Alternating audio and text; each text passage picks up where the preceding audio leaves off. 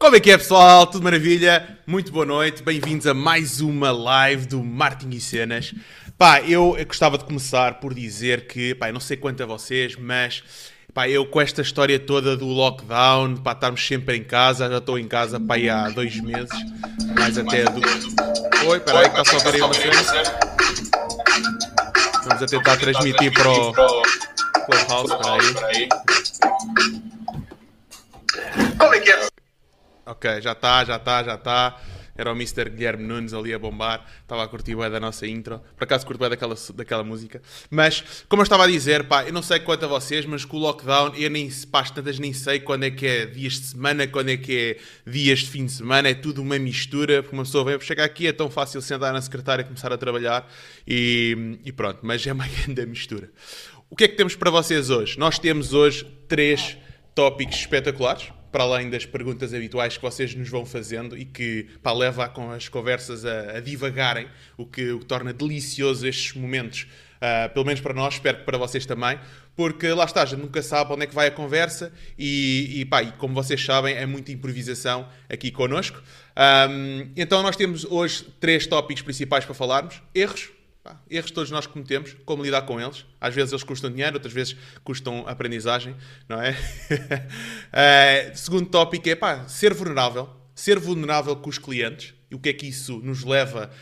Um, Leva-nos a caminhos que se calhar não estávamos a imaginar. E número 3, temos uma discussão. Eu e o Guilherme vamos estar aí ferozes uh, a lutar aqui neste, neste boxing match de uma bela de uma discussão. Pessoal, vocês já estão aí? Deixa cá ver. Onde é que eles estão? Espera aí, só ligar aqui. Como é que eu é, pessoal? Estou. Como é que é? Tudo bem? Ora bem, uh, aqui é a cena do Clubhouse, eu acho que é melhor cancelarmos. Começámos já com um problema técnico. Pá, eu acho que é melhor cancelarmos a cena do Clubhouse por causa do delay. Ah, Tem tá um bom. delay enorme. Yeah, tá. Tá Venham-nos grande. ver no YouTube. Pá, eu não estou no Clubhouse, também- por isso aqui é que é festa. Pá. É isso. Tem um delay Eu grande. vou, Então, eu vou falar lá e digo ao pessoal para nos vir seguir, no, seguir aqui nas redes. Uh, avança, jogos entretanto. Pá, já começamos, estamos a avançar, não é? Vamos, vamos arrancando. Temos, olha, vamos começar se calhar com as pessoas que estão aqui já nos a deixar comentários. Estes são os nossos, pá, ouvintes mais especiais que temos aqui no coração. Temos aqui o Paulo Oliveira, pá, está demais o som, só falta um gin. Pá, traz o gin, meu, a gente bebe. consegues desligarem o. Acho que o Nuno esqueceu de desligarem o micro. Já tá. Tchau, Nunes. Um, Começa temos bem. também. depois. Começa bem, começa bem. temos aqui o grande Rui Abreu. Grande Rui. E hello. Boa noite, pessoal. Hoje é o dia de falar de Guito. Eu adoro Guito. Quem não gosta? Quem não gosta? Exatamente, exatamente. Graciano. Graciano Coelho. O som é uma malha. Epá, é sim, senhora. Queres falar um bocadinho sobre o som? Um, Posso falar? Olha, isto o som é de um amigo meu, que é um rapaz aqui de Viseu, que é o Diogo Figueiredo, que tem um projeto chamado Plus Beats e ele faz muitos tipos de som, ah, mais orientados para hip hop, ele é produtor, mas também faz outro tipo de som, mais para o drum and bass e sons, ah, digamos, ah, para, para, várias, para vários tipos de, hum, de situações diferentes, tipo sunsets e coisas do género, ou seja, ele acaba por produzir música eletrónica, é o forte dele. Um, epá, e eh, ele, é- ele está no Spotify, se procurarem por Plus Beats. Um, também tem um canal de YouTube com bastantes sons, também podem ir ver os sons dele. Um, ele é uma pessoa, ele é meu amigo é uma pessoa muito peculiar e tem assim uma, uma cabeça muito aluada, por isso o próprio som dele também acaba por ser muito expansivo e muito alargado. Uh, mas é, epá, é um gajo porreiro e tem, é muito dedicado, muito trabalho e apostou numa área. Todas as pessoas, de certa forma, se calhar pensavam que ele não seria capaz e ele tem dado cartas nisso. Por isso, Diogo, olha, não sei se estás a ver, eu sei que tens assistido de vez em quando. Ainda te vamos gravar, é um tema oficial aqui para o, para o marketing e cenas. Uh, apesar desta música ser grande malha, acho que temos que fazer aí uma, um negócio para fazermos aí um- uma malha oficial do marketing e cenas. Mas pronto, se quiserem seguir, então é Plus Beats uh, no Spotify ou no YouTube e, e vamos partilhar aí os links até para vocês Exato, poderem exato, seguirem exato. o trabalho do, do, do Diogo. Grande Diogo. Olha, o Hugo Souza diz que é os melhores. os melhores 5 minutos das lives. É para se calhar temos é que fazer uma, uma spin-off só de música. De... Music and cenas. Music and Music and... Exatamente. temos também o José Brízida, que diz assim: já posso pôr no meu LinkedIn, membro honorário do Martin e Cenas? Ele pergunta-nos: é pá, será? Pá, o, Bri, o Brizida safou-nos aqui com a parte do, do, do Clubhouse, de certa forma, por isso. Uh, não sei, pá, vamos, vamos analisar aqui a situação que isto, para o marketing e cenas, um gajo tem que, pá, tem que trabalhar. Fazer umas cenas. Exatamente, exatamente, exatamente. Mas por acaso, pá, o José Brizida já somos ali amigos de, de, de bastante tempo. É um porreiraço. É um porreiraço, grande José. Muito obrigado por estás aí a fazer a transmissão. Pá, podia estar a fazer transmissão com o meu perfil, né? já que eu não consigo aceder. Isso é que era de valor. Está quase, já está boa quase. noite. O, Tenho aqui um reparo a fazer que na última live eu disse que não me ia render a, a comprar um iPhone para, para entrar no Clubhouse e aconteceu. O homem, o homem agora nem consegue dormir, pá. Ele está sempre. Olha para isto. Cada maluco, cada maluco. Um, temos o Tiago da entrega aqui. Como é que é, Tiago? Tudo ótimo. Não sei o que quer dizer em destaque, mas vamos embora. Em destaque. Temos também o Pedro Abrinhosa. Boa noite, senhores. Grande Pedro. Boa noite. Pá, o Pedro tem estado em quase todas as nossas lives, pelo menos tem reparado no, na, na, nos comentários deles, excelentes comentários. E, Olha, e, te, e teve na da Dino Wallets. Teve na da Dino Wallets. É, é, e comprou uma Dino Wallets durante a live, pá. E já tem, e já recebeu. Pedro. E que tal, Pedro? Curtiste? E o que é que achaste, ó Pedro? Da caneta, da, da carteira ou da live? agora, agora ele que interprete como quiser. Eu estou a ver aqui no meu monitor que o meu som está a ir muito ao extremo. Uh, não, está bom. Está bom? Está bem. Pronto. Não está muito alto. Temos aqui uh, uh, o Manel devia dizer plot twist. O Clubhouse é uma ação de marketing e cenas da Apple para convencer o pessoal a comprar um iPhone. Converteu, eu converti. Aqui convertemos três, caímos três patinhos. Eu, eu, já era patinho, eu já era patinho da Apple, por isso para mim não. Só falta ver o dinheiro lá dentro, diz o Pedro Eurunhosa. Exatamente, da Dean Wallet. Pai, ó Guilherme, eu acho que começavas, que... começavas a meter dinheiro lá na, na, carteira, tipo random, como ação de marketing, meu. É proibido, pá. Pá, só, quem, quem, quem não quer a coisa, meu. Tipo um vale na, na loja. Não, daqui a bocado eu digo-te uma ideia relacionada com isso. Tá Quando bem, falamos no pricing. Uh, Posso começar a vender as Dino Wallets a 500 euros e tanto pode ir lá uma nota de 500 como uma de 5. Exato. É bem jogado. Tipo loteria. Tem estado a fazer isso. Pá, tenho visto isso com, com sabonetes. Malta que mete um, pá, uma saqueta dentro de um sabonete, que é o Money Soap Bar, que, que pronto, não sei se a ideia começou na prisão ou não, mas aquilo, aquilo, tu vais lá, tipo, com o sabonete, tiras a saqueta e podes ter lá entre 5 dólares, ou o que é, 1 um dólar, e 100 dólares. E agora comecei a ver com velas também, mas com cripto. Tem lá uma, um QR okay. Code, tem lá X cripto, X Bitcoin, ou X Ethereum, ou seja o que for. E, e, pronto, tu podes comprar uma vela. Se calhar a vela, em vez de estar a vender por 5 paus, estou a vender por 15 ou 20 euros, mas se calhar tem lá 50 dólares em cripto. Brutal. Ou nada. Também não pode Ou nada. trazer nada. Não, pois, pode não ver nada, pode não ver nada, exatamente. Sabes que isso faz-me lembrar, faz-me faz lembrar, isto foi a história que me eu não sei se é verdade, que era o, o, os maços de tabaco Lucky Strike. Sabes porque é que, porque é que se chamava Lucky Strike? Não. Porque, teoricamente, eu não sei se isto é verdade, atenção, e posso estar redondamente enganado, mas isto foi a história que me passaram. Em, que, em cada mil maços, um deles trazia lá um cigarro adulterado. Então era o teu Lucky Strike. Ai, que caralho. Eu não sei se isso é verdade ou não, mas. Adulto, pá, não quer dizer que faz rir, não é? Ou faz rir, faz chorar, depende do teu estado okay, de espírito. Okay. Pode, pode dar não, só para fazer um, só para dar aqui um. Sim, mas é, é, é exatamente o que tu estás a pensar. É exatamente o que tu estás a pensar. Mas... Ah, o Pedro diz que é verdade. O Pedro diz que é verdade. É uma boa, é uma boa estratégia. Eu fumei durante muitos anos e nunca encontrei nenhum, por isso, olha, bad, bad luck for me. Só tem que fazer as primeiras vezes, porque depois lá está, já fica a reputação. Yeah. É pá, não, não me calhou, pá, não me calhou. Exatamente. O Gabriel também diz que Fumei muito Lucky Strike. Muito. Nunca mas, teve Lucky. Mas fumaste muito a parte Lucky ou só a mesma parte do, do, do tabaco? Esta é a parte dos cenas do marketing e cenas, pessoal. é, por isso que eu estou aqui, é por isso que eu estou aqui no canto, que eu sou mais o gajo da. seguinte, seguinte, seguinte. Olha, em Bangkok é parecido. Em mil pode haver um unlucky strike. Pois que é. eu acho que é o contrário. eu acho que é mesmo ao contrário. Pessoal, Convém não esquecer que quando o Jorge entrar no Clubhouse, o João Pina vai contar a, a, a anedota do Casemiro dos plásticos. Portanto, sigam-nos sigam nas redes, porque nós vamos anunciar quando vai ser isso. E ele já contou ontem, como o Jorge não estava, também não faz mal. E, uh, mas vai ser um momento épico. E, pá, eu para este andar, eu acho que pai, pai, mês que vem deve, Mais deve chegar o iPhone. Quando, no dia em que chegar o teu iPhone, sai a, a, a app para Android. Bem possível, bem possível. Nesse dia devolvo o iPhone, calhar. Mas, ou então fico com ele, não sei. Aquilo até tem uma boa câmera para um gajo fazer uns vídeos e tal. É, é, é, pá. É eu por acaso andei a ver isso para me desculpar que não ia comprar um telefone só por causa de uma rede social. E por acaso é. Não, mas agora fala sério, a câmera, a câmera é fixe. Comprámos todos o 8. Por acaso foi, todos o 8, que era mais barato até.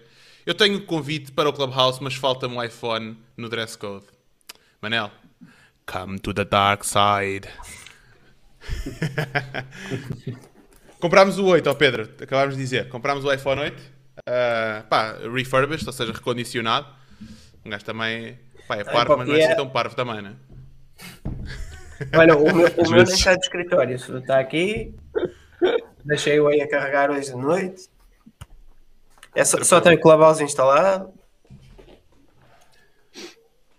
Ele diz que, olha, o, o, o Pedro Abrinhosa pergunta se já fazes capas para iPhone. Acho que tu respondeste isso na não, não, não, foi? Sim, sim, sim. Mas, mas porque eu disse que não tinha iPhone. ah, por isso é que ele está a perguntar. Yeah. Agora está aqui, fazer... Já está aqui uma mistura de spin-offs aqui a, a, a, conversas paralelas. Estás atento, Pedro Fogo. Olha, temos o Hugo Lopes. Pá, o Hugo Lopes a dizer se alguém precisar de convites, para avisar. Pá, Hugo, eu acho que hum, estás numa competição feroz com o Pina. O Pina é o dealer, é o dealer de. já convidou metade do Clubhouse. Eu, eu, vou dizer, eu vou dizer uma coisa. Eu ontem recebi mais três convites do Clubhouse. Também eu. Mas olha, eu, eu só tinha um e nunca mais recebi nenhum. Eu, eu tenho quatro. Tens, já. tens que dar às pessoas, pá. Não, eu dei esse, esse convite que eu tinha e nunca mais recebi nenhum, por isso não meu, sei o que é que se passa. Tu não, és aquilo, aquilo é tipo... meu. Não, então... é RP, meu. O não, eu, é RP, depois, meu. o Pina, o Pina é, é, tipo como é que o country manager do Clubhouse cá em Portugal. exatamente, exatamente. Oi? Pai, não recebi mais nenhum, sério. Por acaso, por acaso achei estranho porque o Pina disse: Ah, uh, quando, quando comecei a distribuir, comecei a receber mais. E, e pá, eu dei o primeiro, nunca mais recebi nenhum. Mas pronto, também, é tranquilo. Há sempre, aí sempre falta com convites, por isso. Uh, aqui nas lives, quem quiser pedir algum, que diga, que arranja sempre Bom, aqui alguém que distribua. Quem quiser um convite, eu dou. Os meus são mais especiais que os do Pina, que o, do, o Pina não tem amor por quem dá convites, ele dá convites a toda a gente. não. É por isso que eu recebo. Eu dou e recebo. o Pablo. O Pablo lá sabes, pá, tu lá sabes. O Fernando, vais muito, Fernando é vais muito a Bangkok, não é? Ah, não, não Vais muito a gosta de ir a Bangkok, tu. Não, não, não, não. A única coque que banga é a minha e mais nada. Bom, isto já está a descalmar um bocado. Exatamente. Vamos à luta. Vamos lá, vamos falar lá. nisso. Vamos tocar o badalo do sino e pegando na coisa. Cá, a luta é só o main event, é mais logo à noite, não é? Ah, é? é? mais Pronto. daqui a pouco. É, então, é, então só estamos a aquecer. Agora só estamos com, com, o, bad, com o bad mouth. Uh... Já, o, o Jorge já está a fugir à porrada. Já estou a ver que. Não estou nada, mas é o terceiro tópico aqui dos três. Fiz, estive a ouvir, tive a ouvir rock e tudo ali, caralho. Ver as técnicas de Caraças, Olha meu. que eu tenho um pau ali e um martelo ali atrás. Então, mas isto é, é boxe ou é luta ah, eu disse tipo que não valia facas, não disse que não valia martelos. É boxe tailandês. Bom, vamos lá arrancar aí com uns temas. Vamos e, a isso. Já agora, enquanto tu te preparas, avisar o pessoal pá, que subscrevam aí o nosso canal do YouTube, sigam-nos no Facebook. Pá. Exatamente. porque nós vamos começar a, se calhar a, a postar mais conteúdo que propriamente as lives e vale sempre a pena, não é? Digo eu. Não, sem dúvida, principalmente o YouTube, que é para a gente ver se somos pagos por isto. Que, que era. não, mas temos que explicar a missão, pá. Nós só queremos ser pagos que é para contratar alguém para cortar isto em fragmentos para ser mais fácil de consumir, mais nada. Mais Exatamente. Nada. É só para, para valor de produção, para aumentar o valor de produção e até, até para dar ali um backdrop ao, ao João que tem aquela parede toda suja. Para eu Não é suja, pá. É mal para eu contratar um empregado ao sábado para vir arrumar aqui o cenário e tal. Comprar uns fones para, para ti também. É, é, verdade, eu tenho uns fones, meu. Comprei uns fones. Só para trabalhar com eles. É só ligar o cabo. Mas assim, mas não são, são sem assim, fios, pá. São, são sem fios, pá. Ah, mas traz um, não traz um cabinho? Não. Ah. Então pronto, é só ligar. Não sei se esse computador tem Bluetooth. Bluetooth. Hum. Pois, se calhar devias ter pensado nisso antes de comprar, meu. Estes são Bluetooth e por acaso têm cabo. Eu estou sempre com o jack porque esqueço-me de os carregar, mas.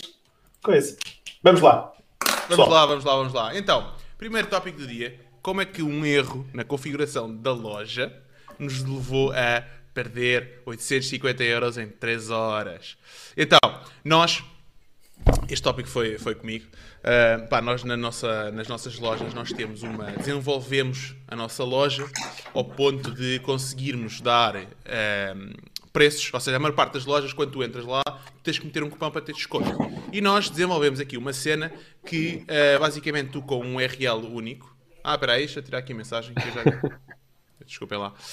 Um, pá, com um URL único, tu entras na loja e basicamente aquilo altera-te o preço do produto, uh, colocando um desconto ou não. Pronto. E nós, isto aquilo, aquilo é desenvolvido por nós. Nós temos um developer que faz esse, esse desenvolvimento, nós usamos o, o commerce do WordPress como, como carrinho e então uh, pá, nós é configuramos aquele plugin e não sei o quê. O que é que acontece?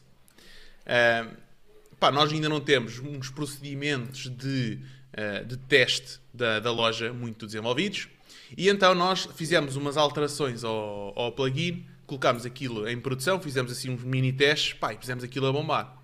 E que lá há vários cenários onde podem acontecer. E nós, ao fazermos, uh, ao pormos aquilo em produção, pá, começa a receber chamadas dos nossos embaixadores e dizer, pá, Jorge, como é que o preço dos produtos está tipo muito mais barato do que estava antes? E eu, ai, meu, não acredito. Fui lá fazer os testes e aquilo estava a colocar desconto sobre desconto, então o preço estava tipo bombástico. Pá, claro que as pessoas viram aquilo, bora comprar, tipo uma coisa com 70 e tal por cento de desconto, compra, compra, compra. Pá, e quando nós apanhámos, não foram muitas vendas, foram para aí umas 10 ou 15. Quando fomos apanhar, epá, e, e já íamos com, com muita gente a comprar. Nós honramos, vamos honrar o preço, ou seja, o erro foi nosso, não foi do cliente. Vamos honrar o preço e em 3 horas, depois fui fazer umas contas, dava um prejuízo, ou seja, não, tinha, não ganhámos 850 euros. Se calhar aquelas pessoas também não tinham comprado. Mas, então agora vamos preparar um e-mail para mandar a todos os clientes uh, que aconteceu isto, a dizer, olha, pedimos imensa desculpa, houve um erro na loja, na configuração da loja, e portanto nós uh, vamos honrar esse erro, vamos enviar a mesma os produtos, pá, você fica com o produto mais barato, não há problema nenhum. Um, erro nosso, pedimos imensa desculpa por isso, vamos embora, carrega. E nós, internamente, pá, como é que nós conseguimos? Isto já, e já agora, isto é a segunda vez que acontece, não é a primeira. Razões diferentes, mas é a segunda vez que acontece. E um, a primeira vez que isto aconteceu, pá, eu pensei para mim, fogo, vou dizer, falar com os clientes, os clientes vão, vão perceber e, claro, nós sendo honestos e trabalhando e ser, eh, pronto, falar com os clientes, eles vão conseguir perceber e vão pagar a diferença. E houve, eh, na altura, não sei quantos é que foram, foram também uns 10 ou 15 clientes, e efetivamente houve para aí uns 40% dos clientes disseram sim senhora, nós compreendemos, pagaram a diferença e tal. E houve 60% dos clientes que disseram, pá, não, isso é um erro vosso, vocês têm que assumir, vocês têm que assumir, mesmo que tendo nos termos e condições que nós não temos que assumir, porque são um erro de configuração da loja, um erro, um bug qualquer informático ou o que for. Um, pá, e nós, pá, ok, pronto, percebemos a situação, voltámos atrás e pá, cometemos um erro em estar a cobrar novamente pelos clientes, mesmo que houve alguns que efetivamente pagaram a diferença e dissemos a todos, olha, nós pensámos novamente, vamos enviar na mesma os produtos, o, aqueles que pagaram a diferença, vamos devolver o dinheiro ou dar um vale na loja, o que quisessem. E aprendemos a situação já esta segunda vez. Olha, vamos embora, vamos mandar os produtos na mesma e, um, E, e pronto, e, olha, o cliente pode experienciar os nossos produtos, erro nosso, bola para a frente. E pronto, e foi isto que aconteceu. Uh, uma lição que, pá, temos que testar as coisas, temos que, antes de lançar em produção, temos que, pá, se calhar, desenvolver coisas como automating testing, automated testing, um, para evitar que estas coisas aconteçam. Não sei se vocês já cometeram erros parecidos.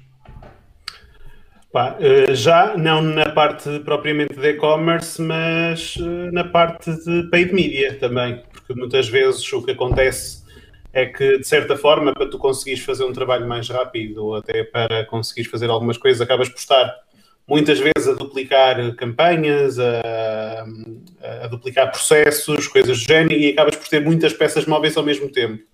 Pá, e já me aconteceu algumas vezes não ter tempo para fazer uma dupla verificação e depois dar conta que afinal estou a fazer uma situação que afinal não devia estar. São erros muito pontuais, não é uma coisa comum, obviamente, mas são coisas que podem fazer a diferença, como por exemplo, uma pessoa estar a fazer uma campanha para Portugal, outra para Espanha, outra para França, por exemplo, e de repente na campanha de Espanha teres o targeting de França e na, e na campanha de França teres o retargeting de Espanha, e simplesmente porque estás a trabalhar com situações ao mesmo tempo, um, e que muitas vezes, por exemplo, tu na campanha tens lá a designação para onde é que aquilo é, mas por exemplo no conjunto de anúncios já não tens essa informação e pode dar um, pode dar esses erros. Ou seja, aquilo que eu acredito que é necessário e que eu comecei a implementar um bocado são esses mesmos processos de verificação. Obviamente que para mim é mais fácil fazê-los do que propriamente para uma loja online estar a fazer todos os dias, mas não sei até que ponto é que não seria interessante ter um processo ou tentar otimizar o processo, nem que seja 5, 10 minutos por dia, só para garantir que todas as, todas as ferramentas e tudo o que é suposto estar a funcionar devidamente efetivamente o está. Claro que eu sei que isto é muito mais fácil de dizer do que propriamente de executar, mas acredito que também haja ferramentas que vos possam auxiliar nesse sentido. Uh, mas, mas pronto, dei só o meu input que é um bocadinho diferente, uma área diferente, mas gostava de ouvir também do Guilherme e do, e do Roberto. E teres eventualmente, uh, acrescentando ao que tu estás a dizer, eventualmente tu criares uma série de pessoas, não é? Que, que acabem por fazer cobaia quando tu fazes uma alteração significativa e, pá, se calhar passo para o Roberto, que até é uma pessoa que é bastante técnica nessa parte pá, e tem certamente uma, uma boa forma de, de o fazer. Normalmente o que se faz é testar uma compra. Uh, aqui neste caso, pá, eu partilho isto com. Partilho esta situação com o Jorge, não é? Um, neste caso, são testes um bocadinho mais complexos porque nós estamos a inventar aqui um bocado o processo de compra. Uh, e, e, foi, e é um bocado por aí que estas, estas duas situações já aconteceram, uh, porque nós estamos basicamente uh, a dar ali um, um, um, passo intermédio na compra. e o que acontece é que houve um problema técnico, tentou-se resolver o problema técnico e quando se colocou em, em, em na, na, loja online. Uh, o que aconteceu foi que realmente o, o teste uh, não. O, o teste que fizemos correu bem, mas depois havia um conflito daquilo que nós estávamos a implementar e de um, de um produto específico em que esse funcionava e era isso que tinha que funcionar, mas depois o resto da loja não estava a funcionar dessa maneira. Pronto, aqui mais em questões técnicas foi mais, mais isso. Uh, obviamente que a ideia, isto já foi discutido com o Jorge também, uh, era tentarmos arranjar processos uh, que, que, possam uh, suprir esta necessidade, ou seja, não, não haver este, este erro. Só que há vários pontos ali, porque assim, não basta fazer uma compra. Não, não é neste caso não é o suficiente. Porque, muitas exemplo, vezes convém pedir a uma pessoa externa por, mesmo por questões de sim, cash sim. e etc., que, que no teu servidor, como tu estás a, a, fazer a parte da produção, não é? Uh, acaba por estar tudo direito do teu lado, tu és admin e provavelmente do lado do cliente pode não estar tudo direito. Exato, exatamente. Normalmente o que fazemos nesse, nesse, nesse aspecto é termos um, um user cliente e um user admin e aí conseguimos comparar as duas versões, porque também já me aconteceu isso noutros, noutras lojas, que é tu estás como admin e tens uma, uma versão, uma apresentação e o cliente tem outra. Um, E... Mas mesmo assim, se usares o mesmo browser, podes estar a cometer Sim, o erro na mesma. Claro. Porque, uh, as alterações como é no, no, no teu browser, que até uh, por acaso foi uma das razões que eu, eu, eu, já no passado andava atrás de um iPhone por causa, de, por causa disso, porque é muito diferente, por exemplo, a parte dos vídeos que eu, que eu uso uh, embebidos na, na próprio, no próprio WordPress, são muito diferentes no, no, num iPhone e num, num, e num, num Android. E eu tinha muita dificuldade em testar isso, porque tu mesmo que metesse aqui no, no browser a versão mobile, ele estava a dar a versão mobile baseada no código do Chrome e não no código do, do Safari, neste caso. Exatamente. E eu durante muito, pá, durante um ano eu tive um erro nessa questão dos vídeos, pá, que de certeza que me custou muito dinheiro, pá. Só que eu como não tenho iPhone e como ninguém me avisou, não, não tinha como saber. Eu tinha um erro uma vez numa loja que é o Safari, eh, por exemplo, se tu puseres uma imagem com, em que o nome tem um acento, no Chrome ela é carregada, no Safari não é. Olha, que é uma cena muito Eu não estúpida. sabia que vou ter que verificar. Exatamente. Pá, porque às vezes a escreveres o nome da, da imagem, o nome mesmo do fecheiro, às vezes a escrever, uh, pá, podes escrever como escreves em português, normal, e não te apercebeste que puseste lá o acento. Sim, eh, eu tenho certeza, porque tenho muito de knowledge about produção, por exemplo. Pronto, por exemplo. A palavra e... produção é já um red flag dos grandes. E eu houve uma altura que um cliente veio ter comigo, ah pá, estou aqui a ver não sei o quê, mas isto a imagem não aparece. Eu, não aparece, como é que não aparece? Eu ia ver do meu lado e aparecia.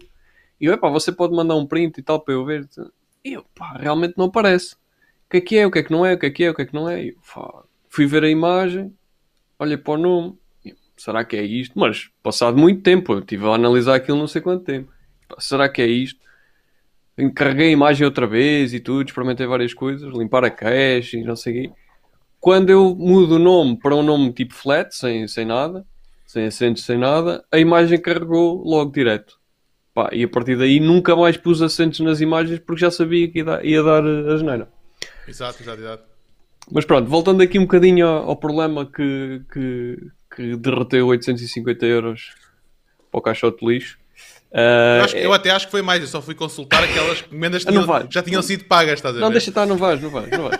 Agora não vais, agora não vais. Um... Quem é que vai pagar isso? Que é a questão. Somos nós. Mas pronto, basicamente a ideia é montar um processo, efetivamente. Vai ter que ser um processo mais complexo do que o normal, porque lá está, nós temos alguns passos intermédios que fazem com que isso seja necessário. E um ponto muito importante que o Jorge já o fez, ou, ou vai fazê-lo, e que nós já discutimos até isto, e eu também o faço, que é falar com o cliente. Ou seja, uh, não vamos pedir, ou, ou ele não vai pedir o dinheiro ao cliente pela diferença, mas é importante que o cliente saiba que houve aquele erro e que a empresa assumiu aquele erro e assumiu aquele desconto extra. Porque o cliente Mas... vai ficar muito mais fidelizado. De certeza absoluta. Sei. Eu, eu não acredito. Sei. Eu não faria isso, por exemplo. E eu sou uma pessoa que tem total disclosure com, com os meus clientes. Diz Mas eu acho que, que corres o sério risco de, de, de, ter a noção que tu estás a contactá-lo para lhe impingir que ele que, que, para lhe ferir a honra, estás a perceber? Estou a falar, obviamente, num, num caso extremo, para lhe ferir a honra, para ele sentir-se obrigado a pagar a diferença. Eu não, não contactava não, por causa disso. Não, mas ali fica, fica explícito que não, não é para pagar a diferença, é só para eu, o cliente ter noção. Isso, mas podes ter muita gente que interpreta desta forma. Não, Talvez, eu acho, eu acho que ligado é com seres humanos. Exato, ou seja, a gente, é a parte divertida da coisa. Mas eh, eu acho que se nós começarmos com a. Pá, se eu começar com, a palé, com o discurso de dizer, pá, olha, olá, sou o Guilherme, olha, estou, sou o Jorge da Master Suíça, estou-lhe a ligar para, primeiro que tudo, pedir-lhe imensa desculpa quando você fez a compra, houve um erro na loja e efetivamente você comprou o valor do produto mais barato do que, do que a promoção que está em vigor. Portanto, se você for à loja neste momento, o valor está mais alto, está o preço correto, não é? Mas pronto, nós vamos assumir esse erro, vamos assumir a diferença e, um, ehm, e pronto, fique descansado, vai receber na mesma o produto. Só lhe gostaria de pedir imensa desculpa pela situação, pelo incómodo e esperemos contar consigo num futuro próximo. Eu acho que isso não dá margem a erro, acho eu, mas pronto, as pessoas são as pessoas. Exatamente. Pá, corremos sempre o, o risco de, de, haver uma má interpretação, uh, obviamente, mas sendo um texto claro, acho que acaba por, por dar ali um destaque e um, uma confiança diferente ao cliente. Mas isso é que sempre daquelas coisas que é preço por ter e preço por não ter. Pode correr bem, como pode correr muito mal, e vai tudo da, da interpretação de quem tens do outro lado. Por mais exato, exato. bem intencionado que sejas, não é? Sim, vais, vais ter sempre essa questão. Um, embora eu acho que teria um impacto mais negativo se fosse a questão de, epá, olha, houve um erro mas, e você tem que pagar o, a diferença. Aí acho que sim, que teria um impacto mais negativo. Exato. Uh, mas eu acho que é sempre importante manter o cliente dentro do processo. Eu também, eu concordo a 100%. E, e mesmo dizer e não ter medo de dizer, pá, erramos, olha, Exato. aproveite eh, e depois dê-nos algum feedback, olha. Por exemplo, pode ser um modo para pedir ali uma review. Exatamente. Pá. Exatamente, exatamente. Olha, temos aqui o Pedro Abrunhoso aqui no tópico a dizer, não acho que seja isso, concordo que devas explicar ao cliente. Eu trabalho com clientes empresariais e ocorrem erros a empresa onde trabalha assume o erro. É uma questão de transparência e ética. É isso mesmo. Sim, é, assumir, assumir o erro, isso, meu amigo, isso tem que se assumir o erro. O cliente não tem culpa. Exatamente. Pessoal, eu estou a ver que vocês estão a colocar aqui nos comentários pá, erros que vocês já cometeram. Pá, se tiverem coisas que queiram partilhar, nós já lá vamos aqui aos comentários. Seria ótimo aqui abrir um bocadinho essa discussão dos erros. Um, por isso, pá, à vontade, a bombar aí. O que é e se alguém dizer? quiser vir partilhar aqui um erro, já sabem, é só entrar em contato com nós. Era no Telegram, Telegram. não era? Sim, mandei Telegram. mensagem no último, exato, lá no, no, no, no canal. E eu já, semana passada já tivemos duas pessoas aqui a participar. Pá, isto, o espaço é nosso, mas vocês são sempre bem-vindos. Exatamente. E a dizer, ó oh, Roberto, acho que uma coisa que a gente de alguma forma temos que não fizemos ainda é mapear quais são as jornadas dos diferentes tipos de clientes, estás a ver? E ao mapearmos isso já conseguimos mais ou menos garantir os diferentes tipos de cenários. E são quatro cenários, um bocado assim, um, que acaba por, eh, por resolver de alguma forma a maior parte dos erros possam acontecer e testar em multiple browsing. Aliás, não sei se vocês conhecem alguma ferramenta que faz rendering das páginas e testes na, hum, nos diferentes tipos de browsers. Sei que existe para e-mail, mas assim, tipo para navegar e tal, aquilo que fazem é tipo um emulador de iPhone, emulador de Safari, é, Chrome. É, mas por exemplo, de iPhone, eu já fiz essa pesquisa exatamente por aquela questão que eu quando desenvolvo tento sempre testar. Sei que de, a nível do iPhone há, só que um, ehm, como é que tem de explicar? Há uns que dão para todos, mas esses que dão para todos, normalmente o, o código da parte do iPhone não é muito fiável porque eles têm que usar um, uma base. Uh, há um que é o App Appetize, acho eu, podes usar uh, alguns produtos da Apple e esse é fidedigno, uh, porque é só para a Apple. Uh, eu já cheguei a usar alguns, opa, são softwares algo, algo, complexos e caros. Opa, acabei por não, não testar a, a, fundo, tanto que nem decorei o nome, mas sei que isso existe e, e é sempre bom experimentar isso. Olha, o Roberto mandou aqui o link. Como é que passamos isto para o público? Eu mando já.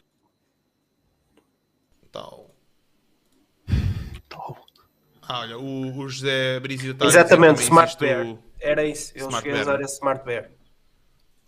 Ok, boa. Boa, boa. Temos aqui também este, que é o que você estavas a falar, não é? É, esse é o da Apple. podes usar tipo, durante um minuto, mas normalmente é o suficiente para chegares à página onde tu queres. Agora é também, se bis, se que queres fazer navegação, opa, faz logo cópia do, do URL que queres testar e vai logo direto. Exato, exato, exato. Boa. Então, olha, tenho aqui o, o também a partilhar. É, crossbrowsertesting.com uhum. Obrigado, Brizida, és uma máquina mesmo. O Hugo está aqui a fazer um comentário a dizer. Uh, oi, espera aí. Acho que o João foi abaixo. Uh, Hugo a dizer: passa a mensagem que só estás a informar do acontecido para que ele, se for a fazer outra compra, não fique surpreendido com o novo valor. Eu não percebo se, está, se estás a dizer que isso é positivo ou se é negativo. Não, o que é que estás a dizer? Estás a perceber. A questão é, é, é que na mensagem tu uh, referires que, que só estás a avisá-lo para que se ele, se ele depois for comprar o mesmo produto, depois não se surpreenda com o preço. Eu acho que isso é positivo, não é? Quer dizer, a pessoa vai sim, lá sim, já sim. sabe o que é que aconteceu. Aconteceu um erro e, olha, aproveitou, mas atenção que isto não é o habitual, não é?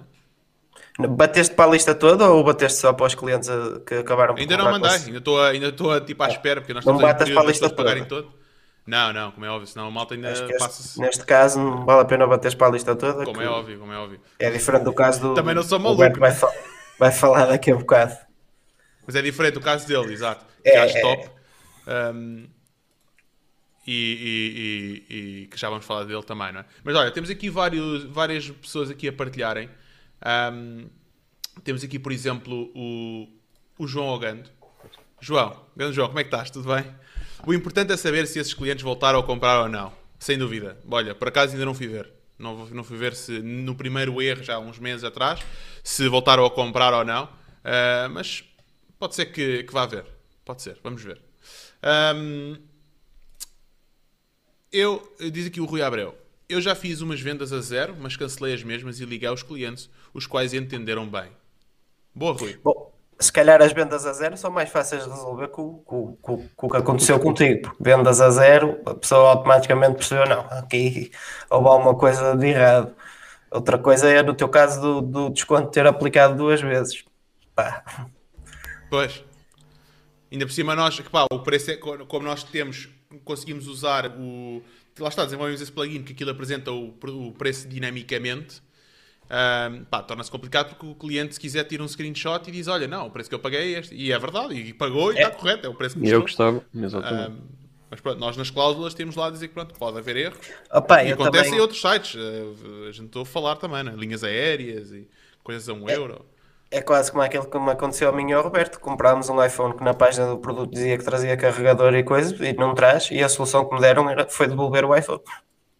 E, e depois na página já não tinha já essa informação. Sim, depois de eu reclamar já não tinha a informação. Eh, eu por acaso fui ler os, os reviews, estás a ver a cena, e, como, e nos reviews tinha muita gente a queixar-se da mesma coisa. Pois. Então eu, eu fui à página do produto, ao corpo do produto, à descrição e etc e vi em dois sítios que dizia, um dizia, traz os, os acessórios necessários ao funcionamento. Pronto. Carregador é um deles, pelo amor de Deus. mesmo, e não especificava mesmo, trazia carregador e, a, e o pin para tirares o, o, o, o SIM card. Pois, e depois já há outros... E eu tirei dois prints. Pá, para não, para não haver engano, tirei dois prints. E peguei e, claro. e, uh, e liguei para lá e o atendedor, a solução que me deu foi devolva primeiro, a ordem das soluções festa devolva e a segunda, ah, eu vou passar aqui para um departamento financeiro. Eu acho que não deve ser um departamento financeiro a, a resolver estas questões. Mas eu percebi pelo discurso dele que havia poucas hipóteses de, de, de, de do carregador voltar, tanto que passou-se quase uma semana e ainda não recebi nenhum tipo de resposta a essa situação. E ele ainda me indicou que se eu não recebesse nada, para, para voltar a contactar. Ah, estamos a brincar, não? Por causa de um carregador, meu. Tu é que tens então, que voltar a, a perder uma venda de 250 euros por causa de um carregador. Se eu fosse o dono da empresa e soubesse que um funcionário meu tratou um cliente dessa forma e que estive sujeito a perder 250 euros por causa de um carregador que me custava 1 euro ou 2, mais o shipping vá 10 euros, que seja, por amor de Deus, não podemos brincar, a, não estamos a brincar às empresas, não? Mas eu, eu por, acaso, por acaso até comentei contigo, calhei a ir ao, ao shopping e, e, como tinha lá a borda fui perguntar e o, o rapaz estava lá no apoio ao cliente tinha a resposta na ponta da língua. Recondicionados não têm Deve carregador. Frequente. Deve ser frequente.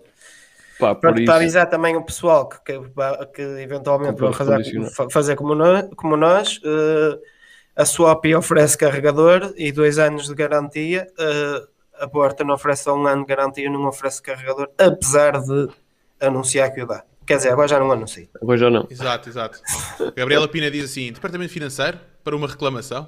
Foi o que eu achei esquisito. Já agora, a Gabriela Pina, ela, pá, ela canta e faz assim umas cenas muito amaradas. Sigam-na no TikTok. Gabriela, partilha aí o teu TikTok, é para a malta de seguir aí. Dá-lhe aí, forte e feio. Mais nada. Um, diz assim o Pedro Abrunhosa. Já agora, estava a dizer, a Swap oferece dois anos. Eles aqui na Alemanha, onde eu comprei o iPhone que anda perdido, um, aquela loja, por acaso é engraçado, aquilo é um marketplace, lá, que eu, eu só me percebi depois. Um, e, e, e, e, lá eles dão 36 meses de garantia. Se vem com carregador ou não, não sei, porque ainda não fui ver. Eu já sei porque é que dão 36 meses, porque demora 12 meses a chegar. Não, não, não, não, não, não, nem é isso. Não demora 3 meses a chegar. Ele não 12, vai chegar. 12. Ele não vai chegar. 12. Olha, olha, não vais mais longe. Eu comprei. eu comprei um equipamento para aqui para o escritório de 200 e poucos euros. Que basicamente chegou à França e nunca mais ninguém soube dele. Andei um mês atrás do suporte para me resolver o problema e que tinham que analisar com o trastador e que tinham que analisar. Podes fazer aí o pitch, uh, João. Um, desculpa, Jorge. O pitch de quê? Do, da, da, mensagem que puseste aqui em baixo. Ah, não, e acaba, e assim a malta ia vendo e tu ias continuando a história. Uh, pá, e basicamente ao fim de um mês, uh, o gajo diz-me: pá, pronto, olha, realmente não conseguimos fazer nada, pedimos desculpa, mas isto depois de passar por chat de atendimento e depois tive que passar por um e-mail de alguém que estava ligado à logística. Uh, e conclusão, ele queria-me fazer o refund e eu disse: pá, então, mas porquê é que não me fazem o envio de um novo? Ah, ok, e tal, vamos fazer o envio, confirmar a morada. Ou seja, um mês à espera do equipamento de 200 euros, que supostamente ia ser enviado de Espanha, foi enviado de Itália e que passou pela França e morreu por lá. Uh, e até agora estou sem esse equipamento. Até, e agora está neste momento esse equipamento eletrónico a comer croação e, e esse carro novo. esta está com o iPhone do Jorge. Está tá, tá mais ou... é ma... oh, Jorge, Jorge, prepara, até mais ou menos igual. Está mais ou menos igual. Mas devolveram o teu dinheiro ou não? Não, não, entretanto ficou de me enviar outro. Só que eu já pedi o tracking e, e entretanto não me responderam. Mas aquilo também é um fuso horário um bocado complexo. Mas pronto. Levaste o quanto? Uh, pá, espero bem que não, mas olha, estou sujeito. Pagaste o PayPal? Não, paguei com cartão de crédito. Também dá para reclamar. Também dá, exato. É mais uh, chato. também aqui o, o, Pedro, o Pedro Abrunhosa. Não, não, vamos ensinar as pessoas como é que se reclama, ok? Não, não, siga, siga. e a gente aprende porque, porque leva com elas também. Exatamente. Um, eu uma vez comprei um carrinho bebê numa loja que vi online, que tinha um desconto de 300 euros e fui à loja avisar. Eles até foram simpáticos e deram-me essa oferta, mas como consumidor achei estranho. Tratou-se de um erro de sistema. Porquê é que achaste estranho? Eu até acho porreiro. Eu, já fiz o mesmo. Eu estou a achar estranho tu teres comprado um carrinho de bebê, não me digas que és pai, eu não sei, pá.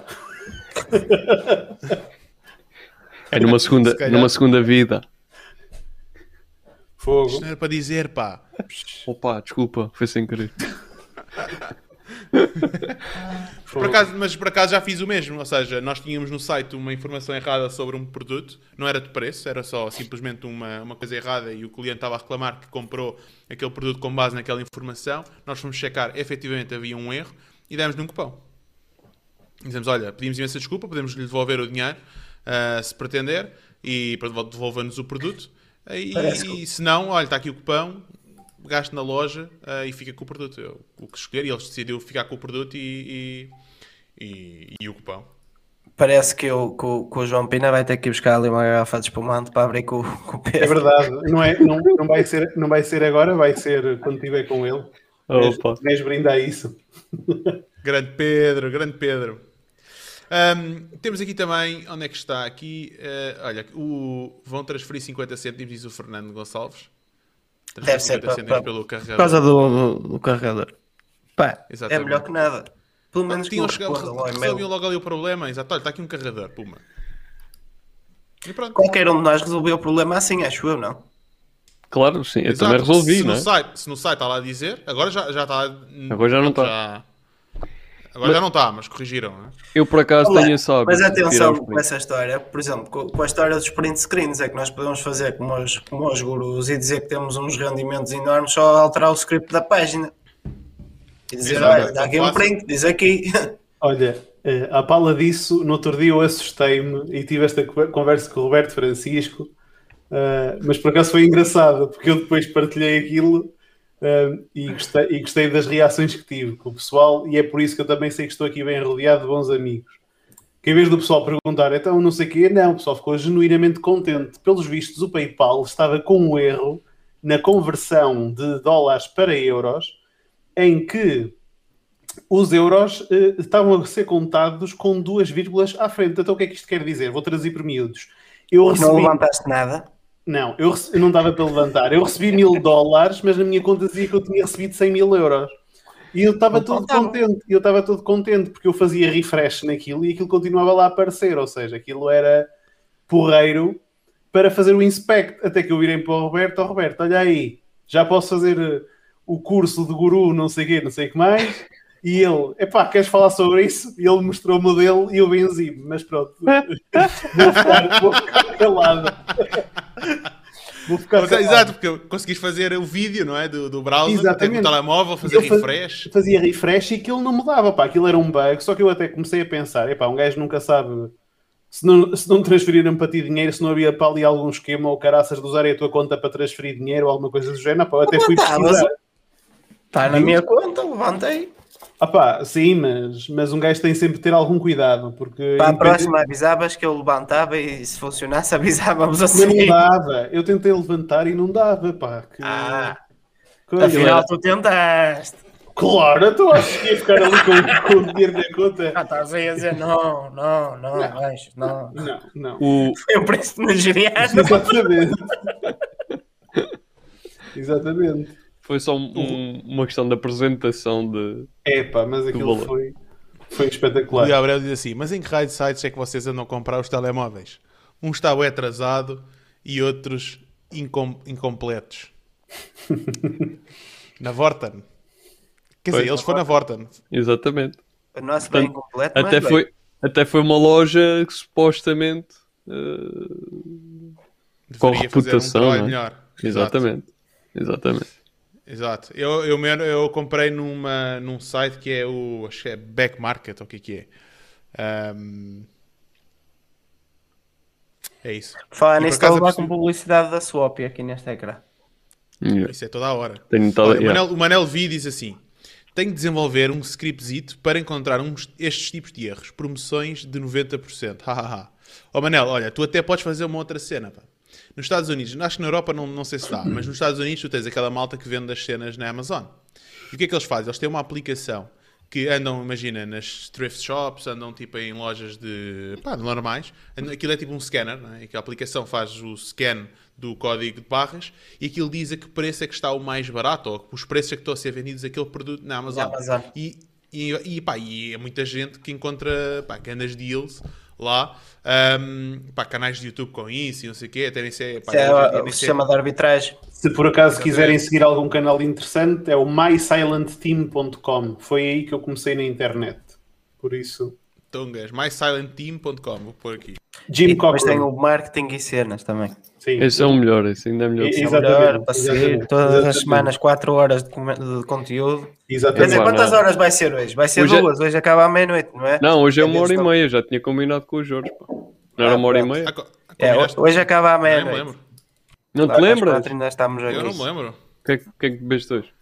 Só falta meia hora então. Espera aí. Vamos a meia hora? Vamos embora. Um, temos então, pá, Manuel, por isso conseguiste fazer essa cena que está sempre a fazer Skype, pá, de certeza que há pessoas a fazer isso. Mas, mas se calhar não, não sei. Olha, diz assim o, o Marcelo Silva. Já fiz uma loja online para um cliente que vende iPhones recondicionados. Ele disse explicitamente para não mencionar que não tinha carregador na página de produto.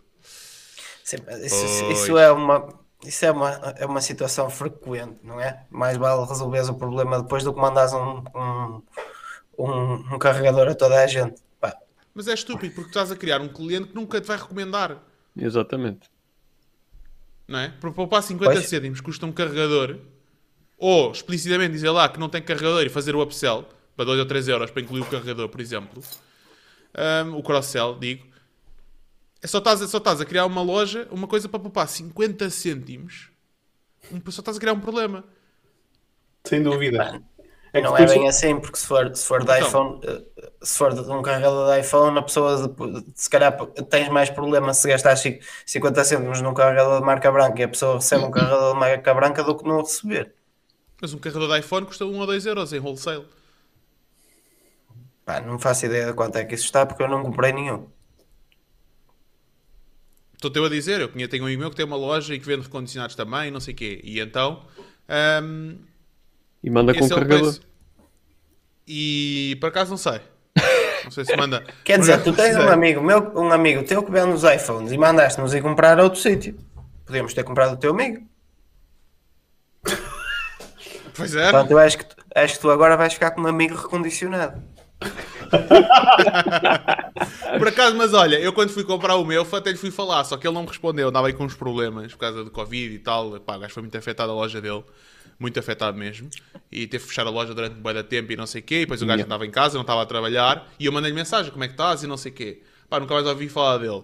Um, depois, passado, depois de ouvir esta história toda, e fui falar com ele outra vez. Olha lá, como é que tu estás? E tal. Ele, epá, teve, depois teve-me a contar esta história toda. Eu não sabia, né? Fui falar com ele antes, por acaso. Um, mas também não ia estar a pedir um deal. Ia pedir preço e depois, se fosse bom, comprava. Mas como eu estava na Alemanha, É um deal para comprei logo. três. Mas olha, Mas eu eu estava na Alemanha, não ia comprar a ele. Só os portos para aqui eram um balúrdio. Mas o, a, questão do carregador, a própria caixa não é feita para ter carregador. Não, não. Mas uma Portanto, caixa boeda grande. Não, a mim ainda me aconteceu melhor, que é Quase. o, o, o, tipo, o, é o tipo de- assim. Yeah. O tipo da Ah, CTT ok, ok, Expresso chegou lá, chegou à minha caixa de correio, enfiou dentro da caixa de correio, nem me disse olá, bom dia, nem olá, boa tarde. Eu estava a ligar É, para a CTT. Expresso para avisar que a, minha, que a minha campanha não funciona e conforme estou a ligar, abro o tracking, objeto entrega há 20 minutos. Hum, muito bom. Então vamos lá ver o que é que se passa. Ela já trouxe o carregador. cheguei a casa. Espera aí. Ah. Ah, tive que comprar um carregador para Mac agora, USB-C. Fui à loja e trouxe o carregador. Cheguei a casa e não tinha cabo. O problema era do cabo. Tive de sair de novo e comprar um cabo, 25 euros. E devolveste, suponho eu, o carregador. Por acaso já tive uma história chata com o carregador de um Mac também. Eu já vou no meu terceiro. Epá, eu por Terceiro acaso e- reparei o meu. E, não, pois, eu também. Eu já vou no meu terceiro carregador, porque os, os primeiros dois, eu, o primeiro, a primeira vez não, não, não, pá, não, não recuperei. O segundo recuperei, durou-me tipo mais sete meses ou o que é que foi. Mas depois já estava tão destruído que aquilo tens que abrir mesmo o carregador, depois tens que andar lá a soldar e não sei o quê. Yeah. Para reparar, não é uma cena assim tão simples. Até na altura até pedi ao meu vizinho, mas depois o outro, pá, olha, vou Por comprar. 50 cêntimos em wholesale já não precisavas fazer isso. Aliás, a última vez um bocadinho Como é mais caro. isso? Eu a questão, a questão é que em wholesale tinha que comprar eh, Jesus. uma boa quantidade. Eu já troquei do meu MacBook Pro, mas tive só que trocar uma parte dele e foram logo 80 mocas. Mas pronto, opá. Foi o transformador, ainda para mais foi o Sim, transformador. wholesale. É, porque o, o carregador, eu tenho aqui o meu. Isto- eu estou aqui a puxar. A ver se isto não se para. O, o problema, o, mais fra- o ponto mais frágil é aqui esta parte. Yeah. Tá- Mete uma tá chiclete. Esta parte e a parte do. Qual chiclete, meu? E o. Vou pôr agora uma chiclete aqui. Depois é aquela mas uma nunca viste pessoal que resolve isso com um, um, um material Eu gosto qualquer. Eu É, gosto de sugru, sugru. Sugru, exato. Seguro, exatamente. Já usei também. É isso e a outra parte ali do que conecta ao coisa. Esse é que é normalmente os problemas. É onde ele dobra mais, é onde... mas por acaso é assim, o cabo da Apple, e eu cortei o cabo e vi, até está até tá bem fixe porque aquilo até tem uma malha metálica e Yeah. tudo, pá, por acaso até bem, bem reforçado. Eu, o meu por acaso foi o aspirador que o apanhou, o aspirador tra- trabalha sozinho, né? Pensei Apanhou. que tinha- estava relacionado de facto tu teres cortado o cabo. Não, não, Costuma deixar de funcionar. Pois, cortando o cabo já não funciona, não. Eh, e, o, opá, e o aspirador acabou por me torcer- eh, romper o cabo e depois aquilo deixou de funcionar. Aliás, até acabou por dar cabo da bateria. Tive que lhe trocar a bateria e depois eh, reparei o, o carregador, mas pronto. O carregador foi só trocar o cabo. Eu por acaso agora vou tocar aqui num ponto que é o por falar em iPhones que não chegam e coisas a demorar e não sei quê, uma coisa que eu queria perguntar ao Roberto, que faz parte também do tema da conversa, é o facto de aparentemente ele ter uma cliente, pelo que eu percebi. Não, mas ele vai. con- Isso não é o segundo tópico. Deixa eu contar a ele a história. Então, espera aí. Era uma vez o É o Roberto, que tem uma loja Então, online. desculpa lá. Eu não Então estou a nós- seguir os tópicos. Então nós começámos ao contrário e vocês quiseram deixar o vosso duelo para o fim? Claro, é o main event, man. Então, exatamente. Então, qual é o primeiro O tópico? Jorge até andou a treinar. Então, o primeiro tópico foi o erro na loja. tudo. Então, exatamente. E O agora segundo não... tópico é como um dos clientes do Roberto lhe está a ajudar a salvar o negócio. Então, e era isso que eu estava a falar. É o segundo tópico. Então, mas não é ele que exatamente. vai contar a história. Ele é Não, que Não, agora ele está a fazer a Oh, introdução. valha-me Deus. Ah, fogo. Ele está a fazer a introdução. Ele está a fazer Oh, introdução. Já te fodemos a Pina, cena. olha não. que eu ontem ouvi-te a contar a anedota do Casimiro dos plásticos e entraste assim, não me erraste o timing. Pronto, exatamente. Então, olha, a história é simples. O Roberto tem uma cliente e ajudou. Conta, Roberto.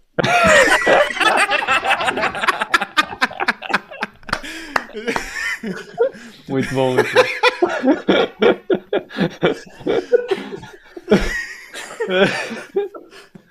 Opa, só isto. Pá, não, não andamos a treinar estas coisas, pá. A gente Pois, tem que ir agora é a tudo treinar, estás a ver? É, tudo é live e depois é assim. Caraças. Ainda ontem eram 3 da manhã, estávamos a falar de folhas de Excel ou qualquer coisa. Pá, eu por acaso estava a falar, estava a dizer isso no, no Clubhouse. Que pá, a malta pensa que a gente faz isto por eh, tipo marcado e que é tipo tudo estruturado. E não, porque ainda ontem fizemos o. o acabámos por nos juntar aqui. Juntei-me eu e o Guilherme para falar de um, de um projeto. Entretanto, o Jorge apareceu, o Pina também apareceu e acabámos por ficar aqui a falar. Entretanto, eu e o Pina saímos e voltámos a aparecer. Ah, e depois nós também não ficámos muito tempo. Pois não, Jorge, já nem me lembro. Mas também já não ficámos muito não tempo. Não sei. Não. Yeah, depois também. Era, para mim eram 4 da manhã. Pois, aqui eram 3, Phoenix. E depois de manhã a minha esposa reclama comigo. Ela deve estar a ver, capaz, ali do outro lado da casa. Ah, é connosco que ele está, não é com a outra. É, ao menos é nesse aspecto está seguro. É, no, outro dia, uh, no outro dia, pá, por acaso houve um caso curioso que estávamos a ver uma folha de Excel, o, o João estava a mostrar como é que funcionava o quadro Veronix e estávamos quatro marmães à uma da manhã e o entretenimento que nós tínhamos era olhar para uma folha de Excel. E eu disse, alguma coisa está mal, ok? Mas não era ali, não era ali que estava mal. Estava, estava, por acaso havia um valor lá que me estava a bater. Olha, já agora, há bocado era para partilhar isto, quando, quando o Jorge começou a falar nos erros, no erro da loja. Uh, eu, por acaso, faço algumas campanhas uh, e recentemente fi, fiz um erro numa campanha. Basicamente, fiz uma segmentação uh, que seria geral, homens e mulheres, e fiz uma, aliás, até partilhei com, com o Pina, que tem mais a ver com, com ads. Uh, e fiz uma segmentação que seria homens e mulheres e depois tinha determinados interesses. E eu enganei-me e coloquei só para mulheres. O que, o que é certo é que aquilo rebentou de vender. Mesmo. Rebentou de vender. Um erro que rebentou de vender. Pá, que eu nunca faria, nunca faria aquilo. Yeah. Foi, é, lá está, é copiar as campanhas e tal, para aproveitar o que já tens feito.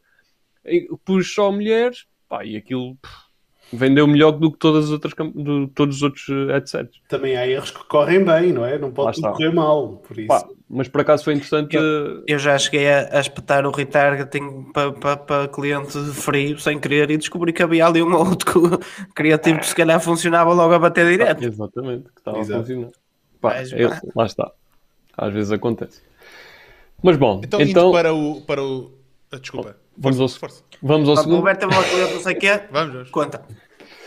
Bom, então, uh, eu estou a passar uma situação um bocado uh, constrangedora uh, que basicamente o meu fornecedor principal, o meu produtor principal está em Inglaterra. O que é que acontece? o, este, este, esta transição do, do Brexit veio aqui trazer algumas alterações em termos de papelada digamos, que é mais, mais nesse sentido. E apesar de eu ter feito uma encomenda consideravelmente grande uh, em final de novembro, início de dezembro, já tentando precaver-me para esta situação, o que é certo é que uh, a determinada altura foram fechadas as fronteiras, não, não passavam caminhões, não, não passava nada, e uh, a encomenda foi ficando atrasada. Isto estamos a dia 13 de fevereiro e a encomenda ainda não foi recebida. Ou seja, estamos a falar aqui de alguns milhares de euros que estão, uh, que estão neste momento em processo de retorno ao fornecedor, que ainda é mais estúpido, porque o, o a encomenda foi recepcionada na, na transportadora com a papelada, foi confirmada, estava tudo ok, e entretanto, no, no, no, no middle time, ou seja, no, no tempo intermédio entre uh, a encomenda ser exportada e todo o processo que, que até lá uh, a papelada que era necessária foi alterada em termos de leis e basicamente eles não, não seguiram o processo. Voltaram com a encomenda para trás. Hum, à partida não vão fazer o, o retorno do dinheiro ao, ao meu fornecedor porque dizem que a papelada não estava correta. Uh, quando ele tem tipo a assinatura a dizer que entregou tudo ok e que quem encomenda pode seguir. Aliás, quando recebem encomenda tem que ter esse, essa verificação, não é? Uh, e está atrasado muito a recepção dos produtos. Aliás, quem for a, a barbudos.pt consegue perceber que está quase tudo fora de stock. Obviamente que estamos a falar aqui praticamente de dois meses em que, em que as vendas desceram bastante, ou seja, são dois meses que eu não estou a contar ganhar uh, grande dinheiro, sinceramente, que, que me está a prejudicar bastante e que um, o que é que eu fiz com isto? Para além de avisar os clientes que tinham encomendas reservadas, que na Barbudos é possível fazê-lo em alguns produtos, um, tomei a iniciativa de enviar um e-mail para toda a lista de clientes da, da loja a explicar a situação e o porquê deles chegarem à loja e terem vários produtos uh, fora de stock uh, e não, não conseguirem comprar alguns, outros podem fazê-lo por reserva. No, o engraçado desta parte é que uh, às tantas eu recebo um contacto por WhatsApp e atenção, isto ainda não é algo efetivo, ainda não é algo que está a decorrer. Diz, diz. Não, ia dizer se tinhas o e-mail se querias ler. Epá, é um bocado longo. Mas eu posso Pode ler. só uma parte ou assim. Nós temos Pode tempo.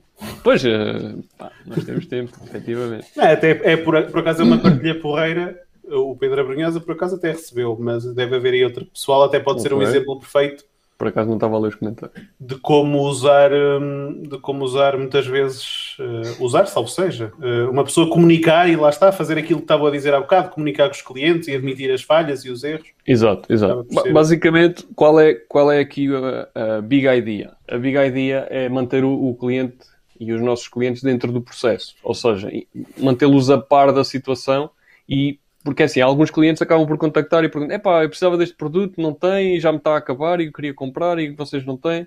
E a gente explica um a um. O que também se torna um bocado chato estar a fazer essa, essa explicação um a um, um, e que aqui num e-mail para toda a lista acaba por facilitar um bocado o processo e todo, todos os clientes acabam por ter essa informação. Eu tive clientes a dizer-me, pá, sim senhor, não tem problema, eu espero. Outros a dizer, pá, eu compreendo a situação, que realmente está a ser difícil, quando voltarem a ter produtos... eh, Eu tive esta frase num e-mail, eu vou ser solidário e, comprar, e fazer-vos uma encomenda ou seja, a, a pessoa gostou de receber aquela informação, de se sentir parte da, da, da loja, de certa forma, parte de uma comunidade que- de clientes. E então eu vou-vos ler aqui o e-mail muito rapidamente, vou, ter- vou tentar ser rápido. Portanto, basicamente, cumprimento o cliente. Este e-mail tem o propósito de partilhar consigo o nosso estado atual. Na barbudos.pt trabalhamos para melhorar todos os dias e antecipar problemas. Mas este ano fomos apanhados de surpresa. Não por falta de preparação, mas sim porque as regras mudaram sem aviso. O Tom, o nosso produtor principal, reside em Inglaterra e a falta de, de preparação para o acordo em termos de papelada fez com que as nossas encomendas tenham estado paradas quase um mês na alfândega inglesa e, por fim, terem sido devolvidas ao Tom. É frustrante para mim, como fundador da Barbudos, ao fim de quase seis anos, partilhar este assunto. É trabalho deitado fora, sendo que não podemos manter as barbas de Portugal bem cuidadas. O problema deverá estar resolvido em breve, sendo que os produtos foram revistos e processados de novo. Pelo que esperamos tê-los a chegar a Portugal o quanto antes. Resta-me pedir desculpa se eventualmente este problema o afetou estamos a investir e a adaptar processos para que não volte a acontecer. Da minha parte e da restante equipa, pode sempre contar com o maior esforço possível e agradeço-lhe por fazer parte da barbudos.pt. Ou seja, basicamente vai de, vai de encontrar a big idea, ou seja, manter o, cliente, além de informado, dentro e, e- e sentir-se parte da, da história. Ah, o que é que aconteceu entretanto? Entretanto, eu recebo um contacto por WhatsApp de uma cliente, que eventualmente, uma cliente, eh, ou seja, senhora, ah, que comprou eventualmente para o marido ou para o namorado uma vez e que me contactou a dizer que trabalhava num transitário e que se eu precisasse de ajuda ela não se importava de tratar do processo. E, aliás, a, conversa até nem, nem foi tanto como tratar do processo, ou seja, de, de vender um serviço. A- aqui a parte interessante foi que essa pessoa, humildemente, se prontificou a que eu lhe entregasse os tracking numbers e ela conseguisse perceber, eh, com a experiência que tem, eh, conseguisse perceber e dar-me alguns inputs do que é que eu poderia fazer. Ah, e eu até depois, depois disso é que perguntei se eventualmente eles faziam esse, esse trabalho, que eventualmente até podia entregar esse trabalho a eles e fazerem o processo e eu escusava de estar aqui a chatear-me com isto. Ahm, ou seja, que é que aqui tira-se tira uma boa lição, que é uma, deve-se ser completamente honesto e, e, e, dizer ao cliente o que é que se passa, não de estar aqui a dizer, ah, é do Covid, ou é ou houve um acidente e o autocarro virou-se, ou o caminhão virou-se. não vale a pena inventar desculpas, é ser completamente honesto. Quando nós trabalhamos uh, honestamente e quando não andamos aqui a enganar ninguém uh, e, e, somos alvo aqui de, destas situações, Uh, mais vale ser honesto com o cliente também, trans, transparecer essa honestidade para, para o cliente. E daí depois advêm estas, estas uh, benesses, digamos assim, que pá, e se calhar é aqui um contacto que se iniciou numa situação que obviamente não é normal, mas que eventualmente até pode nascer daqui uma parceria em que eu não vou ter que me chatear mais com estas situações. Uh, obviamente é um serviço pago, o transitário não trabalha de borla, mas que me vai poupar muitas chatices, se calhar mais lá à frente.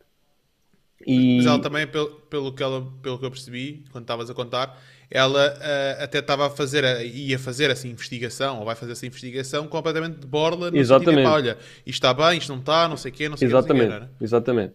Ela, ela prontificou-se a acompanhar o processo até chegar a Portugal, mas uh, completamente sem, pá, sem, sem, sem tratarmos de nada em termos de negócio. Sim, e sem segundas intenções, não é? Exatamente, exatamente, exatamente. Até porque fui eu que, uh, por minha iniciativa, lhe questionei, pá, se vocês fazem esse serviço é possível dar-me um orçamento e percebermos aqui se podemos eventualmente trabalhar, porque eu depois até lhe perguntei, mas vocês conseguem uh, recolher lá e entregar cá e tratar do processo todo? E ela disse que sim, que tinha um parceiro em Inglaterra, ou seja, acaba por, acabamos por atalhar aqui um processo imenso, porque depois, de certa forma, a responsabilidade acaba por ser uh, dessa empresa de pegar na, na encomenda lá, entregá-la no meu armazém e tratar todo o processo. Uh, o que acaba por ser interessante até, um, tendo em conta esta nova. Exatamente, exatamente. Porque uma coisa é eu ter que resolver e não percebo nada daquilo, outra coisa é uma pessoa que já está dentro do processo e, e pronto, sabe o que é que tem que fazer. Uh, mas a parte interessante realmente foi que a pessoa se disponibilizou uh, a pelo menos acompanhar o processo e, e dar-me algum input que, que, fosse pronto para eu, para eu tratar do processo, não é? E que e sem, sem qualquer expectativa, que é, é, é a parte mais interessante do, do, desta história. Que lá está, se eu não fosse transparente com, com o meu cliente, pá, eventualmente este contacto nunca iria existir. Eu eu tenho aqui só uma pequena coisa, um pequeno questionamento que é será que a tua encomenda não está com, junto com o iPhone do Jorge? Opa, supostamente, supostamente o iPhone do Jorge já está na Alemanha. E foi de, foi de lá. A tua também, estava, a tua também já estava na alfândega. Pois, a minha já estava na alfândega, mas a tua já não deve voltar para trás, que já era uma viagem do caraças. Mas.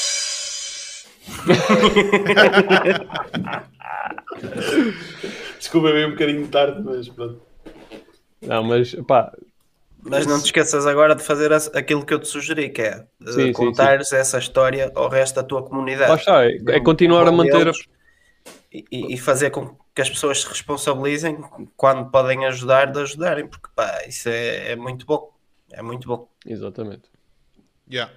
E não só, ou seja, tu depois, à medida que vais tendo updates, por exemplo, agora a, a, a encomenda sai outra vez, puma, vai no e-mail, malta, olha, a encomenda já saiu outra vez, pima, e mandas tipo lá uma foto do tracking. Uh, depois a seguir vai não sei o quê, a encomenda passou ao alfândega e chegou a Portugal. E pá, pessoal, a encomenda já chegou a Portugal, pá, incrível. No fundo, é eles que estão na viagem, o cliente fazer a viagem contigo e passar Exato. os altos e os baixos contigo também, não é? E isso só faz com que pá, as pessoas se sintam muito mais unidas, não é? Tu não fizeste algo semelhante, Jorge? Já. Fiz, sim, senhora. Nós fizemos isso com. com... Oi? Uh, nós. Exato. eu nem sei onde é que está ah, esse vídeo, até, porventura até podia passar esse vídeo aqui. Um, sim, não. aí já. Isso também foi, foi porque. Também foi um atraso. No, no... Ah, também foi um atraso, sim, no contentor. Oh, Roberto, Exatamente. e aquela ideia que eu dei do mini site? Pôres um mini site com os updates todos criares aí. Ah, eu já me dessa. lembrei, até podia utilizar aquilo que tive, tive aquilo a programar ontem. ontem. que yeah? estive a programar ontem. Uh, até podia fazê-lo e, e, realmente até pode ser um bom input. Não ali. podias, vais fazê-lo. Pois pronto, já, já tenho que assumir aqui o compromisso, né? Vais fazê-lo. porque isso vai ser muito bom para ti. Não, vai, vai. Pá, e não, tô, vai, não te come assim tantos recursos quanto isso. Não, eu consigo, consigo programar isso com, com relativa facilidade. E sempre que faças um update, tu que usas um Mailster, acho que consegues fazer, consegues ligar ao Mailster e ter já os e-mails preparados. Sempre que aquilo houver um update, ele já te manda sim, o e-mail sim, às sim. pessoas a dizerem para irem lá checar. É, é, é, interessante porque isto aqui já vai um bocadinho mais fora de, deste tema, mas que é importante também para quem usa mailing lists, que é, de certa forma, isto também me ajuda a limpar a mailing list porque eu tive bastantes, não vou dizer bastantes, mas tive uma pequena porcentagem de, de malta que uh, fez unsubscribe, que é aquela malta que eventualmente está na lista e não interessa estar. Um, ou seja, são e-mails, obviamente estamos aqui a falar de um custo baixo de, de, de envio de e-mails, mas que de certa forma é um custo um, e que um, acaba por ajudar a fazer aqui uma limpeza, porque quem recebe e se identifica com a situação vai manter-se ligado e vai, vai manter-se interessado em receber o, os updates. E não é só isso, uh, Roberto, quando, quando estás a falar aí dessa, dessa história de, de, dos e-mails, pronto, já é um tema completamente paralelo ao que estávamos a falar, mas a saúde da lista de e-mails é uma coisa muito importante, porque tu cada vez mais estás a lutar por reputação. Eu muitas vezes, pare, eu normalmente intercalo. Há um e-mail que eu mando para a lista toda, há outro que mando só para quem abriu os últimos cinco. Que é exatamente para, para, para, manter a minha reputação e a taxa de abertura e etc. E tens uma segmentação. Cada, cada vez mais é, é, é, é fácil tu disparar a spam. No outro dia, o meu próprio SMTP uh, dos e-mails normais da, da loja foi parar a spam. Tipo, aí dois dias sem ninguém receber e-mails meus. Então imagina, eu que vendo muito personalizado e que dependo muito do, desse canal do e-mail. Exato. Aliás, há uma coisa que o pessoal tem que se começar a capacitar. É que nós, com estas alterações todas nas plataformas de tráfego pago e com estas mudanças todas que estamos a sentir atualmente uh, no mundo do marketing digital, cada vez faz mais sentido nós conseguirmos passar do tráfego do paid media para o owned media, não é?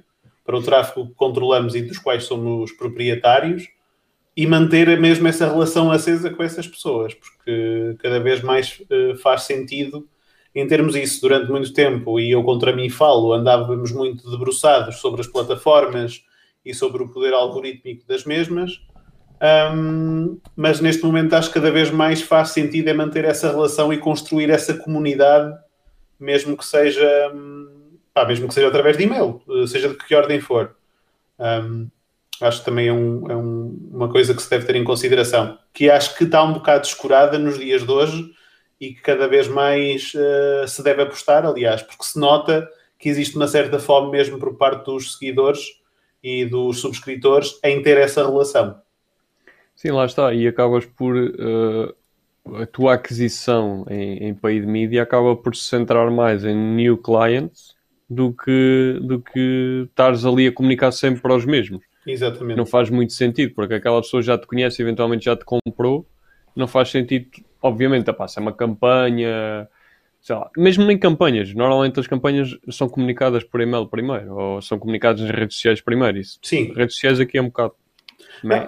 Faz sentido a parte de paid media, não no sentido de tipo usares como a ferramenta principal, para aquisição sim, obviamente, mas por exemplo, exatamente, mas por exemplo, para mesmo para retargeting mesmo de clientes, por exemplo, tu podes mandar ou disparar dois ou três e-mails e as pessoas que não abriram esses e-mails aí mandá-las para uma determinada sequência ou para um determinado público onde fazes retargeting, que é outra forma de comunicar. Aí faz sentido. Agora acho que aí a aposta deve ser sempre a primazia, deve ser os Por canais acaso, que nós. Uh... Diz, diz. Continua, continua. Desculpa. Não, era os canais dos quais somos donos, era isso que eu ia dizer. Por acaso, a ferramenta que eu e o Roberto usamos uh, permite fazer essas sequências, permite tu teres uma sequência específica para quem Qual é a ferramenta abriu, queres partilhar aí? É o Mailster. Uh, mas bom, Mailster. nós ligamos aquilo com a, w, com a, com o S3, é o S, não, como é que é? O Elastic Mail é o. Não, é o da Amazon. SES, Simple Email Service. Exato.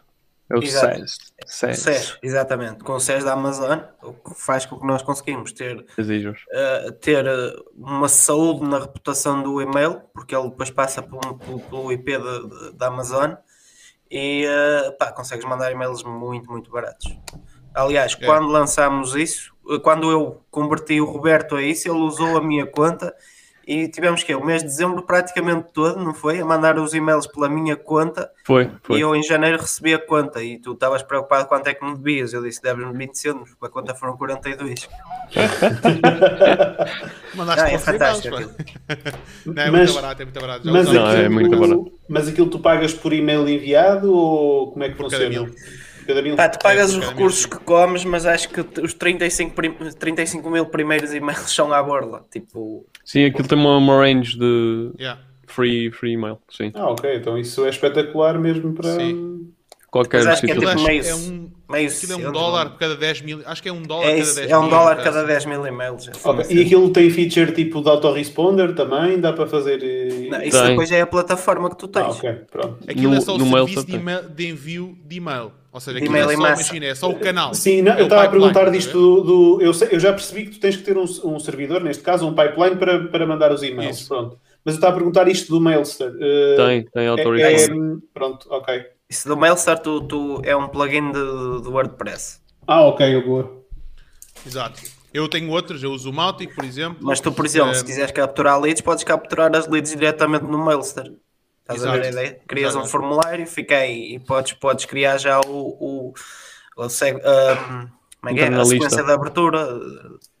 Podes, podes pôr, por exemplo, pessoa que ah, não abriu o e-mail A, por exemplo, não abriu o e-mail do Welcome, manda ao outro passados dois dias, eh, pá, podes fazer mais Porque isto, isto, pode ser interessante, principalmente, é assim, eu já não trabalho com email marketing há muito tempo, mas lembro-me que uma das coisas que acontecia, principalmente com ferramentas tipo Aweber, GetResponse, é que aquilo acabava por ter muita malta ao mesmo tempo e havia muita malta a fazer a geneira e depois aquilo ficava com. Mas é a cena, é, é por isso que tu liga, não, não deves mandar isso, deves associar sempre o, o SES a isso, porque o SES faz-te essa gestão.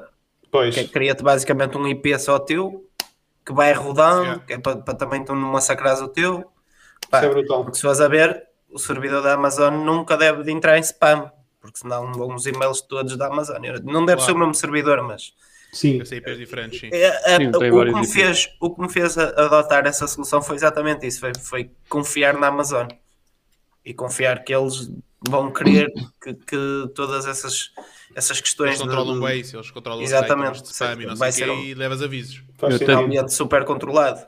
Exatamente. Até te posso dar o feedback de quando transitei para o Mailstar. Eu tinha, antes disso, no Mautic, eu usava o Mautic também, tinha uma taxa de abertura tipo 0,8%, que era uma, uma coisa ridícula. Abertura ou clique? De abertura. Pô.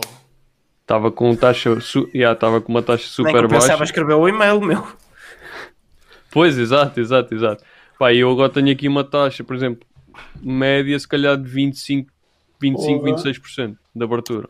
Pá, estamos a falar de uma diferença considerável.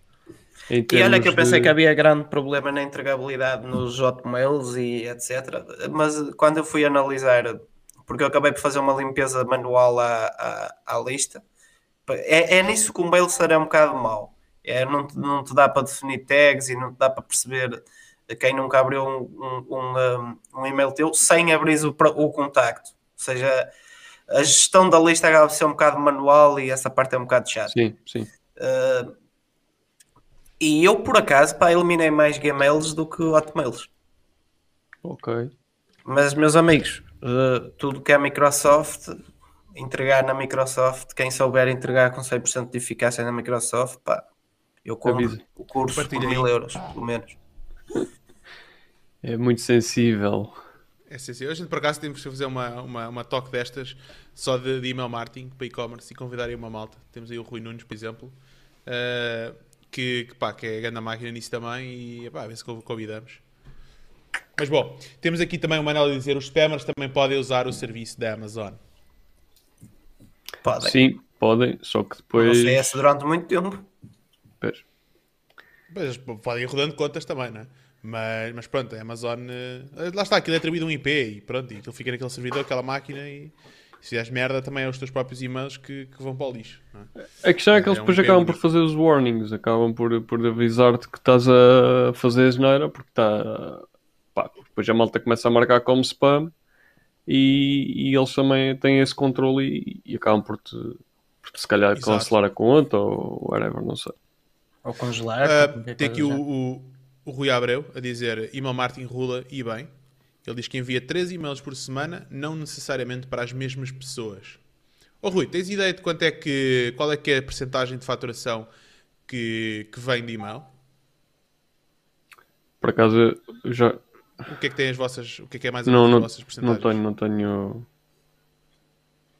Eu por acaso não me lembro, eu estive a analisar isso até o- no início do, do ano, para ver o que é que era o ano passado. Eu acho que andava nos 10% neste momento. Acho que, até, acho que era 8 ou não, se calhar era entre 8 a 10% é a ideia que eu tenho. Posso ir confirmar. Mas, Bem, por acaso não tenho isso muito bem controlado. Ia começar a fazer essa análise agora, que no fundo passou o período grande, o show analítico. não é? E agora sim, como tenho lá um bom volume de dados, eu normalmente, eu normalmente eu considero que o meu ano começa quando acaba o dia do pai e volta a acabar no, no dia do pai outra vez. Porque pá, são, é o meu período alto, não é? Depois entramos numa fase mais baixa, que este ano não vai acontecer. Tu tens dois, tu tens quantos picos? Dois? Tem quantos? Quantos picos de vendas? Ah pá, acaba por ser mais ou menos de outubro até, até março. Março, abril, maio. mas é estável ou é tens tipo março que é tens um pico, depois 10, depois volta a subir outra vez Black Friday e Natal, É, depois volta a é- descer? É isso, então é, tu tens É dois isso. picos de vendas. sim, sim.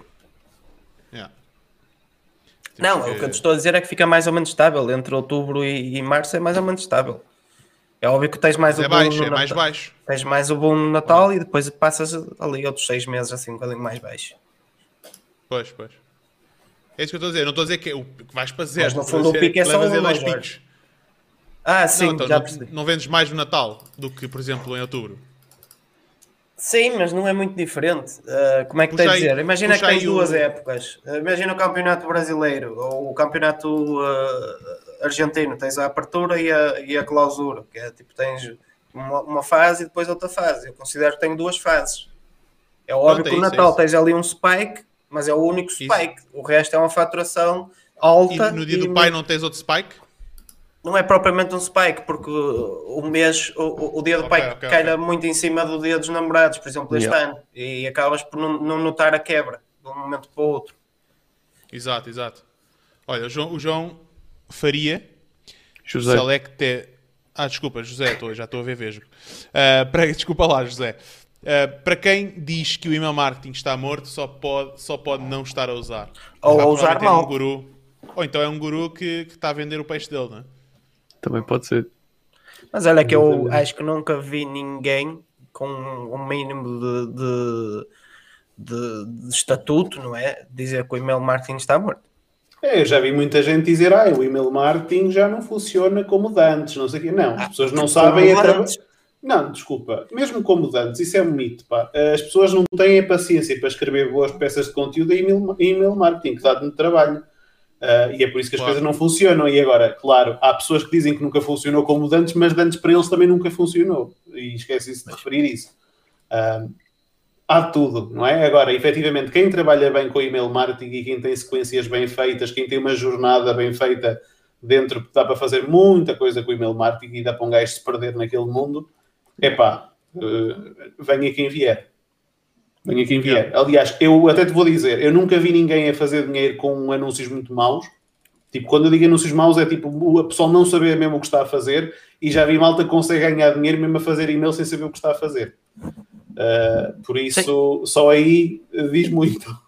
Isso, isso vai, vai um bocado, de- até pode dizer a um, a um caso mais extremo. por exemplo, um, um, um criativo de merda, um criativo, estou a dizer a parte da imagem, Sim, fraca num, num, num anúncio e um bom. E, e um e-mail. No e-mail, podes ter a melhor formatação do mundo, pode ser a pior, não interessa. O que interessa é o que está lá escrito. exatamente. Claro. Estava só aqui a puxar os dados. Nós começámos a fazer email marketing à séria em eh, novembro, ah, final de outubro. E de final de outubro até agora, deixa-me cá pôr aqui os dados. Nós tivemos, meter a partir de 1 de novembro até agora, a percentagem de email marketing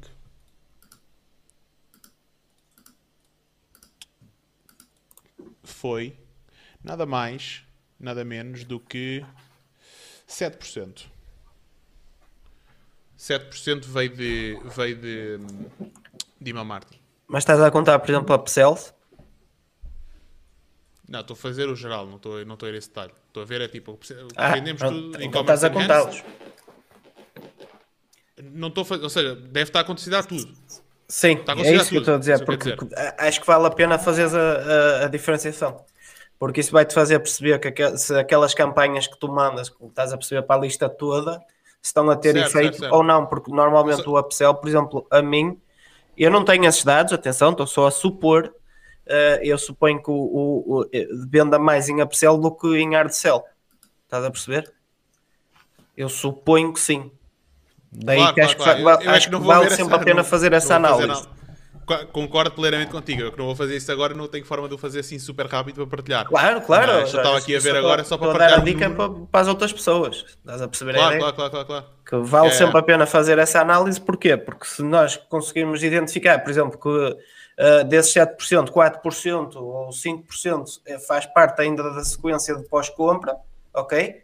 Significa que yeah. tens que melhorar o, o, o melhorar o, o, quando faz o hard sell, ou seja, quando faz as exato, campanhas exato, exato. Uh, sazonais. Pá, o, meu, o meu objetivo é, é, conseguir chegar aos 30%. 30% como objetivo é, é, o que nós queremos fazer. Uh, Sim, porque numa loja como a tua, email. Como a tua, como a do Roberto, pá, significa que não estás a gastar dinheiro para impactar Qualquer os mesmos loja. clientes. Qualquer loja. Sim, sim, sim. Eu diria qualquer loja, lá está. Uh, olha, o José Faria diz assim: Eu tenho 34% só em campanhas de e-mail. Mas não se esqueçam. Não, mas não se esqueçam, custo zero. Sim, que o custo é zero. O custo de aquisição ah, sim, desses clientes é zero. Se, eh, não, ah, o custo já o tiveste. É mais sim. isso. Sim. Depende, depende, depende. Se eu tiver, por exemplo, a subscrever um MailChimp, o custo não é zero. Agora, é mais próximo de zero do que fazer uma campanha de Facebook, eventualmente. Correto. Por acaso estivemos a fazer essa análise no outro dia. Estava a discutir isso com o João e estávamos a fazer tipo as contas e tudo. E era, acho que mesmo assim, Facebook Ads era tipo 4 vezes mais caro, mesmo pagando pois, exato, exato. Também é diluído pelo, pelo custo da tua base, não é? da tua base de dados. Sim, Quanto sim. maior a tua base de dados. Mas lá está, não podemos, não podemos extrem, extremar isto e dizer, ah, é custo zero. Obviamente houve uma aquisição e essa não estamos a contabilizá-la e se calhar vamos vender daí para a frente. E depende se, não bem, se não é baseado em leads, que as leads tiveste que as pagar. Pronto, é isso que eu estava a dizer. Ou seja, tiveste um custo de aquisição, se calhar, eh, no passado. E esse, esse, esse cliente, ou esse, esse grupo de clientes, manteve-se e tu envias uma newsletter com uma promoção, etc. Uh, eh, e, e, consegues converter. Hum, pronto. E já, e já, não estou a contar com o custo de aquisição, já estou a contar com o custo de, do envio do e-mail, da ferramenta, ou do, da Amazon SES, ou o que seja. Claro, claro, Mas tem sempre ali algum custo associado, eventualmente. A questão aqui, a questão aqui nem é só, a questão aqui nem é só por uh, tá aí 13%, 13% bem porreiro.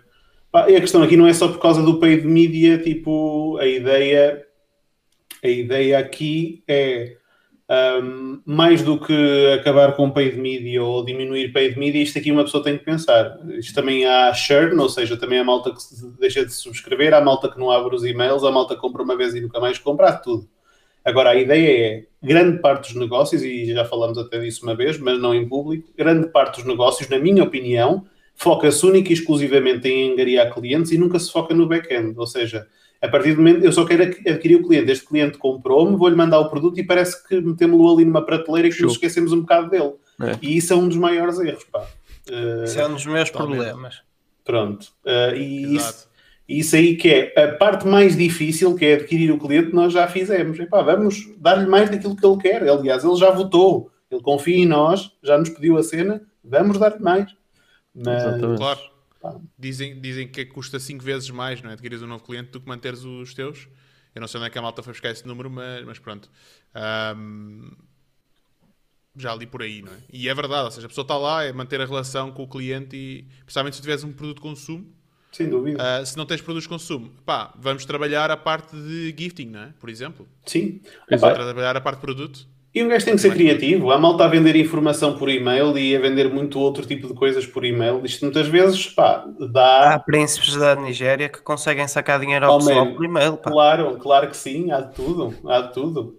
Uh, agora a questão, a questão é um bocadinho a forma como tu fazes as coisas. Agora, uh, outra coisa que eu também acho, e isto é uma, é uma opinião, vale o que vale, é que muitas vezes o pessoal foca-se muito tipo, na sua opinião e tipo, ah, e tal, isto não vai funcionar e nunca lança o teste. E a questão é que tu tens uma ferramenta espetacular que é o email marketing, em que tu podes virar para os teus clientes, pessoal, estava a pensar testar isto, deem-me a vossa opinião. E muitas vezes uh, descobres aí, aliás, há uma situação que é o livro do Ryan Lavec que nós falámos, acho, na primeira live até, em que ele diz mesmo, um, um dos maiores precursores e um, um dos maiores uh, amplificadores do negócio dele foi ele precisamente decidir se perguntar ao público dele, pessoal, o que é que vocês querem a seguir? O que é que vocês gostaram deste produto? Que, que produtos é que vocês querem ver? E oferecer às pessoas aquilo que elas querem, dar-lhes aquilo que elas querem. Opa, claro que uh, isto não é perguntar só assim, existe uma sequência, existe uma forma de o fazer. Mas não vejo muita gente a fazer isso. Lá está, voltamos à conversa de Sim, é, é, medir o pulso ao cliente e perceber eh, para que, para que lado é que podemos ir e que, que se, pá, se temos 5, 10, 15, 20 mil clientes e se calhar estão todos a apontar, ou uma boa parte a apontar para aquele caminho, se calhar aquele caminho é mais favorável para nós. Claro. Sem dúvida. Exatamente, exatamente. Sem dúvida. Temos aqui o José Faria a dizer que, pelo que eu deduzi do documentário, que 34% são em campanhas de e-mail no, no, no e-commerce dele, no negócio dele. Pá, isso é brutal. 34% é muito bom. Um, temos também o Mohamed. Como é que estás, Mohamed? Tudo bem? Uh, já não te vi aqui há algum tempo, mas o, pá, o tem um, uns artigos, numas entrevistas que ele faz no LinkedIn e tudo, são brutais. E entrevista aí malta da pesada do marketing digital.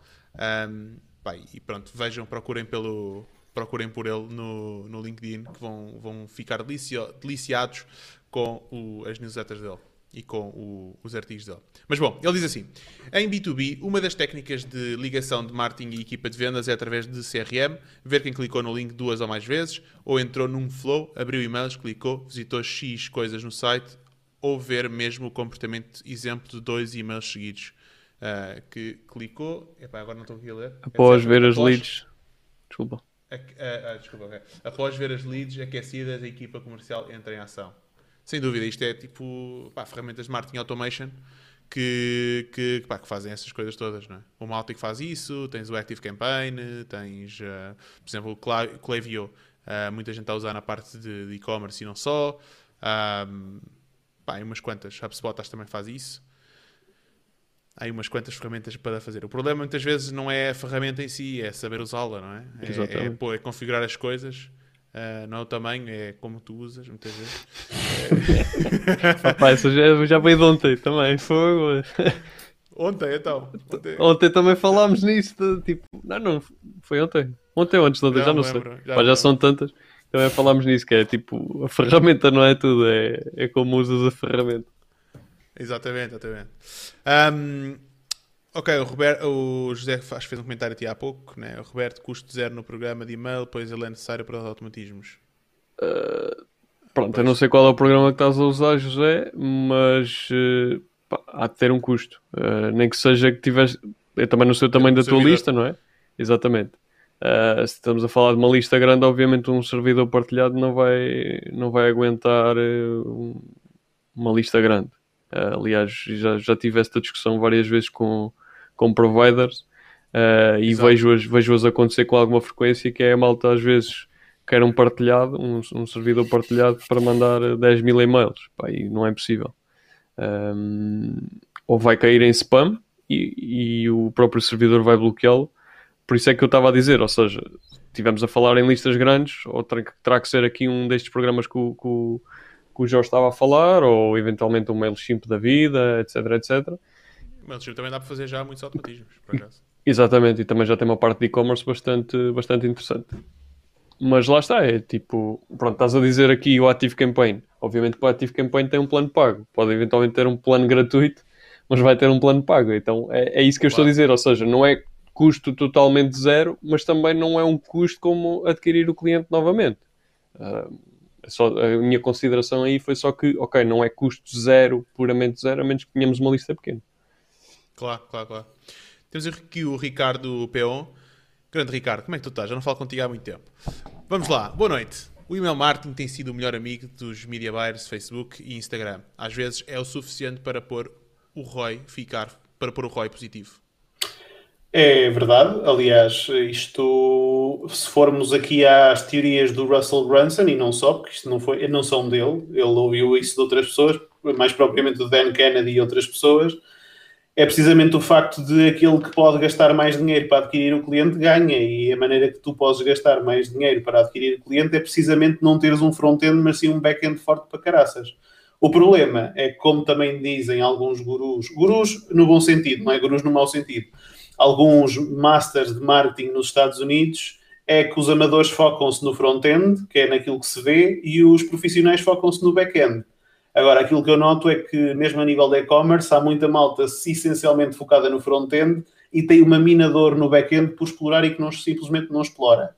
Uh, mas pronto, pá, isso depois cada um sabe, sabe de si. Claro. Eu, eu até diria que, pá, uh, uma coisa que eu tenho estado a aprender por acaso bastante no, no CTC, uh, Queres-me dizer, queres dizer o que é, que é o CTC que eu nunca sei dizer? É o Common Thread Collective. Exatamente. Muito obrigado. Uh, esta malta gasta 200, nada mais, nada menos do que 200 milhões de dólares em, em media spend uh, nos e-commerces que eles, que, eles, que eles têm como clientes. Pá, e uma, uma das cenas que eles lá, uma das fórmulas que eles têm é uma fórmula mais complexa, mas eu vou só falar desta parte, que é, eles analisam o LTV muitas vezes a 60 dias, ou então dentro do fluxo do que seria expectável o teu, comprar novamente, o teu cliente comprar novamente. Porque muitas vezes as pessoas dizem, epá, ok, então mas como é que eu vou analisar o LTV do meu cliente, o lifetime value daquele cliente? Tipo, eu não tenho histórico, eu não tenho um histórico brutal de todos os meus clientes para poder saber o que é que é o LTV. É? Então fazemos extrapolação. Número um, ver o AOV, não é? Average Order Value, para tentarmos perceber se logo no front-end se conseguimos pagar ou não. Depois, epá, conseguimos fazer algum tipo de upsell, cross-sell do meu produto. Se eu estou a vender um produto de consumo, consigo vender 3 eh, da mesma unidade em vez de um e, e logo aí tentar buscar. Fazer logo um upsell, cross-sell logo no, no, processo de compra, como há bocado dizia o Guilherme. Número 3, pá, ok, como é, que, uh, como é que eu consigo implementar certos automatismos de email usando ferramentas como aquelas que já mencionámos antes para tentar ir buscar o cliente obviamente mais rápido. É porque aquilo é uma coisa que tu montas uma vez e já fica montado, só tens para analisar e ajustar. Não é uma coisa que tens de estar sempre ali a trabalhar e, na cena para poder, pôr, para poder implementar, não é?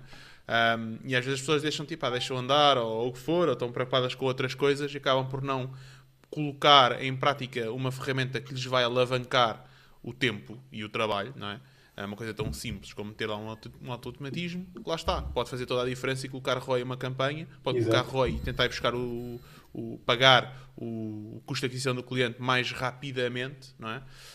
Um, e, e, pronto, então, mas eles usam isso, eles chamam-lhe o cash multiplier, que é 60 dias. Qual é que é o LTV do teu cliente a 60 dias? Porque o LTV é uma métrica que, que, que correlaciona o tempo com aquilo que a pessoa gastou. É? Qual é que foi o revenue que foi gerado pelos teus clientes, não é? no tempo, no período de tempo, a dividir pelo número de clientes que tu tens. É? Tu faturaste 100 mil euros e tens 10 mil clientes, então o LTV é 10. Naquele período de tempo, não é? Exato. Um... Até, até porque há uma cena interessante, desculpa, há uma cena interessante que muitas vezes há pessoal que pensa que tem negócios que simplesmente não funcionam, porque só consegue, vamos imaginar, uma pessoa que vende um produto a 20, a 20 euros e que é um produto que normalmente ou seria expectável as pessoas comprarem de 3 em 3 meses, mas que gastou 30 euros para adquirir o cliente. Muito provavelmente uhum esse negócio as pessoas pensam, pá, isso não vai funcionar. Até pode funcionar. O problema é simplesmente um, que é o cash flow, que muitas vezes não é considerado, que é tu tens um cliente que, se calhar, se te comprar eh, em nove meses, aliás, não é se calhar, é em nove meses, tu provavelmente consegues recuperar o preço de aquisição do cliente e pagar todas as despesas que tiveste para trás e a partir daí tudo que tens desse cliente é, é lucro. Agora, tu tens de trabalhar duas vertentes, que é tens que trabalhar a aquisição bem, bem feita, não é? Mesmo que tu pagues um bocadinho a mais, tens que ter o cash flow para aguentar o influxo de novos clientes durante esses nove meses.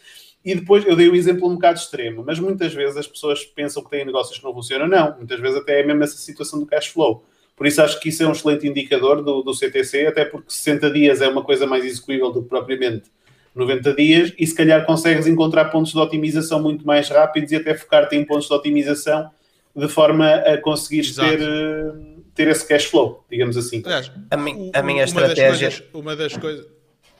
Força, força, Guilherme. A minha estratégia de, de, de upsell que eu faço no e-mail de, de, de confirmação de pagamento é, é, exatamente essa. É aquele que o cliente, ao comprar aquele upsell, paga todas as despesas que eu tive com ele antes. Ou seja, é dinheiro de borla. Exato. Claro. Um, pá, eu. Um, que é que eu ia dizer há pouco que esqueci? Ah, cash flow. Uh, cash flow é o indicador mais é um dos indicadores ou das coisas mais uh, que tu tens que gerir melhor nos e-commerces. Ou seja, precisamente se tu tiveres um, um, número um, assumindo que não estás a fazer uh, que não estás a fazer dropshipping, e mesmo com dropshipping também tens que geri-lo. Não tens é o custo de investimento do produto. Exato. Não é?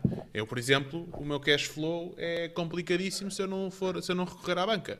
Porquê? O meu tempo, o meu lead time de produção em muitos dos meus produtos são 3, 4 meses ok? Tenho que fazer um pedido agora, não pago todo, como é óbvio, tenho que pagar uma porcentagem agora uh, e depois estou 3 ou 4 meses à espera para o produzir, mas isso quer dizer que eu não consigo ter o produto rápido no meu armazém. Ou seja, se eu tiver, se eu tiver a vender que nem um maluco, eu tenho que estar a prever como no mínimo 3, 4 meses, mais o tempo de trânsito, não é? que se vier, por exemplo, da China, é no mínimo 35 dias, no mínimo. Uh, mais Ou tempo seja, tu, espera, tu tens que ter muito, dias. Tu tens que trabalhar muito também a parte do warehousing. Tens que ter sempre muito produto em stock. E é isso, ou seja, por isso é que o cash flow para mim é complicado se eu não recorrer à banca. E, tem, e acho que tens outro problema, que é, é, o produto que tens no armazém e é o produto que já tens que encomendar com muita antecedência porque demora muito a chegar. Ou seja, pagaste aquilo que tens no armazém e já tens de estar a pagar aquilo que vais mandar produzir. Ou seja, imagina, em vez de teres 10 mil euros em armazém, tens 10 mil euros em armazém mais 5 mil euros de produtos que ainda não viste. E isso Exatamente. é um pá, isso depois em, em volume torna-se um cash flow, uma necessidade é de cash brutal. flow brutal. A, a cena é muito simples. É se, se a gente tiver um cash flow negativo, ok? O, tu, por, uh, quanto mais vendes, mais cash tu precisas ter para operar um negócio. Porque quanto mais tu vendes, mais negativo fica. Se tu tiveres um cash flow positivo, quanto mais vendes, tu mais cash tu tens. Estás a ver? Uh, e então tu consegues usar esse cash flow para financiar outras áreas do teu negócio. Portanto, tu podes ser mais agressivo em anúncios de Facebook, por exemplo, mais agressivo em contratação de pessoas. Porquê? Porque tu estás sempre com cash flow positivo, vais usar o dinheiro do próprio negócio para financiar. Eu Exato. tenho que correr à banca e, e, também negociei com os meus fornecedores, à medida que vais criando relação com os fornecedores, eu tenho fornecedores que eu pago 45 dias depois, por exemplo, depois de receber a mercadoria pago um depósito, por exemplo, de 20%, e depois, 45 dias depois de eu receber a mercadoria, que eu pago. Ou e outros são 45 dias depois. E aí empurra, estás a empurrar o problema que cash flow para cima dele. Exatamente. Depois é ele que tem, mas lá está, ele tem menos despesas, porque está a vender, o custo de produção não é a mesma coisa Mas tem, tem risco, compras. não é? Porque se ele mandar sim, mercadoria, a mercadoria está do meu lado. É? Sim, sim. Mas, mas pronto, lá está. Vamos, uh, na China, por exemplo, há uma coisa chamada Guangxi não sei se estou a pronunciar bem ou não, mas é Guanxi, que é o, o, a confiança que tu tens entre duas pessoas, não é? O teu nível de confiança, de reputação e tudo. E, e nestes deals, pá, tu vais construindo isso ao longo do tempo. Por exemplo, se for com a China, por exemplo, também tenho fornecedores na Alemanha, tenho fornecedores em vários sítios, onde nós trabalhamos essas relações, porque já temos, já fizemos várias, várias transações que vão correndo bem, percebem que somos pessoas de bem e que somos pessoas de palavra, um, e, e, pronto, e então trabalhamos com isso. E depois, por outro lado, trabalhamos com a banca. Para a banca também a financiar o resto do tempo, seis meses, um ano, o que for. Um, que aliás é uma das coisas que eu tenho uma pergunta que eu tinha aqui, que tu agora estás nesse processo, Roberto, não é? Tu agora, por causa destas complicações todas, tu estás nesse processo de agora de arrancar com uma. Sim, estou a tentar perceber, uh, estou a tentar perceber como é que posso. Pá, não, é, não é propriamente um tópico em que eu domino ainda, uh, mas é, é, algo que estou a tentar aprender também a perceber o que é que, o que, é que posso fazer para. O que, é, o que é que tens estado a pensar e o que é que tens. Ou seja, Exato. as motions tens estado a, a passar neste momento. Basicamente, que é que chegaste a isso? Basicamente, o que é que acontece? Eh, eu estou a ver que eu vou para além do tempo de produção, que, que, já acontece, mas eu aí até já tinha aqui uma facilidade que eu normalmente só passava o dinheiro ao fornecedor uh, quando ele me ia enviar os artigos. Ou seja, uh, imaginemos que ele demora duas semanas a preparar a minha encomenda que às vezes acontece, infelizmente. Uh, eu só lhe ia pagar no final dessas duas semanas, no dia antes dele enviar a mercadoria, por exemplo. Uh, o que é que acontece? Com este processo todo, eu, neste momento posso contar quase dois meses à espera de uma encomenda. Uh, eu espero que isto melhore um bocado, não é? Que seja só o processo de transição, mas uh, conto que vou demorar mais tempo a ter esse, esses produtos. Ou seja, se eu encomendar, por exemplo, no dia 1 de março, eventualmente só no dia 30 é que vou ter uh, os produtos. Ou seja, vou hum. estar a pagar um mês antes para chegarem os produtos um mês depois. Ou seja, não vou, não vou ter. Uh, não vou ter o produto para vender, mas já não tenho o dinheiro na minha conta, na, na, na conta da empresa. Então a, a ideia aqui era que uh, esse tipo de, de conta bancária, ou, uh, como, é que se, como é que se pode linha chamar? De crédito, linha de crédito. Pronto, essa linha de crédito possa suprir aqui este middle time entre eu pagar e receber o produto e começar a vendê-lo. E o ideal é até pagar até tu teres tempo suficiente para depois. Pronto, exato. A ideia, a ideia é um bocado. Larga o Clubhouse, pá! Já está, esse gajo está aqui numa palestra e vai para o Clubhouse. Uma palestra. Eu por acaso. Está aqui numa apresentação, numa cena por acaso, toda, vai, vai, vai, vai enfiar a fuça no Clubhouse. Eu por acaso fui ver o que é que o Pina estava a ver. Não, não estava no Clubhouse, eu meu. Estou a olhar para este ecrã. Agora, agora chateiam-se as comadres. Olha, olha, olha, está aqui, está aqui. Não mostra o iPhone olha, ao, Jorge. eu não tenho. oh, valha-me Deus. Uh, não, não mas aqui, peraí. Não tem, tem que lá um autocolante aqui. e não ponhas capa. Não te esqueças. Isso é... Exato, exato, exato. Mas desculpa, estavas a dizer que. Uh, não, mas basicamente. Estava a dizer, o, o, ideal é até tu pagares, tu conseguiste ter Sim. a linha de crédito, depois lá está, depende do tempo de payback, que é para poderes fazer, um, fazer o pagamento depois de até receber do cliente. Exato. E depois exato. lá está, isso tem um custo, isso tem um custo. Né? Claro. 1% ou 2% ou o que for. Metes isso no custo do produto. Outra, outra situação que eu estou a, fazer, a tentar fazer a par disso é tentar fazer forecasting de, do inventário. Ou seja, é, a ideia é que eu consiga ter um controle. Porque assim, eu tenho um range de produtos grande. É, não são dois ou três produtos. Porque são dois ou três produtos, é fácil de controlar. Agora, quando estamos a falar de cento e tal referências, acaba por se tornar um bocado complexo. Um, e como são produtos. Mas controlar o quê? Controlar a questão de encomendar novamente os produtos. Porque o que é que me interessa? Interessa-me fazer uma encomenda maior, estamos a falar de alguns milhares, não é? Para ter determinadas vantagens no preço. Que foi assim que foi, uhum. foi uh, negociado com o fornecedor. Ou seja, se eu fizer uma encomenda pequena, não tenho desconto nenhum. Ou não tenho um desconto acrescido. Se fizer uma encomenda de X, já tenho mais X% de desconto. Se fizer uma, uma encomenda maior, já tenho mais X% de desconto. Ou seja, e a mim interessa-me estar no teto máximo, porque vou ter o desconto máximo e vou aumentar a minha margem. Claro. Um, pronto. E então, a ideia é que eu tenha um controle maior sobre aquilo que eu tenho de encomendar. Ou seja, imaginemos que eu defino, todos os meses vou fazer uma encomenda. E já sei que, por exemplo, vou encomendar no, no 1 de março e vou receber no 1 de abril e já tenho de ter no 1 de Abril um, uma previsão daquilo que eu eventualmente já vou precisar no final de Abril e encomendar no início de Abril. Ou seja, andar um step à frente daquilo que eu preciso de encomendar.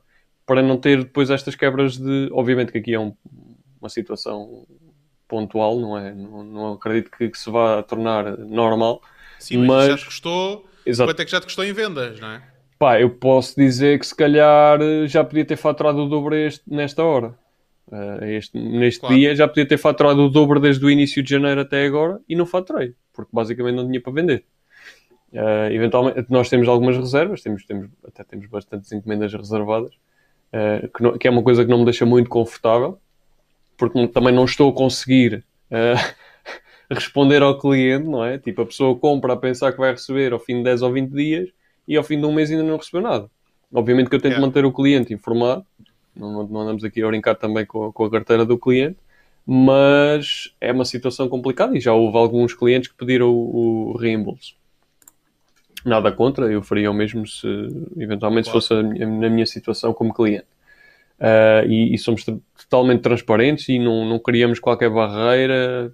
Uh, se a pessoa quiser o refund, o reembolso, nós fazemos e não tem problema nenhum.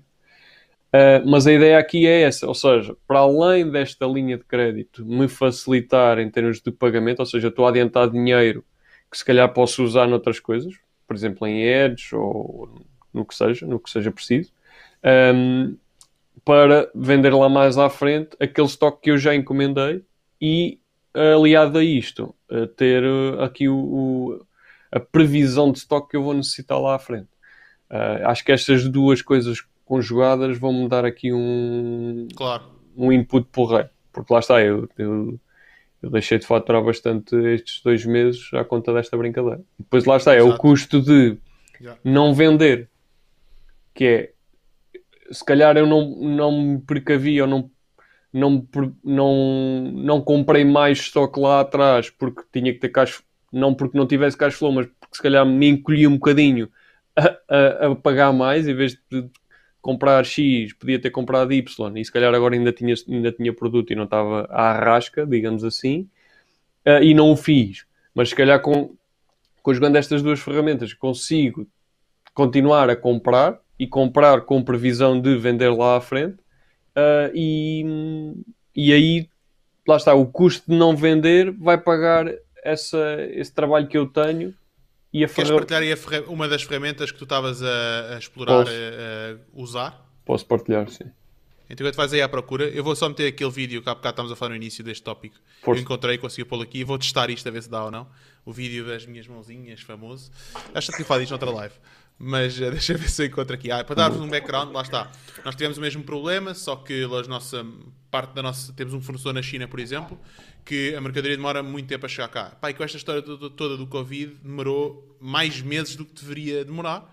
E, e, então tivemos clientes, por exemplo, porque nós não paramos de vender, nós colocamos lá, avisamos os clientes a dizer que está com atraso, e nós tínhamos clientes para ir desde maio à espera de receber. Receberam em novembro, primeira semana de novembro, para verem quanto tempo estavam à espera. É... E, e, pronto. Um, é que no fundo, para, um para, quem tem um e-commerce, parar de vender normalmente não deverá de ser uma opção, pá, porque todas as, todas as, as rodas dentadas, não é? No fundo, uh, desde a, otimização das campanhas, já, o dinheiro que tu já gastaste em campanhas para, para chegares a uma otimização e tens que as parar, tens que, vais ter que voltar outra vez a gastar esse dinheiro, voltar outra vez a fazer basicamente tudo. É quase como. Sim, não é bem começar de novo, mas mas qualquer negócio é isso. Se paras é, de vender, parar é, paras de... Perdes o momento, não é? Tipo... É, exatamente. Qualquer negócio, independentemente de ser um, um digital yeah. ou não. Se tu paras de vender o digital, também não, não recebes, não é? Agora, podes, é, há, outro, há negócios, por exemplo, digitais de subscrições, de cursos e coisas assim, que é brutal, porque está a ser ou SaaS ou porque aquilo o dinheiro está sempre a entrar, não é? Isso é incrível. Não tem uma dependência neste aspecto. Por isso é que o e-commerce tem, tem estas nuances que são um bocadinho mais complexas de gerir Uh, Sim, então, imagina lojas, que tens que lá ter o estoque na loja. Exatamente. Aqui, exatamente. Tá, aqui tens o estoque centralizado, não é? Exato, exato. Sim, sim, ainda, ainda pior. Olha, acho que. não sei se isto já está ou não. Deixa cá ver. Será que vai dar? Olá, chefe, como está? Chamo-me Jorge Fonseca e sou um dos responsáveis pela Master Swiss. E a razão de lhe estar a fazer este vídeo hoje é que se resume em apenas duas palavras. Nós falhamos. Ou seja, eu falhei. Falhei porque nesta altura você já deveria ter o produto que encomendou em pré-venda e isso não aconteceu. Demos-lhe uma data de entrega e isso não aconteceu. Podia dar-lhe várias explicações tão verdadeiras quanto legítimas para este atraso, mas eu prefiro não o fazer, porque soariam sempre a desculpa e nós respeitamos demasiado os nossos chefes para lhes dar desculpas, quando o que eles merecem são sempre soluções. Na verdade, nós o que devíamos ter feito era sempre, quando soubemos do atraso, deveríamos ter enviado logo um e-mail e isso também não aconteceu. No fim de contas, a única coisa que verdadeiramente interessa é que o seu pedido esteja o mais rapidamente possível nas suas mãos e na sua cozinha, onde pode cumprir com a função de ajudar a criar sabores e sensações inesquecíveis. Olha, nós costumamos dizer aqui internamente que as pessoas comuns cozinham alimentos, mas os nossos chefes preparam autênticas memórias inesquecíveis. E é com essa enorme responsabilidade em mente que trabalhamos todos os dias. É também por isso que nos custa tanto falhar e não descansamos até termos uma solução para todos os problemas. Em relação à sua encomenda em concreto, o que eu lhe posso dizer é que ela está aí, ela está mesmo aí a chegar. Aquilo que eu sei e aquilo que estamos a trabalhar é que para que todas as encomendas em atraso saiam durante a próxima semana, chegando à sua casa dois a quatro dias úteis depois. Se decidir continuar a confiar em nós, nós iremos enviar uma pequena oferta juntamente com a sua encomenda. Caso não queira esperar, o compreendemos perfeitamente. Poderá pedir o reembolso do valor que pagou. Basta para isso contactar o nosso apoio ao cliente e o Diogo ou a Ana estarão prontos para ajudar no que for necessário. Fica desde já aqui o nosso compromisso de que, mesmo que se decidir pelo reembolso, se nos próximos três meses decidir voltar a confiar em nós e querer comprar o produto que agora cancelou, nós iremos assumir o mesmo preço. Tanto eu como toda a equipa ficamos à sua inteira disposição para qualquer dúvida, questão, sugestão ou reclamação. Se precisar de falar connosco sobre a sua encomenda, sobre os produtos ou até mesmo sobre ideias para fazer lá em casa para jantar, é só nos contactar. Estamos e estaremos sempre cá para si e de tudo faremos para que nos possa dar uma segunda oportunidade. Em nome de toda a equipa, muito obrigado pela confiança. Qualquer coisa, estamos cá.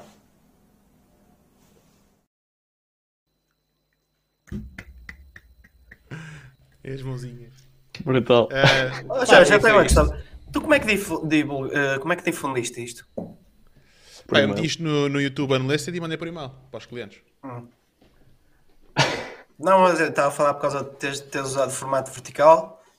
É porque a maior uh, parte das pessoas vê as coisas em mobile, então um gajo clica, sim, vê aquilo em mobile e Eu não estou a dizer o contrário. Foi isso. Só estava, yeah. só estava com a dúvida, tecnicamente, como é que tinhas feito a parte da, da difusão e de garantir que toda a gente viu, via esse, esse vídeo. Exato, mas, exato. Mas, mas está bem porreiro, está bem porreiro. E depois a seguir, quando, quando o material chegou, nós passámos este, este vídeo aqui, mandámos para eles este, este vídeo, pusemos nas redes sociais e todos os nossos embaixadores começaram a partilhar também. Pá, e foi fixe que. Deixa partilhar aqui a ver se dá para meter.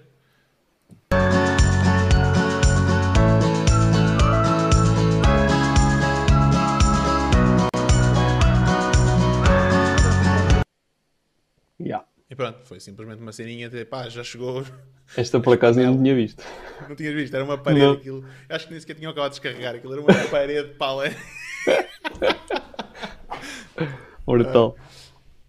Às vezes é isso, a malta às vezes não, não tem noção, que eu, eu próprio também mais vezes passo por isso, no e-commerce, né, tu vês as coisas, mandas para o armazém e tu não tens noção da quantidade de peças que é, né? Mas aquilo se passam um paredes de produto de, yeah. pronto, que chega, né? Um, mas pronto, é isso. Temos aqui mais algumas perguntas, antes de calhar para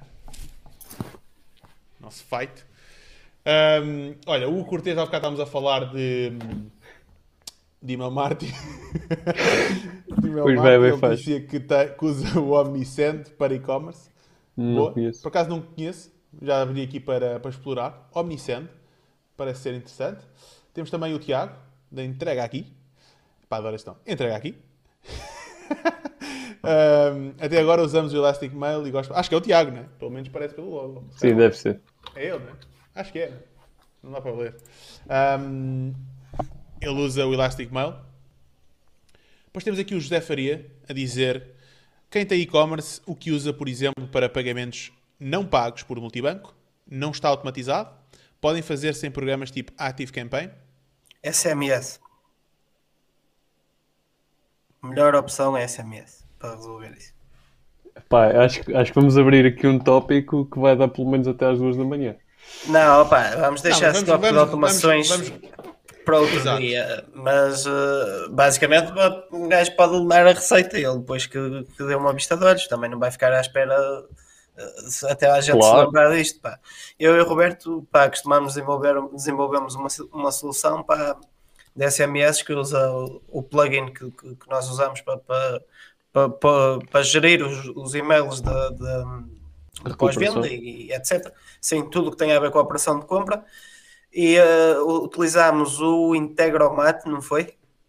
Integromat e o, bulk, o Bulkgate, o Bulkgate para eh, fazer o envio das SMS, o Integromat para mandar a informação que as SMS, as SMS têm que sair e criámos um sistema, pá, eu tenho os dois, e-mail e SMS, mas confesso que desde que colocámos a, a parte da SMS, pelo menos eu, uh, mais ativamente, tenho visto que hum, que efetivamente os pedidos não pagos são muito menos. Uh, para além do mais, podes também, uh, podes também tentar uma abordagem ao cliente de um welcome email que o faça sentir muito bem e que, o, que, e que acabes por empurrar para cima dos ombros dele a responsabilidade de pagar a encomenda porque o recebeste bem. Exato. E também usamos, eu uso o Automate 2 um, para, para fazer essa gestão no e-commerce, Pá, Sim, exato. O Automate é o tal plugin que, que, depois usamos também para fazer parte da gestão da parte interna do WooCommerce. Interna a questão é que ele pode não estar a usar o commerce.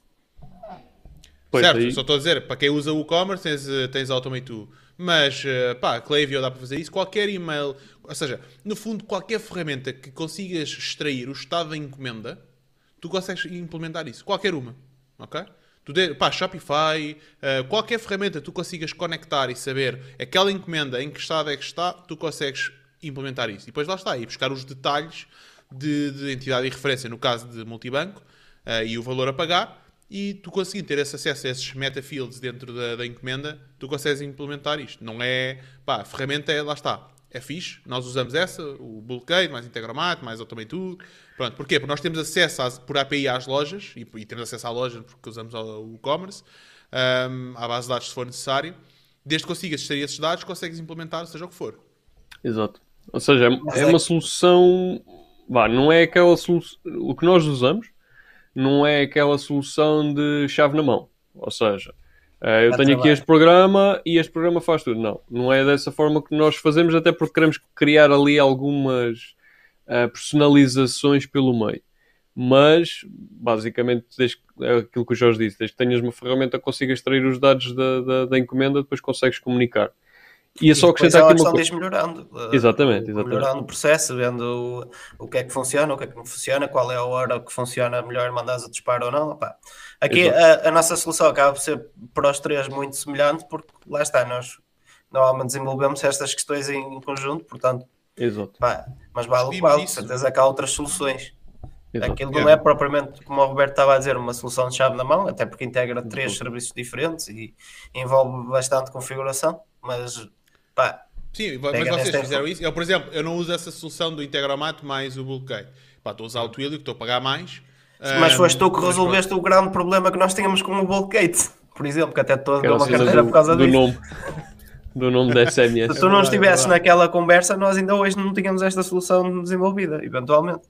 Sim, porque o, só, só para contextualizar, o problema ali é que a SMS saía de um número que não tinha nada a ver com a loja. E nós precisávamos de um número que chegasse com o, o número para, para a pessoa poder responder ao SMS para nós. Tivesse tu, tu, tu, tu way SMS. Exatamente. O, detalhe técnico Isso. que deves procurar é esse. Que no Twilio uh, acho que tem, mas tens que ir à plataforma.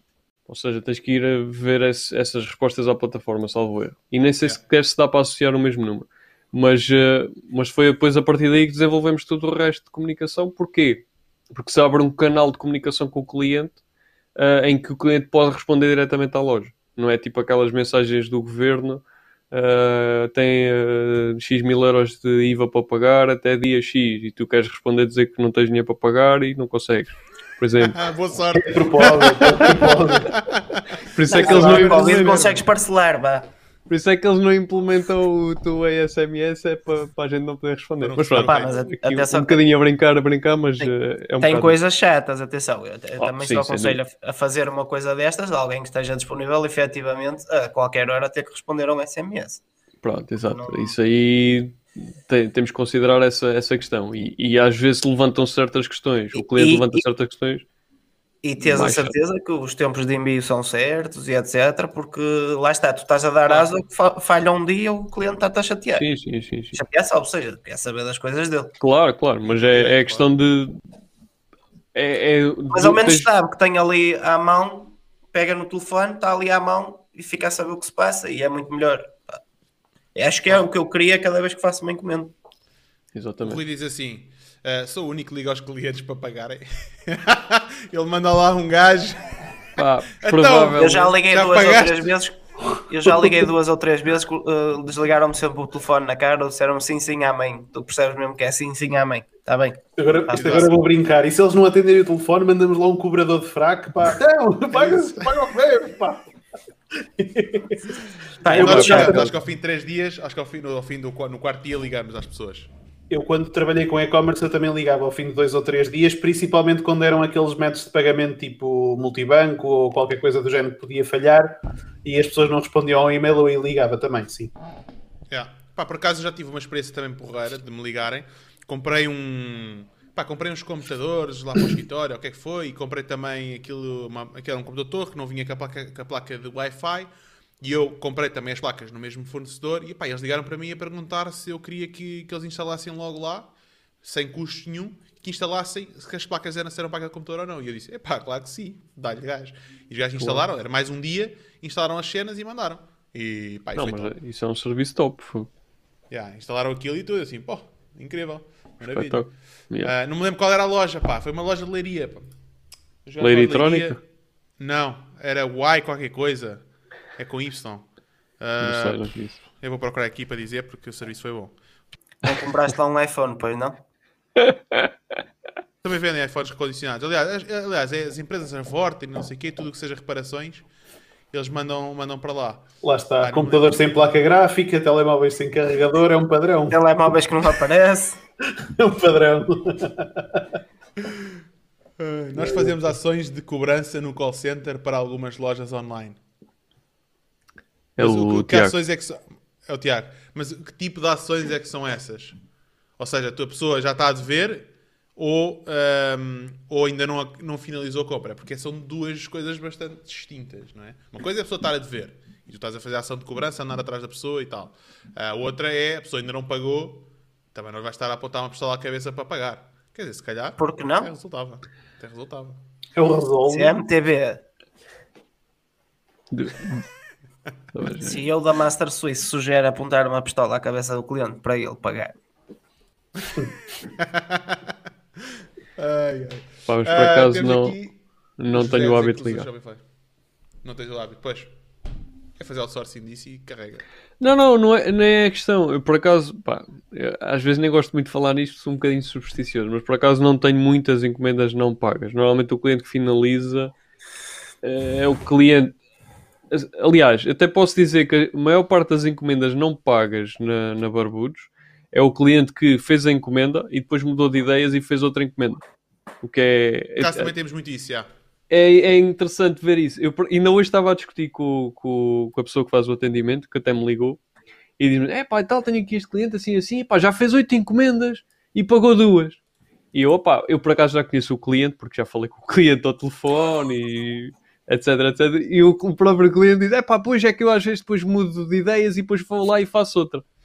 E, e acaba por ser muito isso. Tanto que eu às vezes, quando vou verificar ali um período pá, de um mês mais ou menos, tenho, às vezes faço isso quando, quando consigo, verifico, pá, e, e muitas das, das encomendas não pagas acaba por ser o cliente que fez ali a encomenda e duas, duas ou três encomendas acima fez a encomenda e pagou.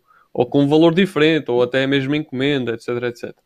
Ah, e então não, não faço muito essa recuperação em termos de, de telefone, tento, fi- tento fazê-la mais em termos de e-mail e SMS ou WhatsApp também. Exato, exato. Olha, o, já- olha, eh, o site onde eu comprei foi a P Telemóveis. Ah, não, não Foi lá na P Telemóveis. Até estive lá com, o- com o founder e tudo. Para por acaso a ver se era fixe a gente chamá-lo cá. Também para fazer uma entrevista com ele. Os gajos Aponta. montaram até um armazém novo e não sei o quê. E pá, é porreiro. Aponta. Ahm, aponta. Para não te esquecer. Olha, o, o. Tiago, o Tiago está a dizer aqui: após 3 dias ligamos uma vez, após 15 uma carta e duas chamadas até que diga que não quer. Mas isto é em e-commerce? É isso que eu não percebi. Oh, Pois o, oh, oh, oh. Rui, oh, Rui, o Tiago está tá a publicar estas coisas.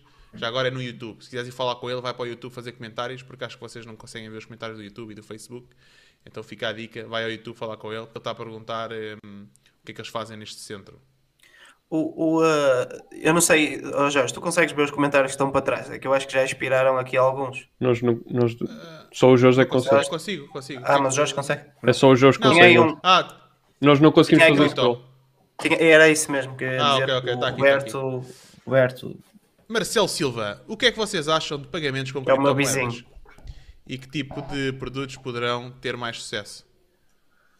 Uh, eu posso dar o meu input, uh, que também não vai acrescentar muito, mas pronto. Uh, eu já, já, já tive há dois anos, salvo erro, com uma empresa que, que tinha. Pá, aquilo basicamente era criar uma wallet e os pagamentos. que depois tem, tinham um- uma API de ligação e os pagamentos caíam na wallet, nunca caiu lá nenhum, que é a parte chata da coisa. Que basicamente acho que ainda não é algo que esteja muito. não esteja culturalmente introduzido em Portugal.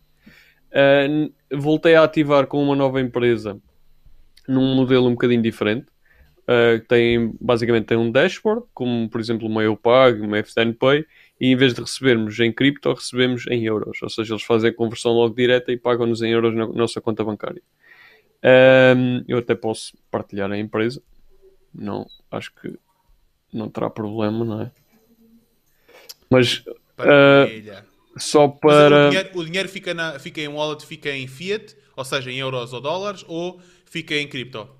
Não, fica, o, o dinheiro é transferido em euros para a minha conta bancária. Minha? Ah, ou seja, estás só a usar a transação, mas, então, mas isso não fica um custo brutal? Qual é a porcentagem de custo que tens isso com isso? Hum, pá, posso tentar ver, não me recordo de cabeça, mas Olha, posso tentar ver. Eu mandei é, é o Trust, Marcelo. Trust, yeah. Uh, pronto, eu já pus aí. Exatamente, é o Trust. Já, por acaso tinha mandado aqui o link ao, ao, ao Jorge para ele colocar. E basicamente nunca caiu lá nenhuma venda. É 1%, Marcelo? Ok, pronto. Tudo bem. Uh, basicamente nunca caiu nenhuma venda, portanto eu não consigo propriamente ter um feedback de.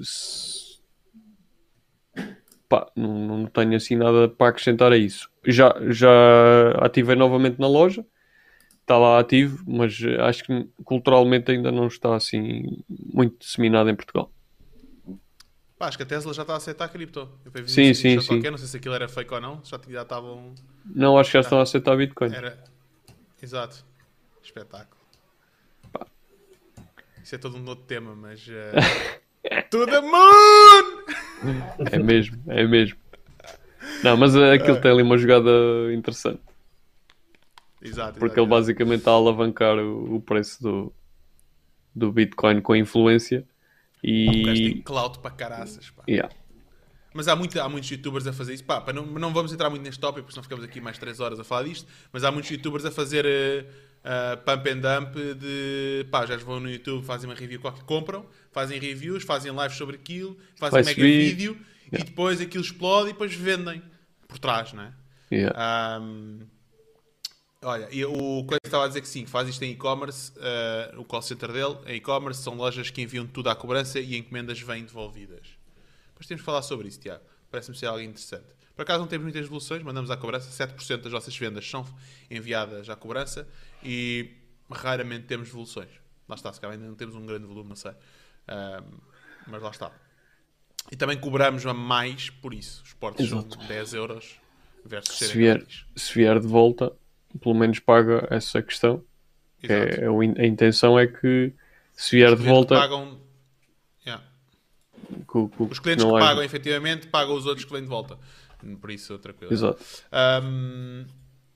Ok. Uh, mas não temos mais nenhuma pergunta? Vamos ficar para o próximo tópico. Força. Epá, o próximo tópico é a hora da verdade que é. Epá, corta isso, senão vamos cortar o, o, direto. Vamos cortar corta a live, caralho. Epá, pronto. Eu já sabia que tu ias fazer isso. Vou... Pera aí, pera aí, que eu tenho uma maneira de contornar isto. Tenho uma maneira de contornar isto. Que essa merda, meu? Vai levar uma sova. Aquilo é um taco de, de hockey, não é? Ah, é yeah. ok, é ok. Júpiter. Quem é o Júpiter? És tu? Ou é a marca? Não, é a marca. É o modelo. É o modelo. Bem, não tem aqui, mas tem aqui um tripé, meu. Tripés tenho muitos. Olha que esse tripé se calhar mete um bocado eu, eu já venho. Bem, enquanto o Jorge chega e não chega, eu preparo aqui a cena. O Pedro diz que vai buscar a cerveja. Acho que sim, acho Não que venhas aqui que eu já não tenho 12. Que eu por acaso também me lembrei, epá, os gays podem, podem botar o vídeo abaixo, mas com este não podem. Com este não podem. Por isso vai começar.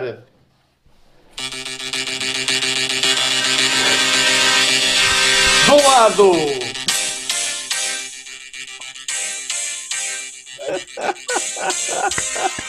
Eu vi se não valia facas, pá. No iPhone Jorge, o faquir de serviço. E do outro lado, o Elvier Nunes. Vão discutir Estratégias de preço. Espera aí, desculpa, mais um bocadinho. Oh, Pina, não te esqueças que estás do meu corner, ah? Não há nada Tu és, o, como tu és o, meu, 8 o meu treinador. Exatamente. Eu Estou aqui para tudo. Vá, força não tens nisso. que meter o gelinho na cara e essas coisas. Tudo. Está tranquilo. assim. Homem nu com a faca no bolso, diz o Pedro Abrunhosa. Ai, que caraça. Então vamos lá. Vamos ver aí o duelo entre o Jorge e o Nunes por causa de uma questão que é o pricing. Certo? Jorge, introduz aí o porquê da tua questão e etc. Toma. Não, isto, isto surgiu. uh, quando é que foi? Quarta-feira? Quinta-feira? Quinta-feira, Foi ontem. Quinta. Foi. Foi, foi ontem. Ontem Foi foi, ontem. sexta. Não, ontem foi sexta. Então foi ontem, sexta-feira, em que uh, pá, eu estava a ouvir um podcast e estava a pensar e tal, e, um, e mandei uma mensagem para o, para o Nunes a dizer: Ó Nunes, como é que tu consegues vender carteiras a 99 euros? Como é que tu podes vender carteiras a 99 euros? Ou a 129? Opa, que é que eu não sabia até hoje, mas hoje já sei que o Pedro explicou-me isso logo no início da live. É vendo-as a 100 e mando 70 dentro. Exatamente. E fico, e fico, risco ficar e fico com- Não, e fico com 3 dias de cash flow positivo. Desculpem. Exato. Não, três dias não, porque ficas com aquele. É, é- ficas na mesma sem nada. Porque tens que enviar lá o dinheiro na mesma. Sim, mas durante aquele período em que eu estou a, a fazer a parte da produção até o envio, não é 3 dias, vá, mas fico um dia, 24 horas, Exato. mais rico. Sim, mas depois é todos os dias, ou seja, só no dia em que eu fechar a empresa é que, é que tenho esse, esse dinheiro a menos. Claro. Mas depois tens um problema, que se, se houver algum extravio, Pois. Olha, se não acontecer Exato. como aconteceu, que já contei aqui O iPhone história. do Jorge, Não, a, a minha, a minha mãe mandou-me duas cartas, uma prenda para a minha filha, e chegou o desenho, mas não chegou o dinheiro. Portanto, Exato, exato, exato. É assim a vida. Bom, então, mas eu estava- estávamos a falar assim, estávamos a falar o de. hum, pá, de- Acabou o primeiro round, isto foi muito fraquinho, pá. Vamos lá meter energia nisto, caralho. Então como é que é, pá? Tem calma, lá. fazer o enquadramento, que eu consigo fazer o enquadramento. ele não, nem disse o Let's Get Ready to Rumble nem nada. Pois é. Pois então, é, meu, Então não faz lá o enquadramento. Faz lá o Deixa- Não, enquadramento. mas lá o Let's Get enquadramento. Ready to Rumble. Faço eu. Enquanto- Let's get ready to rumble! Siga. Bom, t- então é isso. Eu estou a perguntar-lhe, olha lá, como é que tu consegues colocar, eh, como é que consegues vender um produto de 99 euros ou 129 versus o preço que estás a vender agora, que eu nem sei quanto é que é, 20... Quanto é que é? Tem- 24,90, 29,90, 34,90. Ok. Isso é os personalizados também? 34,90. Ok. E então eh, foi essa a questão. Mete as gajas com placares depois. Roberto, anda lá, anda lá, Roberto. Ó, Roberto, daqui de nós três, pá, o Jorge tem um vídeo assim, eu tenho um vídeo a ameaçar as pessoas, mas tu tens um vídeo em tronco nu. opa, não é, não é bem tronco nu. Não é bem. Ai, ai. Estava todo nu. Estava Não no, tá no nada. banho. Ahm, e então, e foi isso. Então, e, e depois a discussão começou: pá, não, eu não vou estar a vender o meu produto ahm, Mais do que ele vale. mais do que ele vale. E eu dizia: pá, não, mas ah, na verdade, os produtos têm mais elasticidade do que nós achamos.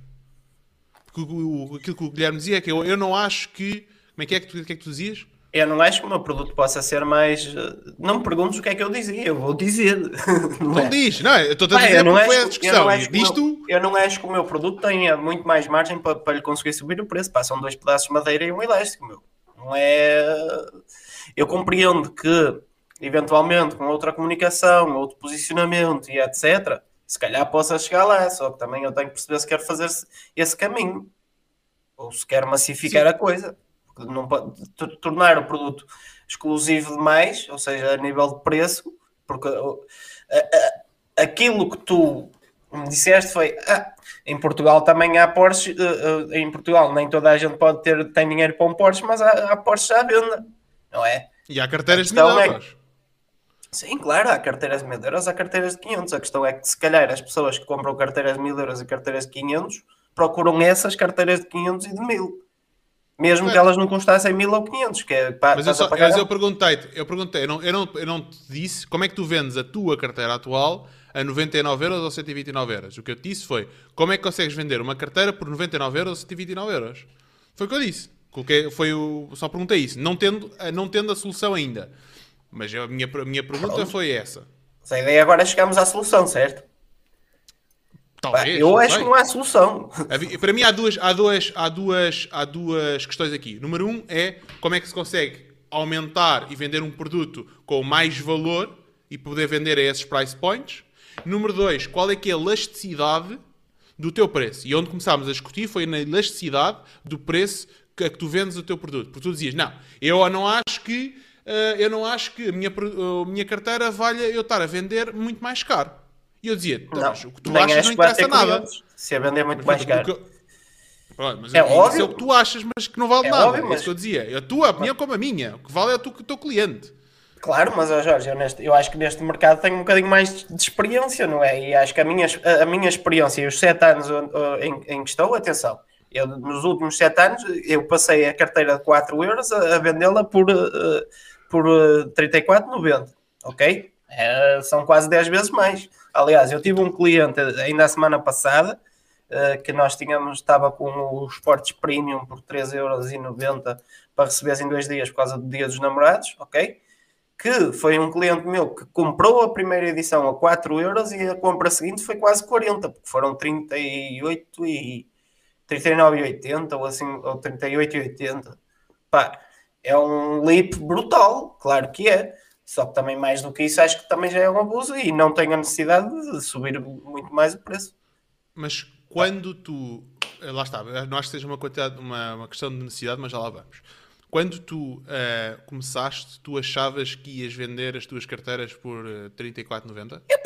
não, opa, eu, eu, eu, fiz as contas muito simples. Cheguei, peguei num papel, fiz as continhas todas, sobravam 76 cêntimos depois de enviada, a carteira custava 4 euros, era muito fácil em duas semanas de vender um milhão de unidades, porque aquilo era fixe, era barato. Pronto, este era o meu, meu raciocínio com 21 anos, Correto. ou 23. Pá. Mas ninguém está a julgar, é, é o que é correto. Não, claro, ele até pode julgar à vontade. O que, o que eu sabia há 7 anos não é o que eu sei hoje, não é? Como todos nós. se me dissesses que se eu, tivesse esse, se eu tivesse esse raciocínio hoje, pá, até podias vir aqui com a faca pá, e, e pedia-te que o fizesses. Agora. Não, mas a minha pergunta era: tu achavas mas eu ainda que vender o teu produto a, a fazer esse raciocínio. Espera aí, mas eu ainda vejo muita gente a fazer esse raciocínio. Pá, Qual raciocínio? Ter um, vender produtos de 5 euros e de 6 euros online. Pá, isso para mim é inconcebível. Se não, não anunciam num produto de repetição, obviamente. Mas, e mesmo um produto de repetição, Depende. com 6 ou 7 euros, não, mas não, não, é, não é um gajo qualquer que mete uma coisa dessas a funcionar, Rogério. Não é um gajo tem, qualquer, tem, estás a perceber? Não, não, não discuto isso ok? Porque Pronto. tens toda a razão. A questão é, a Amazon faz isso. Mas, eh, tem, lá está. A Amazon faz isso, ou seja, em produtos de 2 euros nos Estados Unidos eh, manda com envios grátis. O AliExpress faz isso. Tu compras Sim. uma merda de 1 um euro, já envio-te aquilo grátis da China. Mais Agora, uma vez... outras, outras, outras, lá está, não é toda a gente que faz isso, como é óbvio. Olha, o Rui Abreu, eu acho que o Tiago veio para aqui e o Rui foi para o YouTube. Malta, vão todos para o YouTube. Vão todos para o YouTube com o stream. Podem ver em 1080p. Vão todos para o YouTube. E aproveitem e subscrevam todos o canal. Nós queremos chegar aos mil para, para aumentar aqui o valor de produção aqui da, da, da live. Exatamente. Daqui a bocado temos que criar um Patreon, pá. Vamos criar um Patreon. Olha, olha. Só para aumentar o nível de produção. É só isso que a gente quer. Mais nada. Exatamente. Porque nós dinheiro ganhamos nas nossas coisas, não é com isso. Exatamente. Um, Pronto, mas, mas voltando, a falar, ao voltando ao tema. Pronto, voltando ao tema. Um, aquilo que eu perguntei foi isso: foi, ok, mas tu primeiro, quando começaste, cá não achavas que ias vender a 34,90 ou Nunca fosse, na vida. É? Nunca na vida. Pronto. Mas agora estás a vender. Demorou 6 ou 7 anos a chegar lá. Foda-se ao Pedro. Sim, sim. OnlyFans, man. É o Roberto em tronco nu. Exatamente. Uau. Ou fazemos Agora... como a outra que ia comprar fotos de outras. E... Alexandra! Alexandra! Alexandra! Fazemos como a Alexandra. Isso, é, isso era grande. Para não dizer o nome dele, para não dizer o nome dele. Claro. Mas, um, exatamente. Um, pá, é, ou seja, aquilo que eu te disse foi, pá, a tua opinião não vale nada. E fui, fui expliquei do tipo, a tua opinião, como a minha opinião, não vale nada. O que vale é dos clientes. Né? E tu tens uma curva de, de procura e de oferta que cruzam algures no meio, tipicamente, não é todos os cenários. Um, e, tipicamente, tu tens produtos, no teu caso, o teu produto, tu dizes, ah, são duas tábuas de madeira e um elástico. Eu acho que estás a desvalorizar o teu produto, estás a dizer isto agora só porque sim. Porque para isso, qualquer não... pessoa ia ao Leroy, comprava duas tábuas e fazia aquela cena. Não é toda claro, a gente que faz aquilo. Eu não estou a desvalorizar ah? o produto, eu estou a ser realista. Não é o produto, não tira cafés, não faz uma série de coisas que, obviamente, com uma carteira de 500 e de mil paus, não tem que fazer isso. Eu estava a, a ser irónico, eu estava a ser irónico, no fundo, estás a perceber? Certo. Mas também tens que perceber que chega a um ponto que o teu produto chega a ser um bocado exagerado cobrar, cobrar mais. Eu não estou a dizer que não consigo, não, que o preço neste momento não possa subir.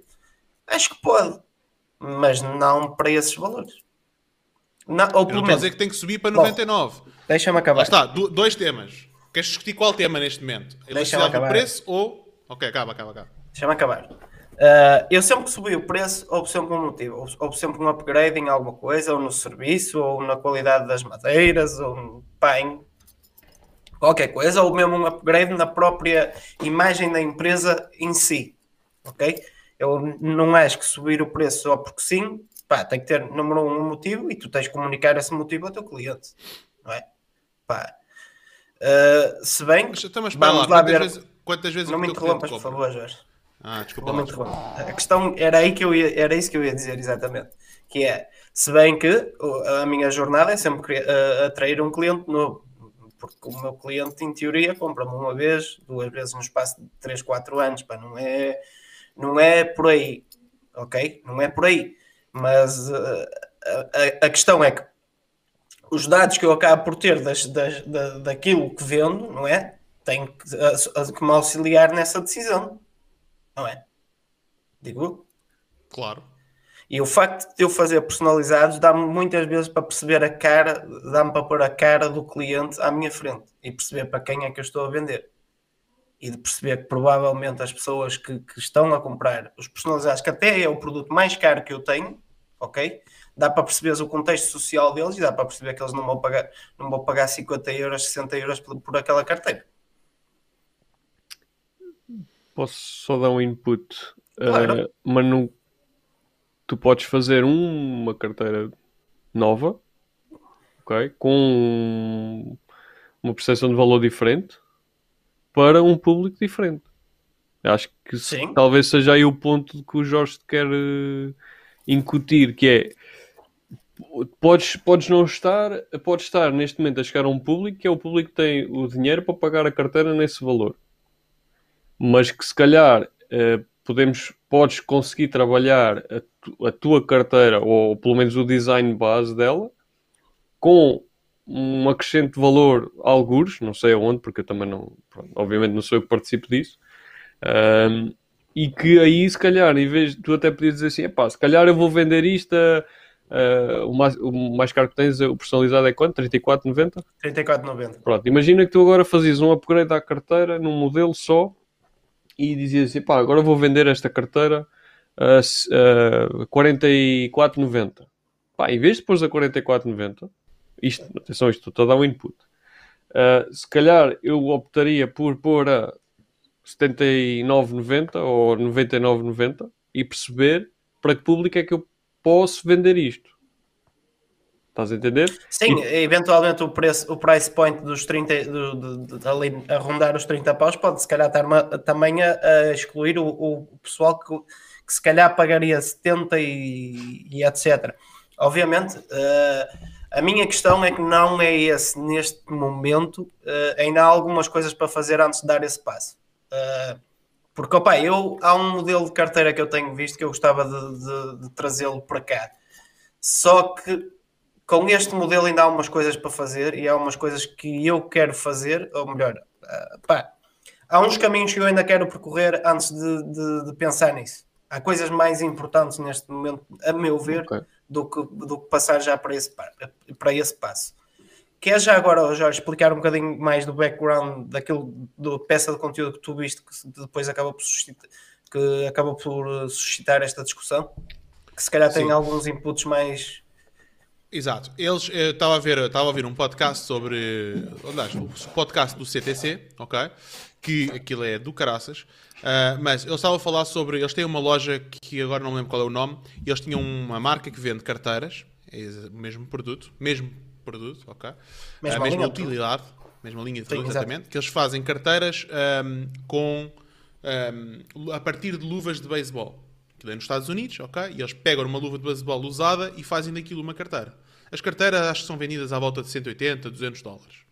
E eles uh, tinham uma gama especial que eram carteiras utilizadas por uh, certos jogadores de beisebol, famosos, ok? Profissionais. E eles diziam que vendiam aquelas carteiras por 290 dólares. E que originalmente, com aquelas luvas especificamente, como eles têm que comprar aquilo a colecionadores e não sei o que, eles não ganhavam dinheiro com aquelas luvas, mas usavam aquilo como marketing porque a base de clientes deles são fãs de, de pá, são hard die fans de die hard fans de, pá, de beisebol e acham aquilo e veem aquilo e pá, é brutal e alguns compravam um, mas usavam aquilo mais como marketing e não tanto como a parte de, de, de coisa. No entanto, eles venderam esta empresa a uma outra empresa maior. E uma das alterações que essa empresa maior fez foi no preço dessas carteiras especiais. Em vez de estar a vender a 290 dólares, eles passaram a vender a 600 dólares, 800 dólares, 900 dólares, aquela, aquela carteira feita daquele jogador XPTO, ah, porque vão vender a colecionadores de memorabilia de beisebol. Não é? Ou seja, Mas não terá sido porque não terá sido porque quando essa empresa nova uh, adquiriu, terá ido buscar outro tipo de ícones do beisebol, material de outro, ou, ou seja, não. conseguiu chegar, pronto. Uh, já agora, aqui se calhar, uh, esse input também fez-me ver agora aqui um, uma questão, que é, eventualmente, a ideia do Roberto, e agora que eu estou a pensar nessa estratégia desses, desses tipos, uh, se eu tiver uma carteira mais cara anunciada na loja, a pessoa pode querer aquela, não ter dinheiro para aquela, mas ir buscar a outra de baixo. Que é o que nós fazemos com o Mega Kit, não é? Sim, que é o que nós fazemos sim, com o Mega exatamente, Kit. exatamente. Nós temos um produto na loja que, com em promoção, custa 900 euros. Tem 33 dos nossos produtos. Nós corremos campanhas para aquele produto e temos um ROI, não sei quanto é que é, 7 ou 8, 8 de, ro, de desculpem, uh, naquele. naquele... Desculpa lá, estou a rir do comentário. pau de cabinda, diz o José Faria. Fazer uma carteira de pau de cabinda. lá está, isso, já, aí quanto é que vale isso, não é? Mas, mas eh, por acaso antes mas, do José. Essa pessoal depois vai comê-la, pá. Vai pôr lá fazer chá de carteira. Mas deixa-me só concluir. Só concluir. Força, força. Chá de carteira, molha a carteira assim. Não estava a conseguir na lambela, parar. Na lambela. Um, e então, pá, a malta que vai, vai ver aquele produto e acaba por comprar outros produtos, porque se calhar não compram aquilo, e de vez em quando a gente vende aquele produto. Um, e também, uma vez também, uh, estava a falar com um tipo no El Corte Inglês que era o representante lá da Chanel que vendia os produtos Chanel. E eu estava lá a falar com ele, pá, conversa, conversa, e o gajo dizia, olha lá, sabes porque é que as pessoas compram o perfume Chanel No. 5 que custa, não sei qual é, pá, é 100 e tal euros, ou o que é que é? E eu, conta Dizia, as pessoas compram o Chanel No. 5 porque o Chanel No. 5 é o produto de entrada aspiracional para depois comprar uma mala da Chanel, para comprar um vestido da Chanel. Por isso, 180 euros, ou o que for, eh, custa o Chanel No. 5, é super barato quando comparado com os outros produtos todos que eles tinham. Pronto, então, isto porquê? Isto para dizer o quê? E aquilo que, é aquilo que uh, é, é, entra a minha discussão contigo, ou a minha picardia contigo, que foi saudável, de alguma forma, não, é que é dois níveis. Um deles é a elasticidade do preço.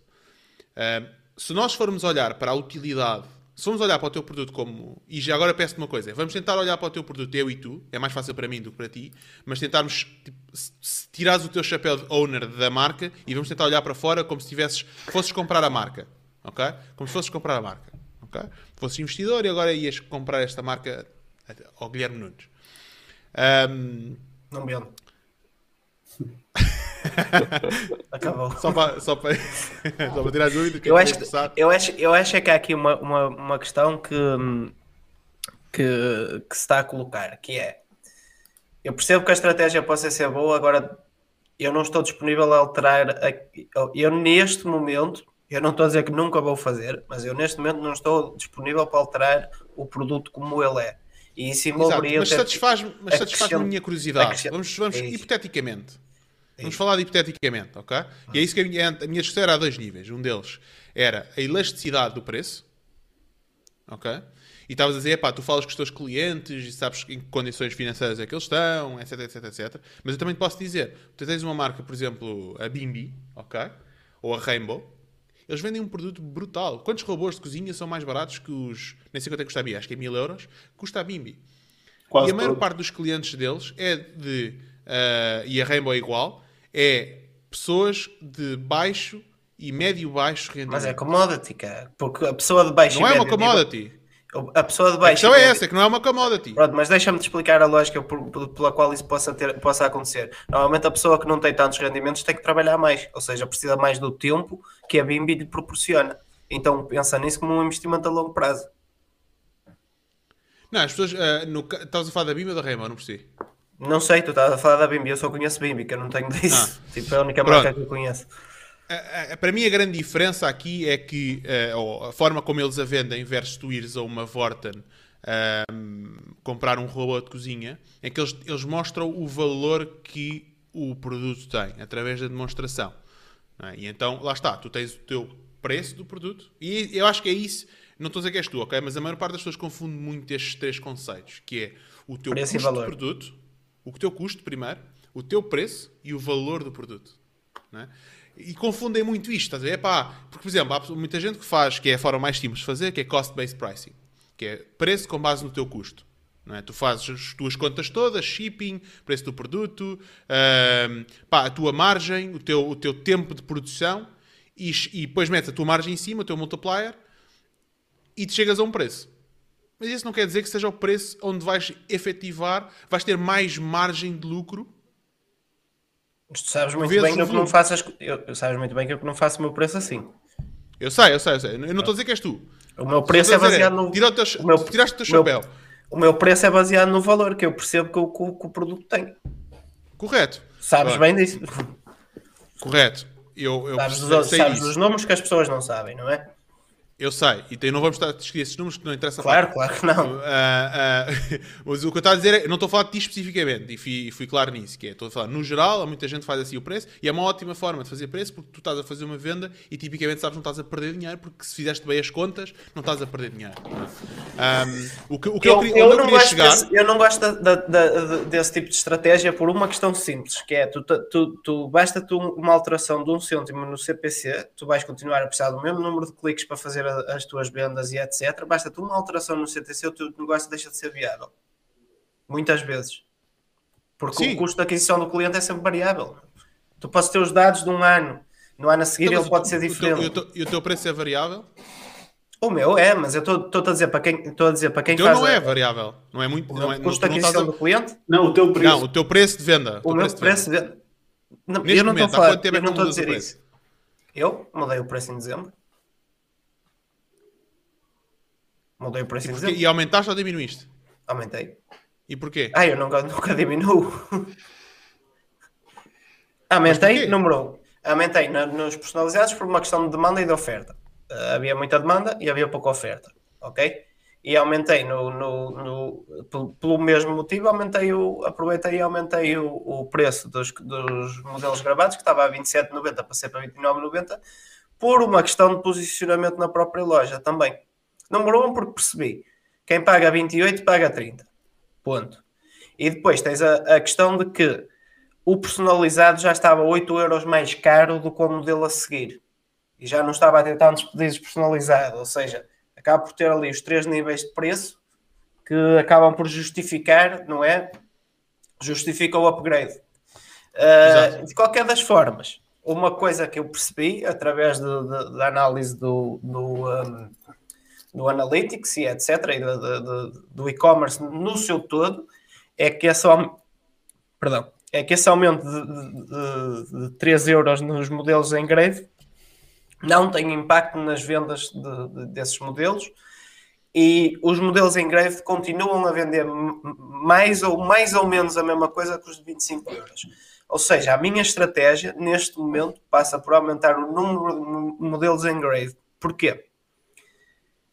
Eu já tenho um, um bom, um, uma boa margem nesse, uh, mesmo comprando o cliente mais caro ou mais barato, tenho uma boa margem nesse, nesse, nesse segmento de carteiras e é isso que eu uhum. quero vender. Porquê? Porque permite-me ter estoque e eu demoro a preparar uma carteira dessas dois ou três minutos, porque uh, imaginamos, tem aqui o estoque, é só embalar, ok? Posso chegar aqui num sábado ou num domingo, vamos fazer 100 carteiras todas as semanas, já dá para, fazer o feed semanal. Ou seja, vai-me obrigar, vai-me dar muito mais tempo para operar, para operar o negócio do que, para, do que a trabalhar para o negócio, ok? Porque é, essa parte é, é, é, importante. Não, produzo tudo em bloco, não preciso estar é produzir isso, é hoje isso. uma hora, amanhã uma hora, amanhã uma hora, que parecendo que não, não é bem uma hora. Porque tem que fazer o shift. Opa, eu, eu não sou uma pessoa que, se, que troca de tarefa com uma facilidade muito grande. A minha cabeça está focada naquilo, eu não faço grande multitasking, porque já sei que quando faço multitasking dá cagada. Então, eu como não faço muito bem esse shift, nunca é uma hora, é mais do que uma hora. E na pior das hipóteses, obriga-me a vir aqui e eu posso estar em casa a trabalhar, que até tenho um computador melhor, mais rápido e, a, e consigo produzir mais do que produzo aqui a nível de work, for, work on the business and not, and not for the business. E um, esta vai ser a minha estratégia no futuro. Agora, se eventualmente em dezembro de 2021 não, não estarei a trabalhar dos 30 para os 45, já não sei. Mas há um processo. Há, uma, há um processo, há, a comunicação que tem que melhorar, há, o valor que tem que ser passado de outra forma, não digo de outra forma, mas com mais intensidade. Uh, há algumas coisas que ainda têm que ser feitas antes de eu começar, a, antes de eu pensar em se querem mexer no preço outra vez. Correto, oh. correto. Eu, desculpa, diz correto. Diz. Ia só dar aqui um input, que, e acho que o Guilherme respondeu ele próprio, que é o, tu tens uma, justifica, uma justificação bastante plausível para, para aumentares o preço, que é és só tu a produzir e a procura é mais do que aquilo que tu. Não vou dizer mas que é mais do que aquilo que tu um consegues shift, produzir. Mas isso envolve um shift na, na, comunicação desse, desse fato, que não está a passar, ou que uh, tem que ser eh, passado de outra forma. Sim e não. Pá.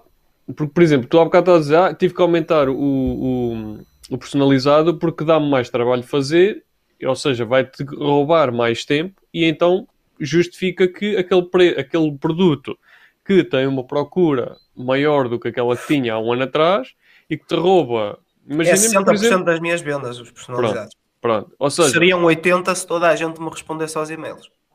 Pronto. mas, lá, mas lá está, o ponto que eu quero incidir é mais este. Imagina que tu agora vendes. Uh, vamos falar de números uh, diretos, uh, fáceis. Imagina que vendes 10 carteiras por mês. Não é? E tu queres vender, e tu agora, no mês a seguir, já estás a vender 20 por mês. Vais ter que despender mais tempo é ou bom. arranjar forma de arranjar mais tempo. Não interessa quantas horas é que trabalhas, não interessa.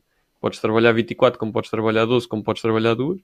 Mas vais ter que ter mais tempo para produzir aquelas 20 carteiras, que eram 10 e agora são 20. E uh, se calhar o que é que acontece? Tu tens que ter mais esse tempo, ou seja, há mais procura do que aquilo que tu querias produzir ou aquele tempo que tu querias disponibilizar para o produto, logo, para pagares mais esse tempo ou eventualmente num, ponto, num, num extremo teres alguém contigo a ajudar a produzir, esse, o valor do produto vai ter que subir. Ou seja, é a procura e a oferta. Claro, e acho que, isso, claro. acho que aí pode ser um ponto. Obviamente, não estamos aqui a dizer agora vamos passar de 29 para 129, não é? Mas pode ser um ponto de, em que tu possas pensar e dizer assim, pá, realmente eu neste momento preciso de produzir mais, se calhar tenho que aumentar o preço. Se calhar vais reduzir isso, um pouco as já vendas. já aconteceu. Pronto, exato. Ou seja, eventualmente até podes reduzir um pouco as vendas porque o preço, o valor percebido pode não ser o, o mesmo, mas uh, o, aqui ajustas o tempo que tu tens que dedicar à produção versus o preço que estás a vender e se calhar no fim ficas com mais cash flow. Então agora eu vou meter o chapéu ao contrário e vou dar outra perspectiva. Que é, se alguém compra uma carteira personalizada por 35 euros, provavelmente compra a carteira, uh, dá 25, ou seja, dá-me 35 euros por uma Dino Wallets, ok? Exatamente. Se eu subir 15 euros a cada uma, a, ou se eu subir 15 euros a cada segmento, Pronto. o segmento mais baixo passa para os 35. E o segmento dos personalizados passa para... Passa a 55. Pronto, exatamente. E acho Pronto. que se calhar a pessoa, o público-alvo, se calhar até nem se importa de pagar isso. Pronto, mas isso é um processo. Exato, isso não. Mas... Para amanhã fazer isso. Claro, oh, Guilherme, isso aí é um ponto assim. Mas a verdade, a, a, a, verdade é que, é que eventualmente, se eu usar essa linha de raciocínio, já, já explorámos aqui três, não foi? Esta é a terceira, segundo, é o Guilherme com chapéu para a frente, com chapéu para trás e sem chapéu. Um, eventualmente essa é uma linha de raciocínio possível, que é se alguém se disponibiliza a dar 35 só porque tem o nome dele, porque muitas vezes a personalização é só um nome. Não é mais do que isso. Mas é uma só cena que, que não encontras em mais lado nenhum. É o suficiente. Sim, mas a questão é, é conseguir ter a certeza, entre aspas, que um modelo sem personalização vale a mesma coisa que um modelo com personalização. Porque no fundo o produto é igual, ela funciona exatamente igual. Epá, o produto é igual, Eu... mas o teu tempo de produto o teu tempo total de produção Sim, é superior. Mas isso Sim, é cost-based pricing na mesma. Eu estou preocupado é com a percepção do cliente. Estás a perceber? Sim, sim, sim. sim. Eu não estou preocupado que ele tenha a percepção que eu vou ter mais trabalho, porque ele não tem. Mas isso não interessa para o cliente ao final do dia. É isso, é isso. Isso não interessa para o cliente. Sim, sim, o cliente a, pessoa, a, pessoa, a pessoa não está a pagar, a pessoa não está a pagar uh, por uh, porque o tempo de produção vai ser maior. Ele está, ele está a pagar para ter o nome dele na carteira. Exatamente. Mas aquilo que eu tenho, pá, uma das coisas que tu tens super vantajosas é que, tal como tu disseste, o teu cliente não compra recorrentemente, ou seja, não está sempre a ir ao teu site para comprar mais carteiras. Tipicamente compra uma vez, mas se for para comprar, se calhar é para oferecer ou porque uh, whatever que for, não é? Um, o que a vantagem que eu acho que tu tens é tu começas todos os dias do zero com clientes novos no site. Yeah. E uh, tu consegues criar, uh, testar. Pá, este mês vou testar a um preço diferente. Porque é um novo público. Né? Como é um novo Sim. público, tu consegues testar tipo, os preços que tu quiseres, às vezes, se tu quiseres. Porque a pessoa não está sempre lá a voltar. Sim, mas é, é uma questão de ética aí, cara. Não, não, vou... não, é, não, é, não é uma questão de ética. Eu, eu acho que tu, é, eu, eu, acho que aí é nós, é nós que estamos no, a viver o negócio todos os dias, acharmos que por aumentar o preço é pouco ético. E eu não, não concordo. O, o produto é teu, tu fazes o que tu quiseres com, com o teu produto. Já estou a ouvir dizer isto várias vezes. Bom, Ao final do dia, bom, é isso. Lá está. É, aumentar, é, aumentar não, é uma questão, não é uma questão de ética. Agora andar a fazer uh, variações, subir e descer, subir eu, e descer. Eu vou, dar, eu vou dar aqui uma dica. Não é, não é que... eu, eu, tenho estado calado, mas por acaso o José Faria... estás no meu corner, é? Eu sei, mas o José Faria tocou ali num ponto interessante que eu, eu, eu acho que é honestamente. Lá que eu puxo aqui. Que é o round vai ficar empatado. Que é possível subir o preço? É. Que ele, que ele o quer fazer? Não e eu concordo aqui um bocadinho com a mim, querer, que me der a mim, manda carteiras oh, eu, eu, eu vou-te dizer uma coisa. O maior inimigo de tu próprio és tu. E claro. já disse isto muitas vezes. E aquilo que acontece é o seguinte. Eu percebo que tu estás a dizer na tua cabeça, e como és um gajo porreiro, és um gajo honesto, se bem que isto não é falta de honestidade, eu concordo com o Jorge aqui, tu para ti pensas, epá, a carteira tem este valor, mas tu estás a atribuir o valor que tu achas que o produto tem para outras pessoas. Agora vou-te dizer o seguinte, eu já te disse, eu recebi a tua carteira, eu tenho a tua carteira, tenho aqui uma Dinola, está aqui, ok? Por isso eu tenho. E eu, honestamente, se me dissesse assim, a tua carteira custa 45 euros personalizada, eu comprava-te na mesma. E, e, da mesma forma que eu comprava, havia muitas pessoas que a compravam. Tenho a certeza que há muitas pessoas que iriam dizer, pá, isso é caro. Ok, não é o teu então cliente. Então vamos fazer o seguinte, calma, neste calma, momento... Calma, deixa-me só acabar. não é o teu cliente. Da mesma forma que tu dentro do mesmo produto e dentro do mesmo vertical, e vamos dar aqui um exemplo que pode parecer parvo, mas é verdade. A Mercedes tens carros que vão desde os 30 mil euros a carros que vão até aos 300 mil euros. E a pessoa. Não vendem carros de 15 mil. Exatamente. Mas a pessoa, a questão é esta: é que a pessoa que compra o carro de 30 mil euros não é a mesma pessoa que compra o carro de 300 mil euros. As aspirações não são as mesmas, a vontade não é a mesma e provavelmente o custo do material de um carro de 30 mil euros é proporcionalmente muito superior a um carro de 300 mil euros, proporcionalmente ao preço.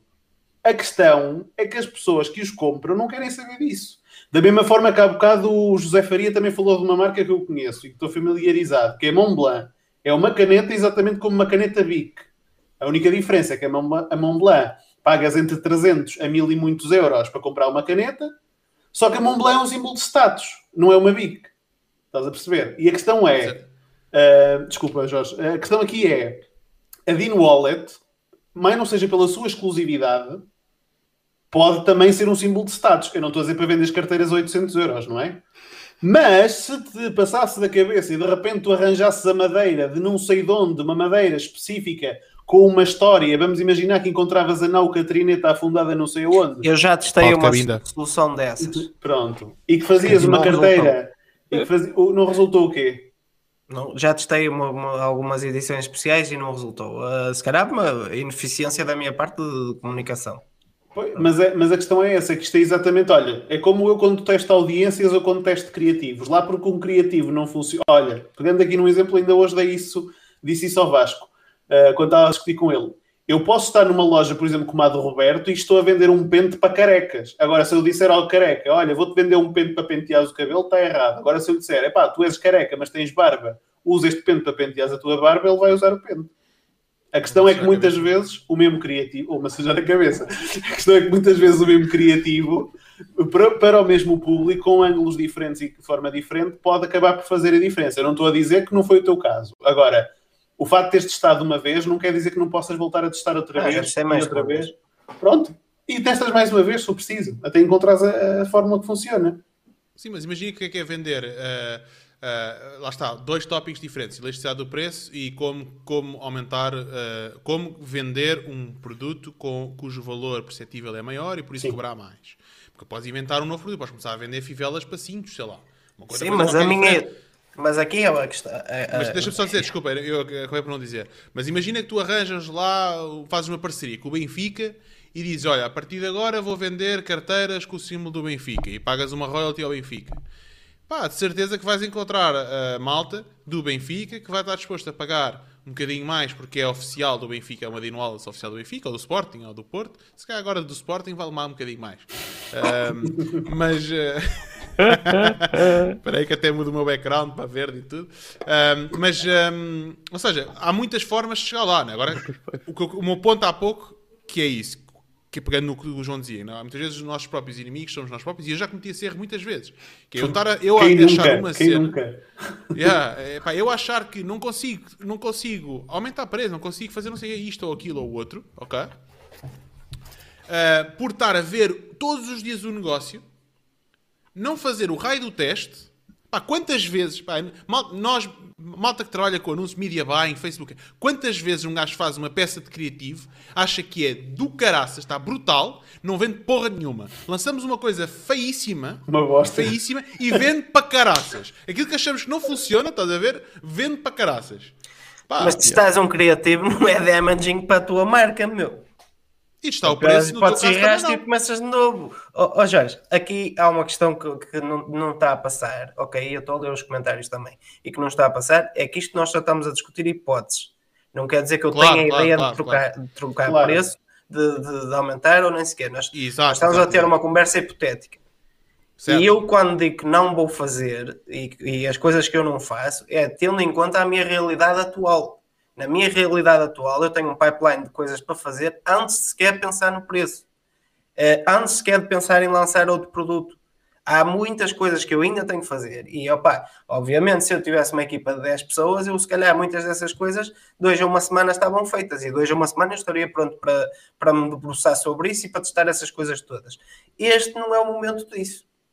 Não quer dizer que daqui a um mês não estejamos a falar outra vez sobre a mesma coisa, ou daqui a dois meses, ou daqui a três, e que a conversa já esteja de, de outra forma, porque as coisas já estão noutro nível, ok? Porque eu, eu, eu, eu só vejo tu, uh, vocês a dizerem, olha, e porque é que não faz isto? Porque é que não faz isso? Mas todas as coisas que me estão a ser sugeridas envolvem uma alteração no, no, na produção ou, ou, ou, uma alteração no produto que eu vendo. E não é isso que eu quero fazer. Eu quero uh, continuar a, desenvolver a, a, a, mesma produção e a mesma forma como eu faço as coisas, ok? Mas ter uma gama de produtos maior dentro do mesmo produto. Primeiro. Porque tu falavas e falavas bem no outro dia, porque, por exemplo, eu tenho 12 modelos na loja. O meu custo para ter 12 modelos ou para ter 50 modelos é o mesmo, que é nenhum. Ok? E eu, eventualmente, se tiver modelos na loja que, que, que são afetos a determinados nichos, por exemplo, modelos sobre carros, modelos sobre, por exemplo, não digo com, com o símbolo como futebol, mas se calhar com, com, com a águia, com o dragão, com o lagarto, pá, coisas assim do género. Uh, lagarto, lá, não, leão, se faz favor. O leão, exato, desculpa, estou habituado.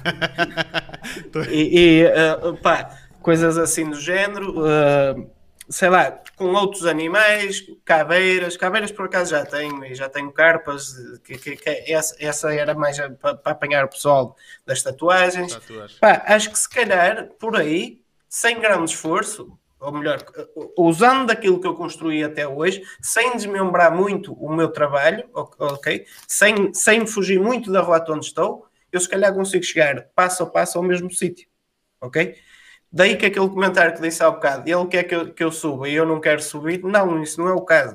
Agora, eu sei o que tenho que comprometer para conseguir subir e sei que não posso comprometê-lo neste momento. Exato. E já agora para ficar super claro, nós, uh, os quatro, uh, nós conhecemos bem os negócios uns dos outros, porque a gente discute isto abertamente, margens e tudo, e pá, e tudo e mais alguma coisa tudo o que à volta uh, envolve, envolve, o nosso negócio, nós discutimos isto bastante abertamente, porque é assim Dashboards abertos, com o valor que ganhamos Exato. lá, sem problema nenhum. E, e, e, conhecemos bem. E uma das, uma das coisas que a gente faz é isso, ou seja, nós provocamos-nos uns aos outros na positiva, dizer, olha lá, já pensaste nisto? Olha lá, já, e se fizéssemos isto? E é, tipo, é uma provocação, ainda ontem tu falavas de um, de um vídeo, olha lá, se fizeres a alteração aqui, aqui, o outro. Eu disse, pá, não vou alterar, mas obrigado pelo feedback, por causa tenho os meus motivos e está e está tudo bem. Uh, e outras coisas, não, é pá, sim senhora, vamos aplicar e, e, e pomos em prática. E isto acontece recorrentemente, ok?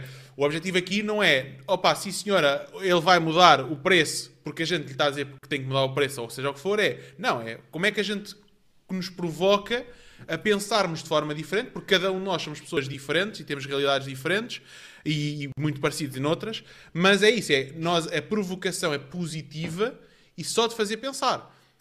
Claro, e, e, neste momento o meu pipeline que tinha 30 coisas para fazer, eu vou chegar ao final do dia e vou, vou, vou pôr assim um traço ao lado. A partir daqui, objetivo, subir preço, como? Com isto, isto, isto, isto e isto que falámos na noite de hoje. Yeah. E, e, garanto que muito provavelmente até encontras aí muita informação, muita informação que muita gente se calhar não procura porque não se preocupa nisso, em como efetivamente dar, porque é, é mesmo isso que já foi referido aqui, é a diferença entre preço e valor. E o valor é uma Exato. coisa percepcionada, pá. Não é, tu não consegues dizer isto vale tanto, pá. Não, na tua cabeça na tua cabeça. É exatamente como, por exemplo, eu vou comer, eu adoro ir aqui a um restaurante de sushi, epá, que eu gosto muito de sushi, epá, e é, é um restaurante muito bom em que pagamos 45 euros por pessoa. Não me dói nada. Já fui comer a Tascos onde paguei 5 euros e achei caro. Opá, a cena é tudo a, a percepção que tu tens. Exatamente. Por, pá, um exemplo: McDonald's e Burger King. Eu tenho um problema, eu gosto muito dos hambúrgueres do Burger King. Eu não me importo de pagar quase o dobro no Burger King pelo mesmo hambúrguer, que não é o mesmo hambúrguer para mim, só pela diferença de sabor.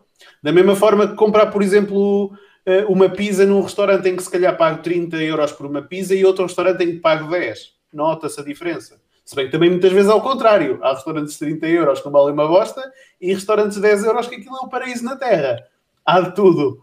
Mas a questão é. Tem tudo a ver Neste com, caso, não, com a tua não se aplica porque a, carteira é a mesma. Aqui a única diferença sim, seria sim, o preço, não é? Uh, mas, por exemplo, mas, a madeira pode não ser. Por exemplo, tu podes ter tipos de madeira da diferentes. Da minha experiência, uh, Pina, de 7 anos, acho que o pessoal não, não quer muito saber da madeira. Tanto que eu nem a comunico neste momento. Não ah. quero muito saber que é a madeira XPTO que veio da Nauca Trineta. Quer olhar para ele e se é bonito ou não. Porque eu já tive madeiras muito claro. mais caras do que as madeiras que eu uso hoje em dia. Olha, eu posso te mostrar. Uh... Não. Uh...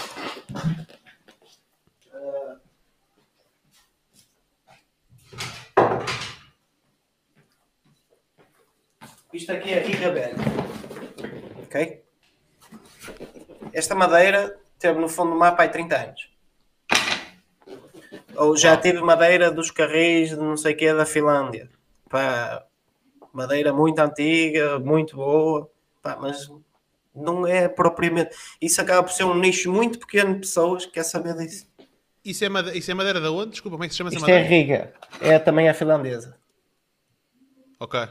Há uma que é pinho, que é muito parecido. Só que isto que é, são muito parecidas. E pinho é a pior madeira que tu podes ter.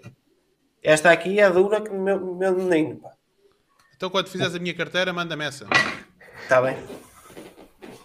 Tens aqui duas pessoas que gostam da exclusividade. Pumba! Pronto. E eu, Roberto, não, estamos a falar de pessoas que não são propriamente pessoas normais, não é? Sim, eu sou um anormal. É eu sou um anormalzão. Estou a brincar, estou a brincar.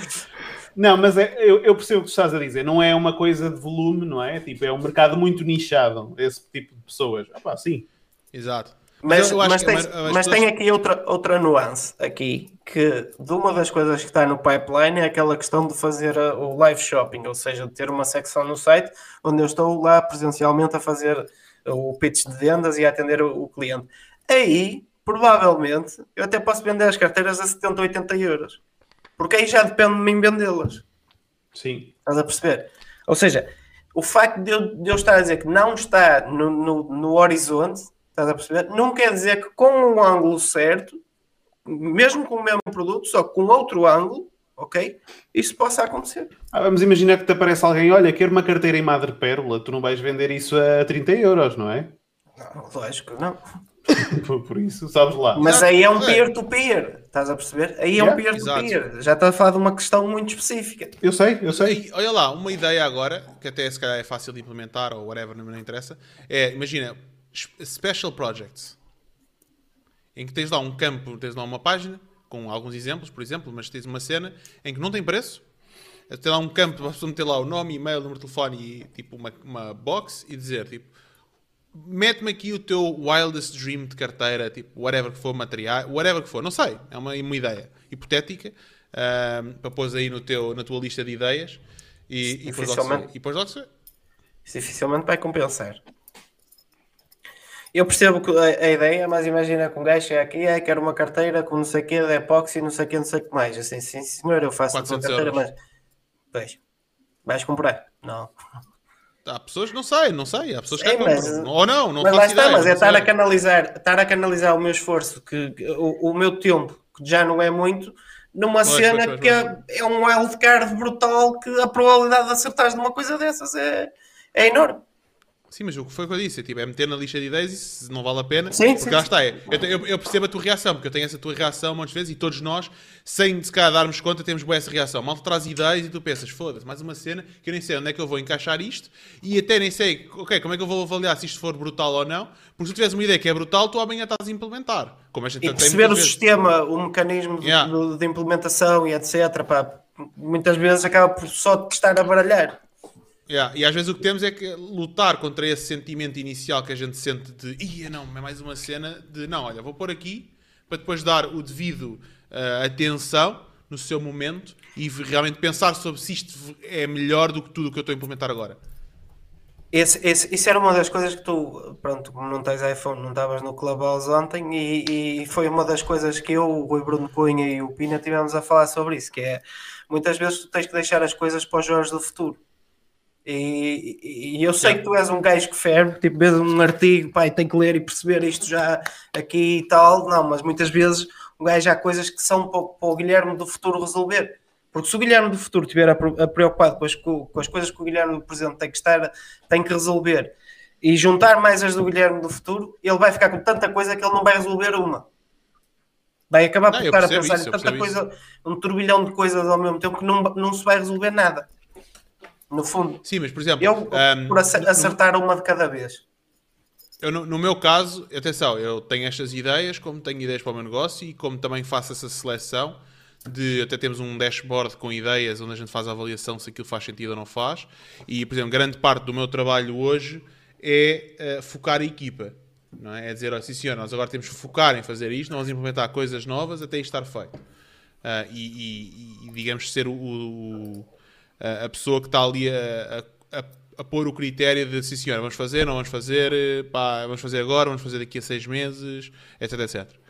Uh, tanto que, por exemplo, muito do conteúdo que eu consumo hoje é de problemas que eu estou a ter agora. Parte do, aliás, parte do conteúdo é problemas que eu estou a ter agora e parte do conteúdo é problemas que eu vou ter daqui a um ano ou dois. É? Nós já estamos, por exemplo, eu e o Roberto ainda tentámos a falar disto, foi um dos temas que ficámos até às. Até às tantas a falar foi da parte da logística. Se vamos ou não avançar com o tema do, do armazém logístico. Pá, nós já estamos a falar disto há seis meses.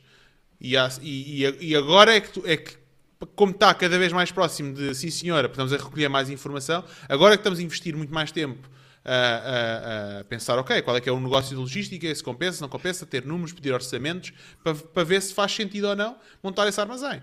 Então, parte do meu tempo é de ok, se isto se tornar uma realidade, quando é que se vai tornar uma realidade? É pá, se calhar vai ser um projeto a 3 meses, ou se calhar 6 meses. Mas ainda não disse, sim senhora, vamos avançar. Vamos recolher o máximo, número, o máximo possível de números, vamos ler artigos, vamos falar com pessoas que, que efetivamente já o fizeram e que, e que têm um armazém logístico e que estão a operar, para tentar recolher o máximo de informação possível para decidir, sim senhor, isto é viável, não é viável, uh, pá, é viável, mas temos que, número um, aumentar encomendas, número dois, ir buscar um ou dois clientes para operar o, aquele armazém uh, de forma rentável e, e, pronto, então é, esse é que é um bocado o critério. Nós estamos sempre a balancear a nosso, o nosso tempo e a nossa agenda com base nas nossas prioridades e que essas prioridades, podemos ter prioridades a curto prazo, médio prazo, longo prazo. Um, e pronto, é um bocado isso, não é? Opa, o Pina não sei porque está sempre a passar assim o iPhone. Não sei se é para te meter nojo. Não, estava a pôr a carregar o iPhone. Opa. É outra vez. Ah, estou tranquilo, estou tranquilo. Não aguenta, não aguenta. Um, não, pá, e, e, é, ah, mas, é um o, meu ponto, mas o meu ponto, desculpa, ia só dizer há pouco que era um, que acabei por esquecer. Nós que estamos num negócio temos a tendência, então em e-commerce temos boa tendência a ser super sensíveis ao preço. E era aí que eu queria chegar. Okay? Temos a tendência, pá, achamos que se a gente mexer no preço, tipo, é o fim do mundo. Eu não okay? atenção que. Mas eu não estou a dizer que és tu, calma, calma, calma. Fui... Calma, calma. Claro, não discuto, não discuto. Oh, Jorge, mas tu conheces, mas as pessoas que estão a ver não, então eu tenho que okay, comunicar okay, então com elas. Esclarece, okay? esclarece. Atenção que eu não sou sensível ao preço. Eu, eu acho que não, não deve de aumentar mais, mas não, não, eu não tenho medo de aumentar, atenção. Pronto, eu acho é que não se justifica aumentar. Mas não tenho medo dizer... de aumentar, como, como quando aumentei em dezembro, não tive medo de aumentar de maneira, de maneira alguma. Porque eu sei que, apesar de eu ter apelidado, uh, ironicamente, o meu produto de dois pedaços de tábua e um elástico, eu sei que há muito mais valor por, trás, por, por, por detrás disso. E claro. não tenho, vivo bem com isso, não tenho problemas com isso. Claro. Mas eu estou a dizer, dizer não estou a falar de ti, estou a falar no geral. Nós, como temos, pá, temos que ter essa uh, realização de que uh, muitas vezes temos medo de mexer no preço e achamos que, o, um, ehm, que vai afetar imenso o nosso negócio porque é algo que é diretamente o que dentro de dizer é pá, é muito caro ou muito barato ou o que for. Não é? pá, muitas vezes as pessoas dizem pá, é muito caro. Ok, mas é muito caro. Porquê que acha que é caro? É para acho caro porque, sei lá, este produto há, há, há produtos semelhantes à venda de. Uh, à venda mais baratos. Então, mas que produtos é que você está a analisar? Olha, estou a analisar este produto, este produto, este produto. Ah, então, mas sabia que este produto que você está a dizer é feito desta forma, desta forma, desta forma e que uh, pode afetar, sei lá, a sua saúde ou pode afetar, uh, não vai durar tanto tempo porque usa a forma de, de, de, produção. Isto para não, para não dizer um produto específico, mas, claro. um, ehm, por exemplo, usando um produto específico, para não estar aqui a falar hipoteticamente, o nosso é. grelhador. Pá, o nosso grelhador, nós temos uma, um grelhador de 47 cm que há outras marcas a vender aquele produto mais barato do que o nosso. A questão é que se tu pegares no nosso e pegares numa delas, no das outras marcas, o das outras marcas é muito mais leve. E isso afeta uh, depois, quando tu estás a cozinhar. O Guilherme foi abaixo, não foi? A câmara. Ok. Um, quando estás a cozinhar, um, podes queimar a, a, tua, a tua alimentação. O, o, o, teu pá, o peixe ou a carne que estás a fazer. É? Da mesma forma como, se calhar, qual é que é o revestimento que eles estão a usar para o antiaderente? Não é tanta qualidade. E isso vai, vai afetar a durabilidade do, do produto. E nós, quando explicamos isso, isso acontece imenso nas nossas bancas, online é mais difícil. É mais difícil explicares e teres a pessoa a dizer-te os motivos pelos quais não está a comprar. Para não dizer quase impossível.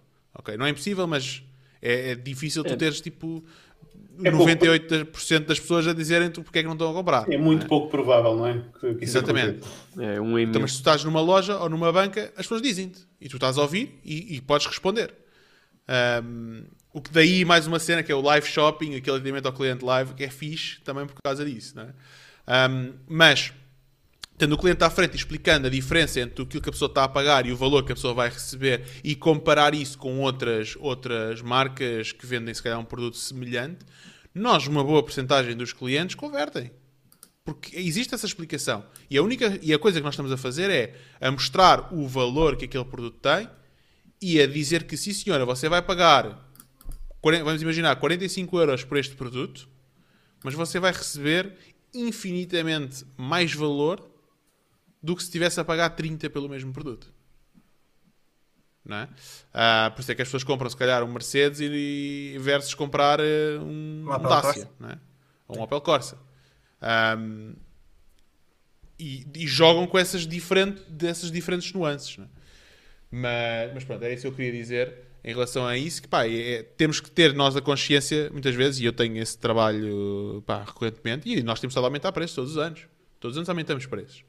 Um, e já tive clientes a perguntar, por exemplo, nós durante a pandemia aumentámos o preço e eles perguntaram, nesse mesmo grelhador, dizer, porquê, então, mas porquê que, estão a, porquê que aumentaram o preço? Antes, antes comprei mais barato. Nós, olha, os nossos custos, por acaso foi essa situação, aumentámos o preço por causa dos custos de logística. Um, olha, os nossos preços de custos de logística aumentaram consideravelmente e nós passámos parte desse aumento para o cliente. E a pessoa queria é- comprar outro grelhador ou queria só implicar? É preciso ver essa, essa parte. É que normalmente só precisas de um na tua cozinha. E o teu grelhador tem uma durabilidade. Eu, por acaso, tenho um, ainda nem nos conhecíamos. E, opa, acho que a durabilidade dele. A pessoa só quis ir lá implicar, ó Jorge, nesse caso. Pode, que é, que é pode, aquela pode questão que eu... oferecer, Guilherme. Sim, sim, claro, claro, claro. Não estava a ver essa possibilidade. A pessoa, não, a pessoa para implicar é porque se queria comprar outro, não é? Sim. Ou não. Ou não tinha mais que fazer. Sim, opa, tens várias nuances. Eu acho que não, quer dizer, eu não vou ao site dos outros reclamar, mas uh, uh, a não ser que, tenha a intenção de comprar. Oh, oh, Jorge, a única, a única review de uma estrela que eu tinha na minha página antiga que fiquei sem ela era de um gajo a dizer o preço é pornográfico, uma estrela. Era a única, não é meu cliente. Deixa lá, eu já vi cenas. uma subscrição do Pornhub. Eu já vi cenas a dizer assim. Eu já vi cenas a dizer assim. Gostei muito do produto, review, uma estrela. Por isso, está tá tudo bem. Sem dúvida. Yeah, meu, isso eu não percebo isso. Mas, mas olha, voltando, mas olha, isso, isso é, é uma coisa, uma, bom, uma coisa engraçada para dizer. Eu no outro dia estava a ter uma call com um dos nossos embaixadores, que eles fazem afiliados, embaixadores que fazem vendas e estavam, eles estavam a ter uma, uma dificuldade. E nós temos todo o tipo de pessoas. Temos pessoas que são super savvy a nível de. Um, olha, já, já, te respondo, José. Já te respondo que isso é toda uma loucura. Um, o que é que eu estava a dizer? Ah, uh, estava. Se calhar responde já para, não, para antes de ir para outro tópico. O, jo, o José pergunta assim: uh, Jorge, não estás com graves problemas com o aumento de custos de transporte com a China? A resposta: sim. Número um, é difícil arranjar contentores. Uh, desculpe, espaço nos barcos para trazer contentores. Número dois, um, Número 2, o custo de um contentor que se calhar antes custava 1000 ou 2000 euros, depende do tamanho do contentor, ou até menos, agora está a custar 8000. 9000. É isso. Não é? é a diferença entre custar 30 cêntimos ou custar 1 euro no preço do produto. E só que o euro é sempre multiplicado. Ah, isso é 1 euro é pouco. É pouco? Não, depende. É a tua margem. Exatamente. Eu, Ou custar de 2 cêntimos para 50 cêntimos, quer dizer.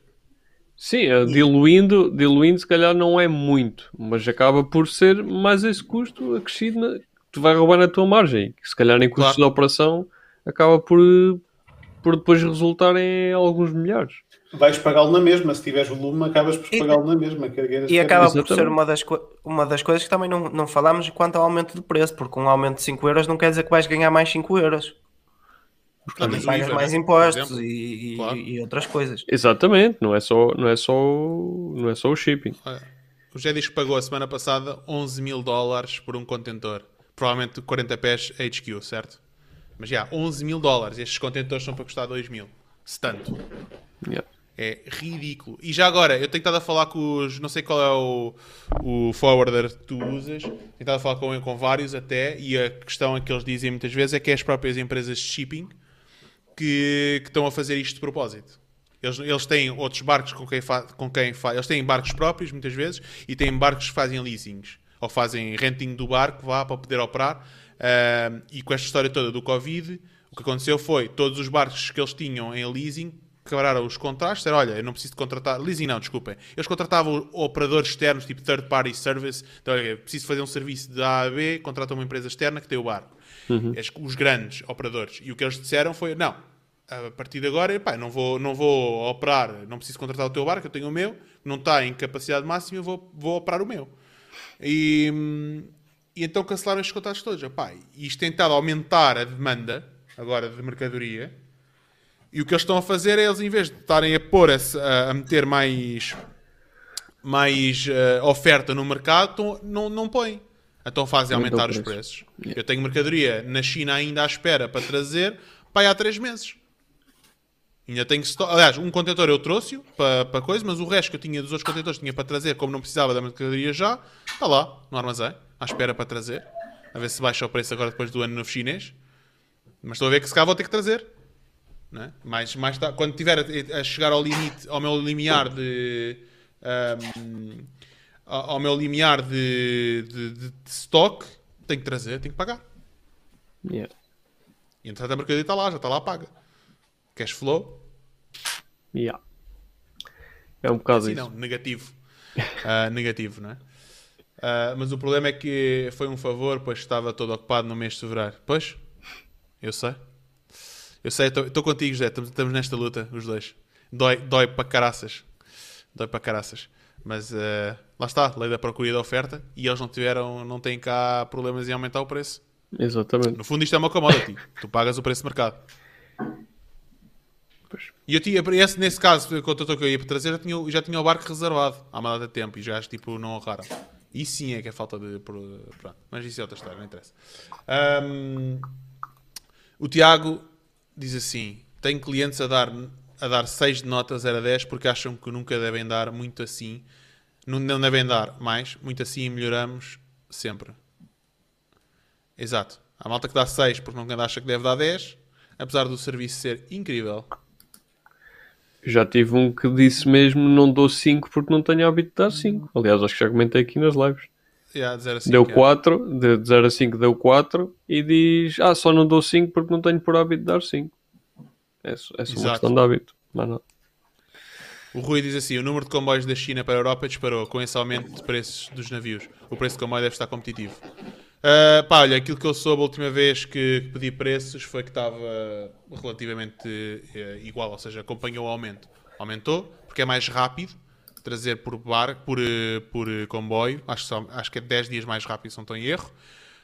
Um, depende da zona da Europa, porque ele vem de comboio até um certo sítio e depois vem de, de caminhão, mas que os preços aumentaram todos, ou seja, a diferença para isso, toda a gente começava a trazer de comboio porque o preço estava muito mais competitivo. Não Aumentou todos, todos aumentaram, porque também não são burros, né? Aumentou, sabem o preço que, que estão com quem estão a competir, claro. que é os, os, os barcos, os barcos. E, e, aumenta tudo. E também há muitos barcos no estaleiro, porque estão a fazer, uh, aproveitar estes tempos para adaptar uh, os motores e não sei o quê, para ser mais ecológico, acho que é obrigatório, um bocado, um bocado assim que eu não sei bem os detalhes. Quem souber, depois pode comentar aí. Um, Pronto, é, toda, é, toda, é isto tudo que estão a arranjar para justificar o aumento do preço. O que é que está a acontecer? Pá, não sei, não estou lá por trás a ver. Né? Isso é a história que contam. E nunca vai voltar ao que era antes. Isso é uma garantia. Não, com o tempo vai, vai abaixar. Isto é uma commodity ao final do dia. Se o preço está muito alto, há sempre alguém que entra e diz sim senhor, é mais baixo. Depois começam os preços a descer outra vez. A não ser que eles façam um concerto de pricing.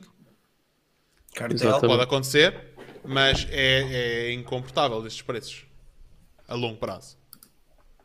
É porque, é porque isso depois acaba por encarecer demasiado. Pá, tu estavas a falar tipo 2 mil para 11 mil. É uma brutalidade de preço. Do tiro Luís isso no, no produto. É porque aquilo não traz mais produto porque é mais caro. Aquilo traz exatamente a mesma quantidade de produtos. É o mesmo, já. Exatamente. E é uma brutalidade em termos depois de diluição do, desse custo no, no produto. Claro. Eu, por acaso, estou a pensar, ainda não sei que custos é que vou ter com esta questão de, de Inglaterra, mas eventualmente vou ter que subir uh, um pouco o preço do, do produto, porque senão torna-se que pagar direitos, provavelmente, não é? Pá, não Cá. sei ainda o que, é que, o que é que vai acontecer. É. Vamos ver. É uma luta. Exato, exato, exato. É uma luta. É, estou mesmo. agora, tô eu, eu, vou deixar aqui um, um link para um sobre, sobre pricing. Que, que, explica os diferentes tipos de pricing, diferentes tipos de estratégias. Claro que umas mais sofisticadas que outras. Um, e claro, lá está. Depende do nosso nível de, de, do nível em que estás, não é? Mas, eh, mas lá está. Deixa aqui este artigo que eu acho que é boa da fixe. Vencedores. Uh, pá, José, tenho todo o gosto em, em discutir contigo. O José estava a dizer que temos. Tenho todo o gosto José, em falar. O José podia aparecer aí. Sim, a gente combina com ele um dia e falamos. Eu não sei o que é que o José faz, mas podíamos falar, discutir cenas sobre a China. E até conheço outra pessoa também, também fixe disso. E fazemos uma live de, pá, de compra na China, importação, essas coisas todas. Acho que era porreiro. Vocês tinham interesse em, em, em ouvir uma live dessas? Ponham nos comentários. Ou façam um, aí uns likes, que, que é mais fixe. rápido. Ou likes, ou o que for, ou o que é que se acham porreiro ou não. Comprar na China tem, tem os seus, as suas diversões, os seus pontos. Mas pá, José, tenho todo o gosto em discutir contigo e trocarmos galhardetes de quais são os fornecedores e ideias e preços. E... Se tiveres ah, iPhone, e... não dá no Clubhouse porque o Jorge não tem. Manda-me um iPhone, pá. Eu, eu, eu, vi o José falar muito de iPhone, não sei se ele vende iPhones. Manda-me um iPhone e a gente põe aqui sponsor de buy a tua empresa. e deixa no Clubhouse. Se alguém quiser fazer aí um o mês. sponsor aqui para nós aumentarmos os nossos valores de produção. Olha, e comece distribuidor exclusivo CR7 Underwear. Ah, eu já Bora falei lá, com olha, José. Já Manda-nos cuecas do CR7 que a gente, a gente depois aqui diz que a gente usa cuecas do, do, ah, do só diz. Ronaldo, pá, CR7. Só diz. Não, e o, Queres e o mostrar? Mostra, aparece aí no, no Mostra aí, cuecas claro, agora. Mostra lá, mostra lá. Exato, exato, exato. É isso, é isso. É isso. Pessoal, uh, muito obrigado a todos. Acho que foi, pá, tivemos aqui participações brutais, ideias incríveis. Acho que foi aqui uma discussão muito fixe eh, entre o Guilherme e o resto de, daqui da malta no que toca à nossa. E, e deixa-me só agradecer e... ao pessoal as ideias que foram dadas aí nos comentários. Pá, eu prometo que vou dar uma vista de olhos, porque eu, eu pá, quando estávamos a falar, não deu propriamente para estar a responder aos comentários, mas eu vou dar uma vista de olhos e eventualmente, pá, até posso fazer um vídeo depois a a abordar algumas das ideias que foram dadas e, um, e colocámos no grupo Telegram. Mandei o link para o pessoal saber. Ó. Vou meter aqui o link. Pá, malta, entrei, entrei no grupo Telegram uh, só, só, para rir, ok? A gente promete que, que, que, que só manda comentário que, conteúdo de altíssima qualidade que é para dizer, para vos lembrar, para virem para a live, que a gente tem mais, temos que trabalhar e nos nossos negócios é para isso que a gente, que a gente está aqui, não é? isto a gente faz por gosto e por hobby, e as nossas lojas também, a gente também faz por gosto e por hobby a maior parte do tempo. Isto, os desafios são. Lá está, a gente olha para os desafios como epá, olha, mais uma cena para resolver. Mais início, uma aprendizagem. Depois, epá, bora lá, mais uma aprendizagem. O desafio de montar as cenas e fazer crescer, que é, que é um gosto ver, brutal. Ver, ver um, 6 às 2 da manhã. Exato, exatamente. X6. O que é que a gente dizia? Já não me lembro o que é que a gente dizia, meu, sobre isso. Que é tipo, epá, vamos, vamos. Não, foi, a cena foi essa. Tipo, acho que eu disse qualquer epá, vamos nos divertir aqui um bocadinho. Opina, mostra aí não sei o quê. E começámos assim. e depois o comentário foi: epá, o resto da malta diverte-se tipo a ver séries ou uma cena qualquer. Nós divertimos a ver X-Séries. Exato, exatamente. Oh yeah. Um, pá, entrem no Telegram, deem um subscribe no YouTube. Pá, quem está no Facebook, vai ao YouTube, Martin e Cenas Dá lá um clique no subscribe, dá um clique no like. Já estamos a ficar profissionais disto, hein? Oh yeah. Like e subscribe. Like, subscribe, do everything that you need to do. Uh, coisa. Touch the bell. Exatamente. Touch the bell. Esmaga o like! Tudo a esmagar o like! Yeah, smash the like. The like button. É isso mesmo. Bota gel na cabeça Só, de Manel. Já agora, ah, uma cena... partir o carregador de mão. Lotunga, 90 euros. Um, e a dizer, malta, estamos a preparar aí umas entrevistas com o pessoal do caraças, pessoal que bota o pau na mesa aí no e-commerce que é tipo incrível. Eu estou maluco para fazer, uma, por exemplo, agora uma das entrevistas que, que estamos aí a preparar. Não, ainda não temos data, mas será na, na próxima semana ou na outra. Pá, que é do caraças o convidado que vamos trazer. E não vamos dizer Não quem digas é. quem é. É isso. Não, não, vou Segredo. dizer, não vou dizer quem é. Que é para, que é para a malta ficar ali. E avisámos no Telegram dois di- com dois dias de antecedência. Exatamente, para se quiserem mandar perguntas, e é, pá, virem, virem à live fazer pergunta, que é para vocês reservarem na vossa agenda, porque vai ser brutal. É para uma pessoa que pá, não aparece aí muito, ok? Ah, não aparece aí muito e, e, e tem conteúdo incrível. Eu ando a devorar o- os conteúdos dele no LinkedIn porque tem lá coisas sobre logística também, porque eles mudaram agora o armazém e tudo há pouco tempo. Ahm, pá, vai ser top, vai ser top. Aguardem Eu- novidades, vamos avisar no Telegram. Ahm, e é isso. Bom, pessoal, Força. até para a Obrigado semana. e até logo. Não sabemos se no sábado Tchau, tchau. ou se noutro dia qualquer da semana, porque isto aqui pode acontecer de tudo. Fiquem atentos. Não era É a isso. primeira. Até logo, Esmaga pessoal. o like! Tchau. É isso mesmo. Esmagar o likes. Grande Pessoal, abraço. It's